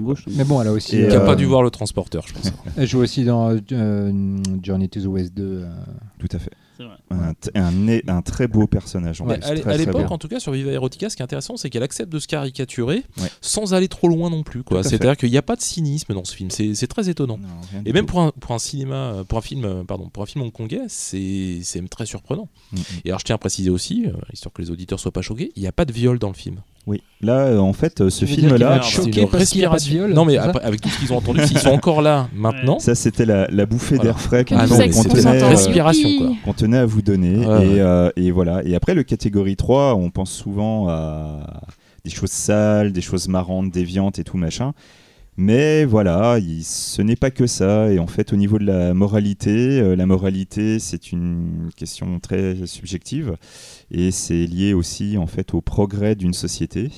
Et en l'occurrence, euh, en catégorie 3, on avait énormément de films qui traitaient tout simplement de l'homosexualité, qui étaient plutôt mal qui- pas forcément encore très bien vus actuellement, mais c'est quand même déjà mieux. Euh, une des très très grandes figures euh, qui ont œuvré pour la cause homosexuelle à Hong Kong, Leslie Chang, euh, qui s'est suicidé depuis. Euh, à son et voilà, et en l'occurrence, donc là, je vais vous parler d'un film de Wong Kar Wai qui est donc Happy Together. Et Happy Together, c'est un film que Wong Kar Wai a tenu à réaliser absolument avant 97, car il avait déjà entrevu ce qui allait être l'après rétrocession. Mais il l'a il l'a sorti un mois avant la rétrocession quand Ouais, même, hein, ce qui est quand même ça. très très fort. C'est ça. Et donc c'est une, euh, c'est une histoire d'amour entre hommes, euh, entre Leslie Chung et Tony Leung à Buenos Aires. Déjà, mesdames, faites-vous plaisir. Voilà. Tony Leung, Leslie Chung, c'est.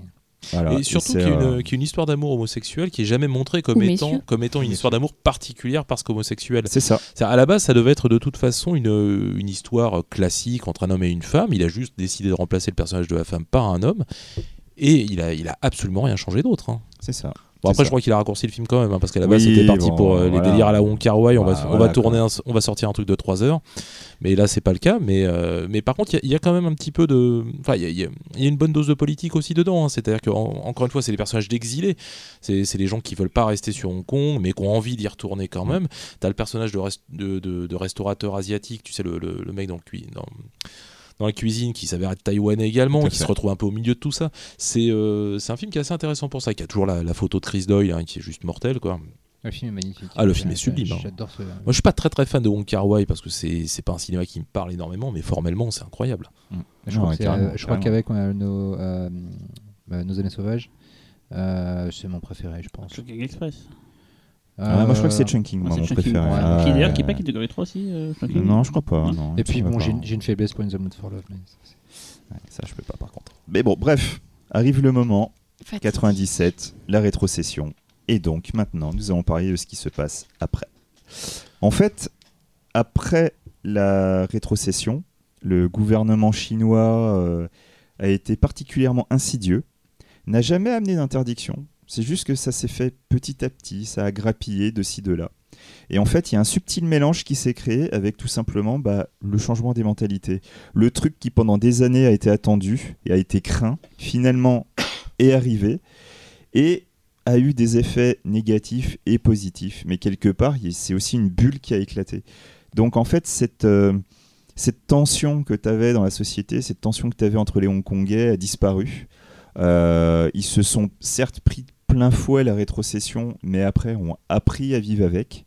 Et du coup, bah, ce cinéma euh, trash, ce cinéma dur, en fait, c'est petit à petit délité. Il y en avait de moins en moins. Et en Mais fait, toute la production hongkongaise, c'est délité. toute la production française, Enfin, seulement le délité, mais caté- la catégorie 3. mais je veux dire. petit à petit, ce qui, surtout ce qui a subsisté pendant un certain temps, c'était même les productions érotiques. Donc euh, le catégorie 3, c'était principalement de l'érotisme et beaucoup moins de, de- de films trash. Et c'est globalement jusqu'à 2002 où, euh, où en fait très naturellement bah, les choses se sont arrêtées. euh, voilà, faut dire aussi que les forces c'est- vives de l'industrie hongkongaise se sont barrées. euh, c'est se ça. sont Il barrées ailleurs. Donc euh, forcément, euh, l'argent, euh, enfin je veux dire, les, les- les- les têtes pensantes et ceux qui produisaient les films qui marchaient sont plus là, donc l'argent rentre moins, donc euh, l'argent descend moins. Enfin, il y a- c'est- un Ce cercle qui, ce qui est compliqué, c'est que le, le- le cinéma hongkongais à l'époque en fait fonctionne moins dans les, euh, dans les, dans les pays d'Asie du Sud-Est qui se remettent à produire des films un peu Plus, oui. qualitatifs.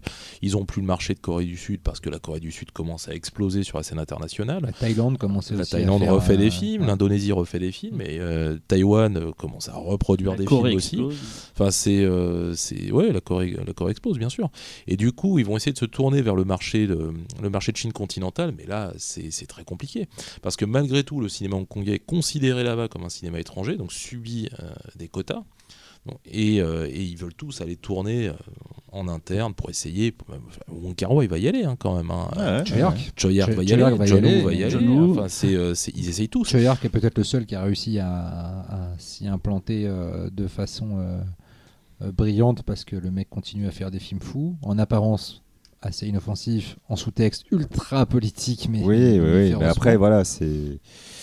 Voilà, Mais il fait des cartons, cher, je veux quoi. dire, c'est- c'est- Il fait des films cartons, mais d'un autre, côté, euh, d'un autre côté, la censure chinoise, euh, la censure de, de Chine continentale, c'est des gens qui sont très très forts. Ils savent très très bien ce qu'ils font. Ah, Je- J'ai aucun Mais doute sur a- le fait qu'ils laissent passer le truc comme ça. Vous l'avez vu Drug War hein, Parce que je trouve que c'est un des films qui justement euh, s'adapte au, au- au- au problème de la, des films faits en Chine continentale et qui pourtant reste ultra violent et euh, qui pourrait être même limite un catégorie 3 s'il était sorti euh, Mais après, plus tôt quoi. graphiquement, le- le- le- le- la censure chinoise s'est assouplie, même parfois thématiquement. Normalement, euh, au début de, de- de- enfin, après la rétrocession, euh, si tu voulais faire un film d'horreur euh, en Chine continentale, c'était pas possible. Euh, en tout cas, pas sur le surnaturel. La Voilà. représentation des fantômes est interdite, etc. La- Mais c'est des interdite qui- pour, pour arrêter la superstition Voilà. euh, dans Après, c'est des choses qui se sont, euh, qui sont assouplies et on a pu voir des films d'horreur produits en Chine pop et qui ont mis en scène des fantômes. Donc il y a des choses qui se sont, euh, qui sont adoucies quand même, mais pour des visées purement commerciales et non pas politiques. Mais la, la Chine continentale a fait quand même des trucs très très forts dès le départ. hein. C'est-à-dire que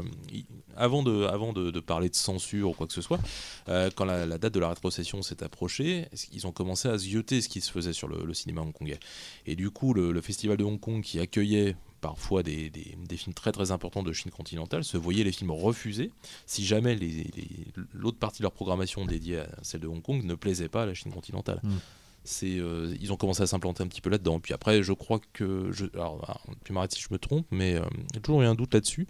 Euh, Est-ce que le bureau de Pékin continue aujourd'hui à, à- à jouer sur la censure, même hongkongaise? Alors ça, euh, très bonne question. Très bonne c'est- question. compliqué de savoir ça, parce que C'est- malgré ouais. tout, il reste une petite part de la production hongkongaise où on se dit que ça pourrait pas passer en Chine Mais continentale. justement, c'est, on, on va en parler aussi. Par exemple, tu prends en 2007 euh, Gongto. Donc, euh, on était dans une optique. euh, dans le monde, en fait, on, était arrivé dans le stade de la mode du torture porn, euh, type Saw, Hostel, etc. Et tu as un sursaut d'Hermanio qui arrive d'un seul coup. Et, euh, et dans Gongto, il te fait exactement tout ce qui est interdit euh, par la Oui, politique. mais alors d'un autre côté, euh, c'est un Armagno un peu fatigué et avec des moyens très très faibles. La photo est pas digne de ce qu'il est capable de faire. La photo est pas digne de ce qu'il a l'habitude de faire et le truc qui est aussi étonnant, c'est que c'est vraiment avec Gongto que tu te rends compte que le, le- le- le- le- justement le, le côté instantané d'une société était hyper important dans le catégorie 3. Parce que là, en fait, tu vas arriver dans des, des- de la déviance, on va dire attendue, et c'est juste du trash pour du trash. Il n'y a pas de message derrière, et au final, bah, c'est très propre. Il n'y a, que dalle hein, dans le film. Voilà. C'est euh, C'est très c'est- c'est une propre, vraie déception. C'est jamais choquant. Tu, tu, si on te raconte le film sur le papier, tu vas faire ouais, Hermanio, il a fait un bras d'honneur comme ça, la politique de Chine et tout. Puis pff, tu regardes le film, puis en fait, tu te rends compte que tu jamais choqué, quoi. Et puis je pense qu'il y a aussi, sur, alors là c'est plus sur la question visuelle, c'est John Woo qui disait quelque chose de très, intéressant euh, dans une interview dans Mad justement euh, pour la sortie de Manhunt, son dernier film en date, euh, qui était un film de Shin Pop, et il disait que les techniciens avec qui il bossait n'avaient avaient maintenant zéro culture ciné. C'est-à-dire que avant, quand il était sur un tournage euh, dans le Hong Kong des grandes années, il disait à son chef-op euh, Putain, tu te rappelles là la scène du guépard et tout, euh, tu te rappelles un peu l'image et le cadre et tout, je voudrais un peu ça. Le mec faisait Ok, bien sûr, pas de problème, et il disait ça. Maintenant, il dit ça, il dit, je dis ça à un, un jeune technicien aujourd'hui de, Chine populaire. Le mec sait pas de quoi je parle. Si, je lui parle pas du dernier blockbuster américain en référence, le mec sera incapable de savoir de quoi je parle. Et il dit, il y a une, il y a, il y a plus de culture cinéma dans cette génération-là.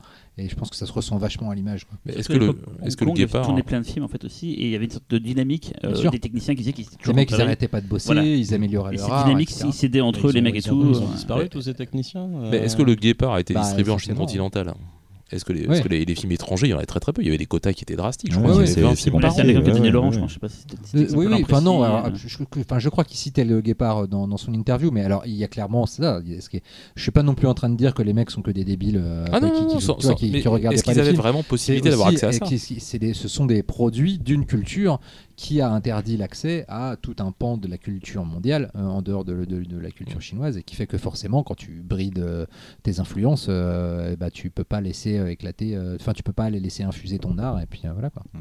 Et du coup, après, pour le suite en post-rétrocession, un autre exemple dont on a déjà parlé dans une ancienne émission, qui était donc Dream Home, avec euh, euh, Josio. Euh, de Josio. produit, ouais. C'est pas Motion euh, qui réalise. produit. Ah oui, Ouais. oui c'est vrai. C'est produit. Produit, Parce que c'est une héritière Oui, aussi, ouais. comme Julie dit. Et, euh, et, euh, et en fait, c'est euh, Dream Home, typiquement, c'est un film qui a été conçu dans le mode le plus exploitatif possible, puisque l'idée même de faire un film d'horreur, c'était juste pour tabler sur le marché international. C'est uniquement pour ça que Dream Home a été fait à la base. C'était pour rapporter de la marché, thune. euh, sur le marché Et ça, international. et ça a très bien marché parce qu'en plus, tu avais, un véritable auteur euh, derrière, le, derrière la, la- la caméra. Et en fait, cet, euh, cet auteur a amené en plus une certaine euh, magie dans Dream Home, puisqu'en fait, il, il construit son film en flashback.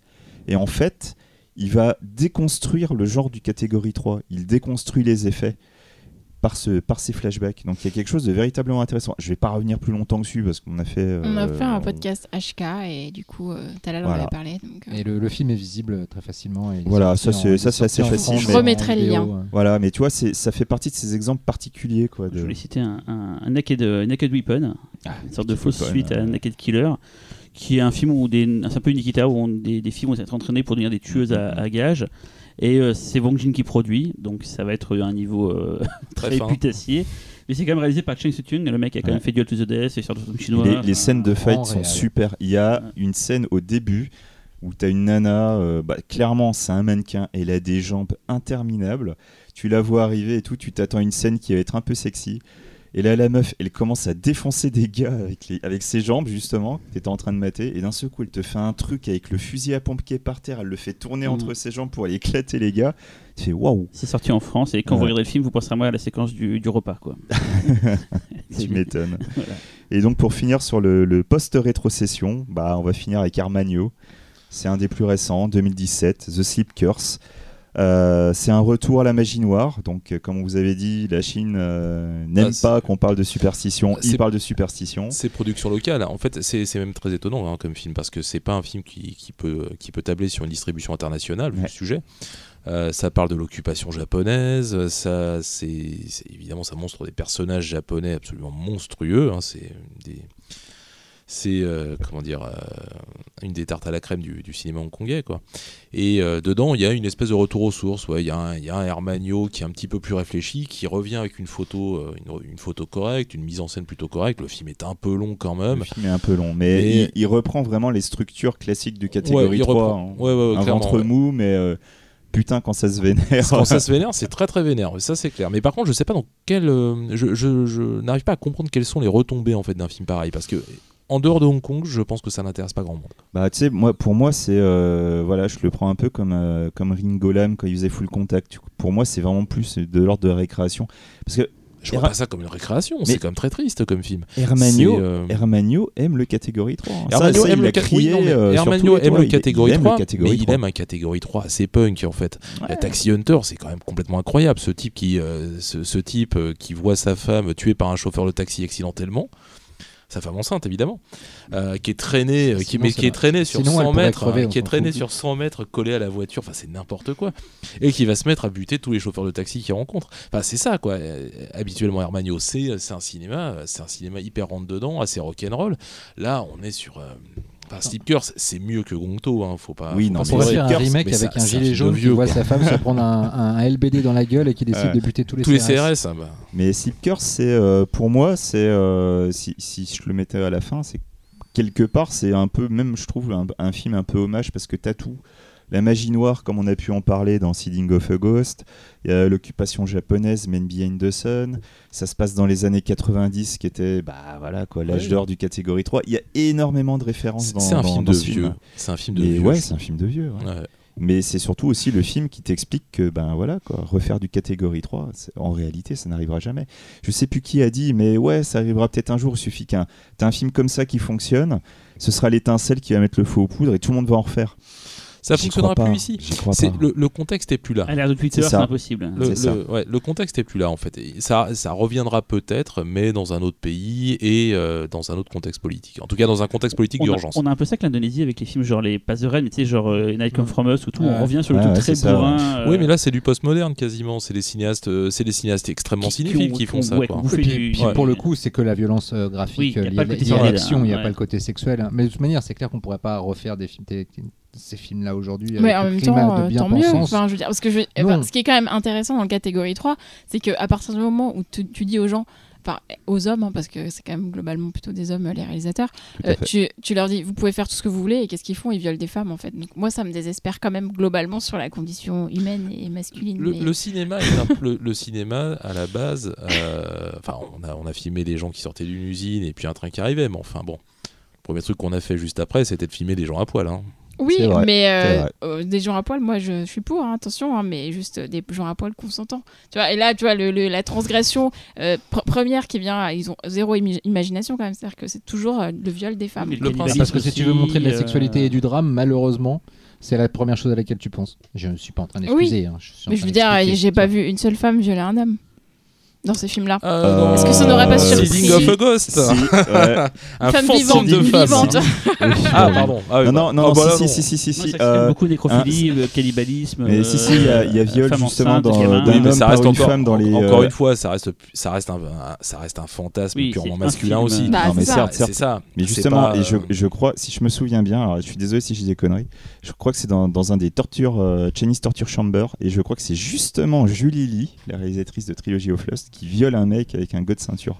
Mais bon, après, comme toujours, quand on trouve qu'un exemple pour contredire Ben, mon je- argument, c'est que ce n'est pas un Mais argument. je ne dis Non, pas que mais- tu as tort. Après, c'est sûr, c'est que quand tu fais des films purement exploitation, peut-être les films d'exploitation les plus exploitatifs de l'histoire du cinéma, dans une société ultra patriarcale euh, et pas très évoluée dans les mœurs, euh, c'est fatal que tu vas te diriger Oui, donc, donc j'ai envie de te dire, par pitié, ne voyons plus jamais ça au cinéma. Quoi.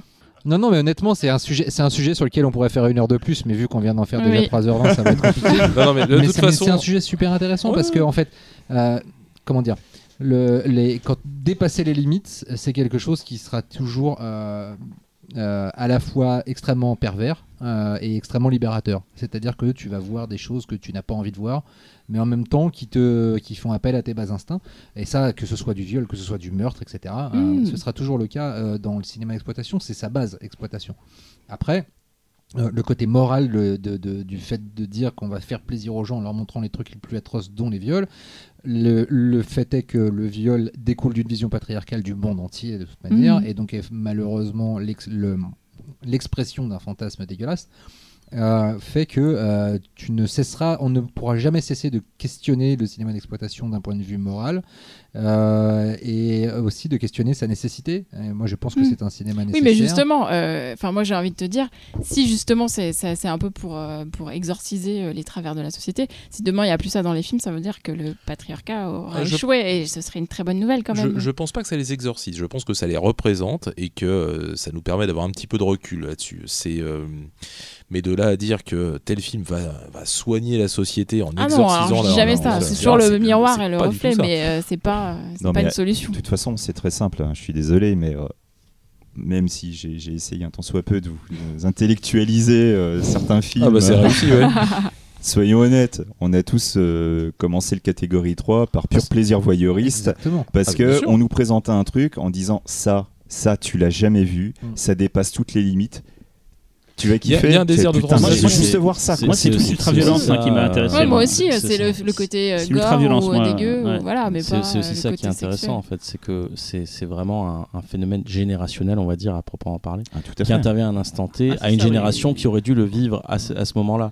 Et je sais pas toi, Véro, je sais pas, tu as découvert la plupart des films Mhm. un peu comme Bah moi ouais, aussi. là, C'est- c'est- alors tu, tu, tu, tu comprends parce que tu, tu es cinéphile Ouais. et tu vois à peu près comment les mouvements de cinéma se, se font, mais, mais tu, tu le prends avec un, un vrai recul quoi pour le Mm. coup. Et Ouais, je sûr, comprends aussi euh, pourquoi vous êtes passionné, mais c'est intéressant aussi de parler peut-être aux novices aussi, il y a des gens Tout qui vont se plonger dedans. Et honnêtement, On Et a se dire, euh, hein. comment On a prévenu, c'était pas pour rigoler. hein. Et Non, non, non, mais pas par rapport au côté du violent de la chose, par rapport au côté, euh, par rapport au euh, Oui, et puis, puis Ah, l'intérêt, de ça, l'intérêt de ce cinéma aujourd'hui, si tu n'as pas pris le train à l'heure, en fait, c'est ça, c'est ça qui est C'est intéressant. pour ça qu'on a contextualisé au début, qu'on a bien expliqué l'histoire, machin tout. C'était important de- d'expliquer pourquoi il y a eu ce truc-là à ce moment-là. Ça justifie pas tout, mais au moins ça explique euh, les conditions qui ont créé le truc, quoi. Non, typi- ça- typiquement, un film comme un film comme Ebola Syndrome, la scène de viol, euh, c'est le moment qui est le, enfin, la scène de viol de- au bord du lac de l'africaine qui est malade, c'est le moment où, où tu, tu- tu te dis j'arrête, j'arrête le film, c'est juste en fait c'est pas possible. Mm. Tu le continues pour l'acteur qui est tellement ouf, et puis après en fait ce qui est bien dans le film, c'est pas ça. Mm. Ça, c'est vraiment les trucs où tu Ce te qui le dis, rend ce déclencheur. ce mais... film est vraiment euh, dégueulasse. Et après, quand il se met à cracher sur les Mm. flics pour leur filer le Oui, mais tu vois, Là tu, là, tu te marres. Mais ce que je veux dire, c'est que c'est c'est pas des. bon, enfin, moi, j'ai jamais, déjà, jamais pris de plaisir à regarder un viol, un, un viol à l'écran, de, premièrement. Et deuxièmement, dans le catégorie 3, je trouve que c'est vraiment les passages qui sont vraiment à chaque fois extrêmement pénibles dans les films. Mais, euh, et j'en ai parlé dans Doctor of Darkness notamment.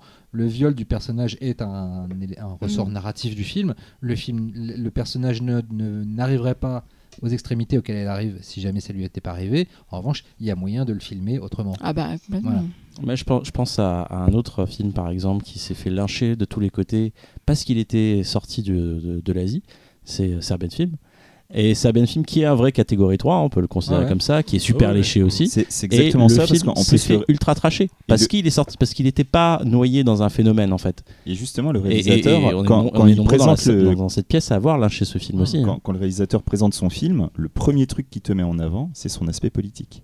En Oui. disant, c'est la rage des Ça se dédouane euh, par ce moi j'ai détesté, euh, j'ai détesté Oui. euh, ça Oui. Ouais, moi aussi. Mais oui, mais, rigolo, mais, hein. mais c'est marrant. Pourtant, tu, quand tu évidemment, tu Film l'aurais aurait été un film euh, HK, ouais. t'aurais dit c'est formidable. À l'époque, Et la scène où il viole le bébé, j'adore. Je pense qu'il aurait été, je pense qu'il aurait été noyé dans la masse. Moi, je, déteste le film. Je déteste Serbian Film pour cette scène. ouais. Ouais, mais non, mais c'est je suis en train de dire. c'est qu'il y a précisément- une fascination pour le cinéma asiatique qui vient à la base Ouais, d'un mouvement justement, c'est ça qui est intéressant.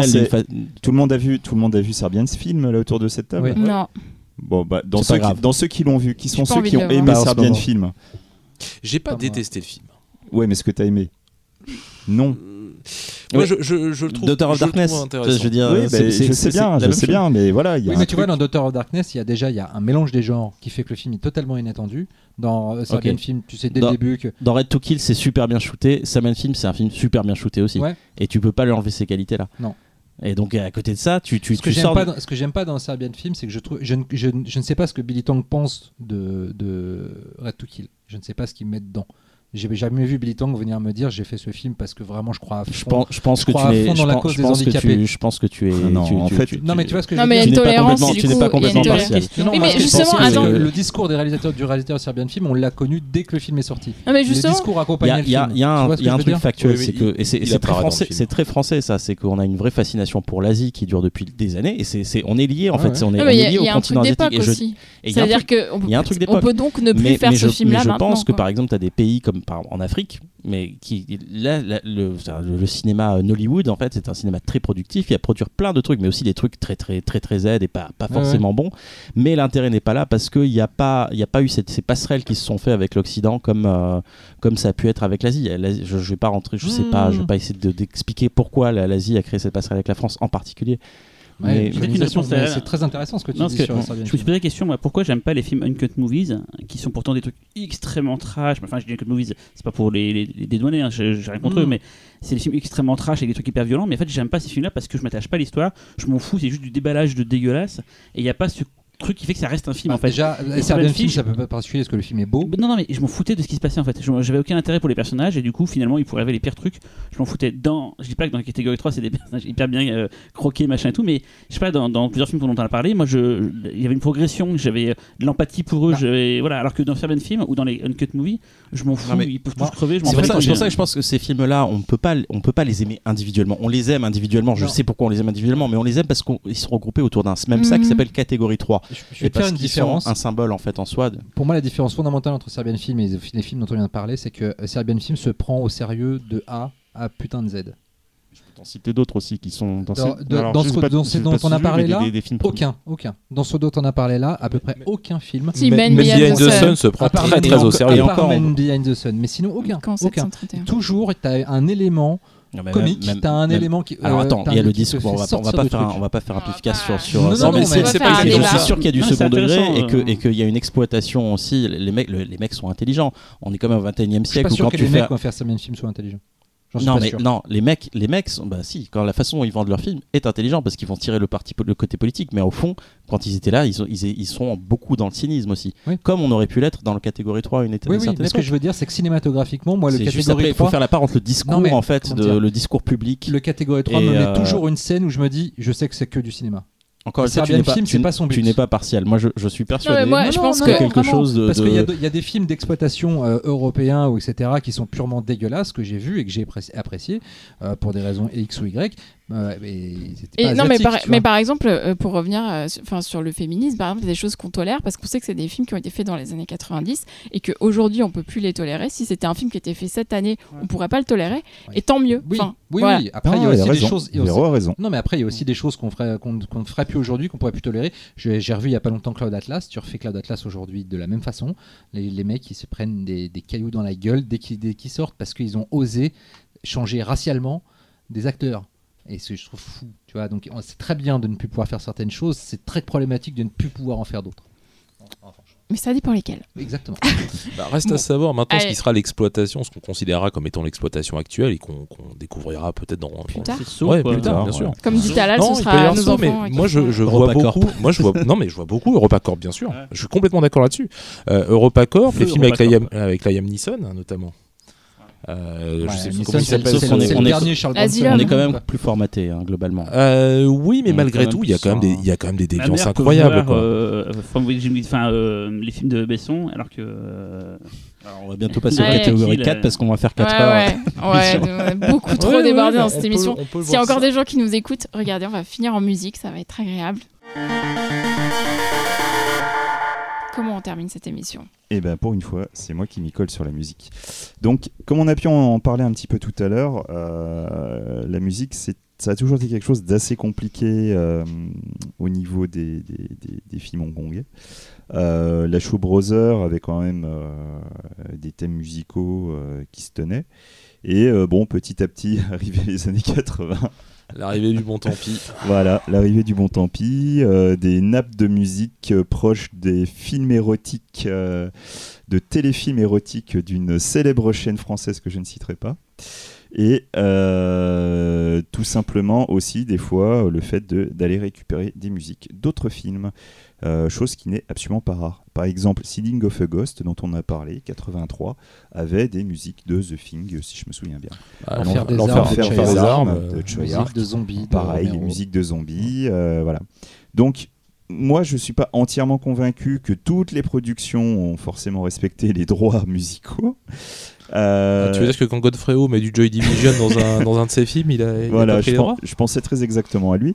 Mais par exemple, je sais que sur l'enfer des armes, euh, Chayark, lui, euh, c'est c'est une volonté euh, pure et dure d'avoir ces musiques-là pour ces scènes-là. C'était vraiment réfléchi, c'était construit.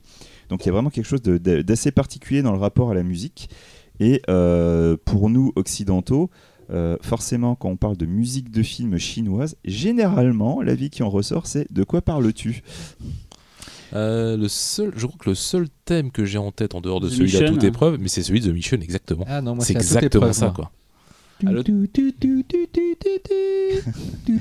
Tout à l'heure, Untold Story, moi, je dis Run and Kill, j'ai trouvé les morceaux, enfin, la, la musique très présente et très intéressante. J'ai aucun euh. souvenir de leur musique en J'ai vu récemment, c'est pour ça que ça m'a marqué. non, mais moi j'ai revu Untold Story il y, a, il y a une semaine, j'ai aucun souvenir de la assez musique. angoissante, assez horrifique quand même. euh. Mais Elle ouais, accompagne, elle euh, illustre, mais elle se dépasse Non, pas j'ai trouvé qu'il y avait des thèmes qui, qui sortaient quand même. Il y a quelques thèmes de temps en temps. T'achèteras le vinyle à une 40 BO euros. Alors ça c'est justement, c'est bien, tu en parles. C'est pas Ça cher. c'est un hein, autre pour- problème, c'est qu'en plus Pour les BO, rééditions euh, d'absolument tout. les BO chinoises sont assez compliquées à C'est avoir vrai, parce rien. qu'elles sortent, elles sortent très rarement. Et quand tu as de la musique qui sort, généralement c'est en fait le single qui est en fait le générique de fin chanté Et- par une euh, chanteuse Popstar. pop, Par un Georges chanteur pop, Lame ou Shoyun qui est Fat. en plus généralement Madame l'acteur principal du film. Parce que faut comprendre qu'en Asie, les acteurs en fait sont considérés comme donc des artistes. Un artiste doit être capable de jouer, de chanter, de danser. Bah, c'est surtout pour Hong Kong qui est, qui est finalement un, un lieu où il y avait 7 millions de personnes. Tout à Donc fait. euh, il n'y avait pas vraiment non plus de la place pour tout le monde hein, dans cette industrie. hein. C'est vrai, c'est vrai. Mais tu vois, quand tu prends des mecs comme Ekin Cheng qui sont là parce qu'ils sont beaux, qui ne savent pas jouer, qui ne savent pas chanter du tout, bon, et des fois c'est un peu dur. Et tu as des mecs comme Tony Lung qui lui, quand même, a été un peu obligé de se mettre à la chanson. Il l'a pas fait très longtemps. Voilà, il a admis que voilà, c'était pas son truc et on le remercie grandement. Oui, parce qu'il n'y en a pas beaucoup qui ont admis que c'était pas leur truc. hein. Voilà. Mais bon, moi en fait, du coup, je voulais vous parler donc de musique et je vais vous parler de la musique d'un catégorie 3. Il s'agit donc de Nouvelle Cuisine de Fruit Chen. Film que vous devez déjà tous connaître, euh, qui est un peu une sorte de ressucé de l'histoire euh, de la comtesse Bathory euh, recontextualisée dans la Chine, Avec un peu de Bunman, mais sauf que là, c'est avec un peu de. Bunman et tout, encore un rapport avec le cannibalisme, Et un film qui donne super faim, moi je et trouve. qui est étrangement un film qui donne Ouais, super ouais. faim. euh, Qui était un sketch. Un euh, sketch. Vous avez un problème. extrême. Trois extrêmes. Exactement. Et Non, en fait, hein, le son, le son quand Ouais. elle mange, c'est Ah, absolument affreux. Mais non, c'est ouais, c'est- c'est On est très loin du festin chinois quand même. hein. Et donc, je vais vous parler de, donc d'un compositeur qui est donc euh, Shan Kwong Wing, euh, qui est donc né en 67 à Hong Kong.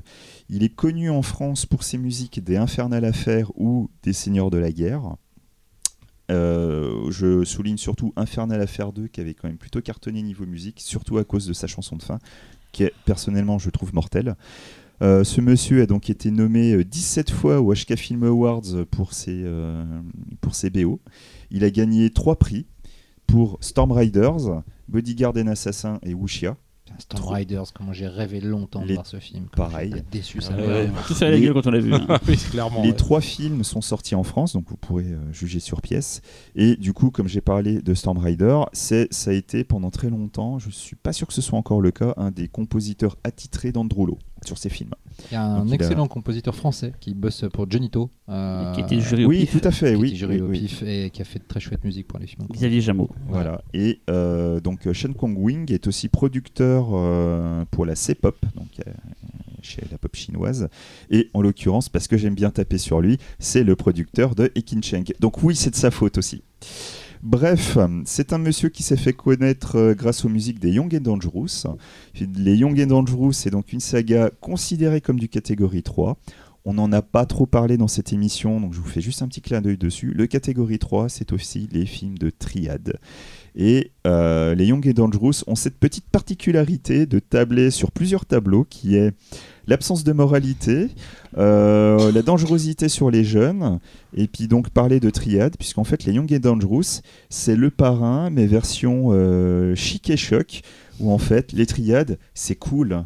Et grâce à notre ami Androulo et sa saga, que personnellement j'adore, mais vous pouvez me juger, je m'en rien à branler, euh, bah, tous les jeunes ont voulu rentrer dans les triades. Voilà, grâce à Ekin Cheng et tout, c'est complètement con, mais bon, bref. Peu importe. Pour les autres fans, et je vais me tour- en fait, il y a surtout une personne à ma droite qui devrait avoir une petite réaction, c'est lui qui a aussi fait les zik de Chapolan 2 et 3. J'adore respect. Super Ouais, réaction de j'attendais- quelque chose d'un peu plus puissant. je J'ai fatigué. Donc maintenant- Non, je me souviens pas des musiques en fait. Euh, Maintenant que je suis passé pour un con, je vous dirais Non, je me juste, souviens pas des musiques, c'est pour ça que je. je vais vous Je croyais que le euh, 3 était pas bien.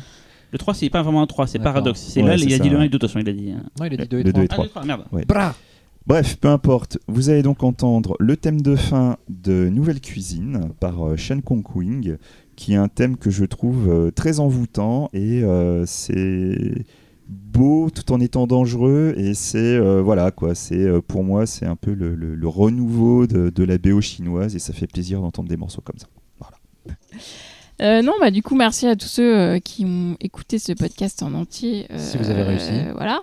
Ou en plusieurs fois, peut-être, mais en tout cas, vous avez appris plein de les choses. Viols, les meurtres, le cannibalisme et 3h28 de Voilà, ça. et euh, peut vous toutes les références des films sont dans la description du podcast. C'est moi qui m'y colle, donc normalement il y aura tout. S'il y a rien, euh, T'as du boulot, hein. non, j'ai tout noté en même temps. hein, J'étais sérieuse. Euh, on espère que ça vous a plu. Euh, effectivement, dans deux semaines, euh, on revient avec un autre numéro spécial. On espère que ça vous plaira. Euh, on vous dit pas ce que c'est, mais ce sera complètement nouveau. Euh, et du coup, bah nous, on a l'é- l'été le plus studieux euh, de. Putain, on n'arrête pas de bosser là, c'est fatigant, merde, lâchez-nous, payez-nous. Voilà, on espère que ce, ce podcast catégorie 3 30 ans attendu vous a plu. Et, euh, et merci à Laurent euh, d'être venu exceptionnellement. Merci, Il y a Laurent. pas de merci quoi. à toi. Merci Laurent, c'était cool. Ça m'a fait euh, plaisir. Et merci à tous d'avoir bossé aussi ce, ce podcast. Et à dans deux semaines. Salut. Ciao.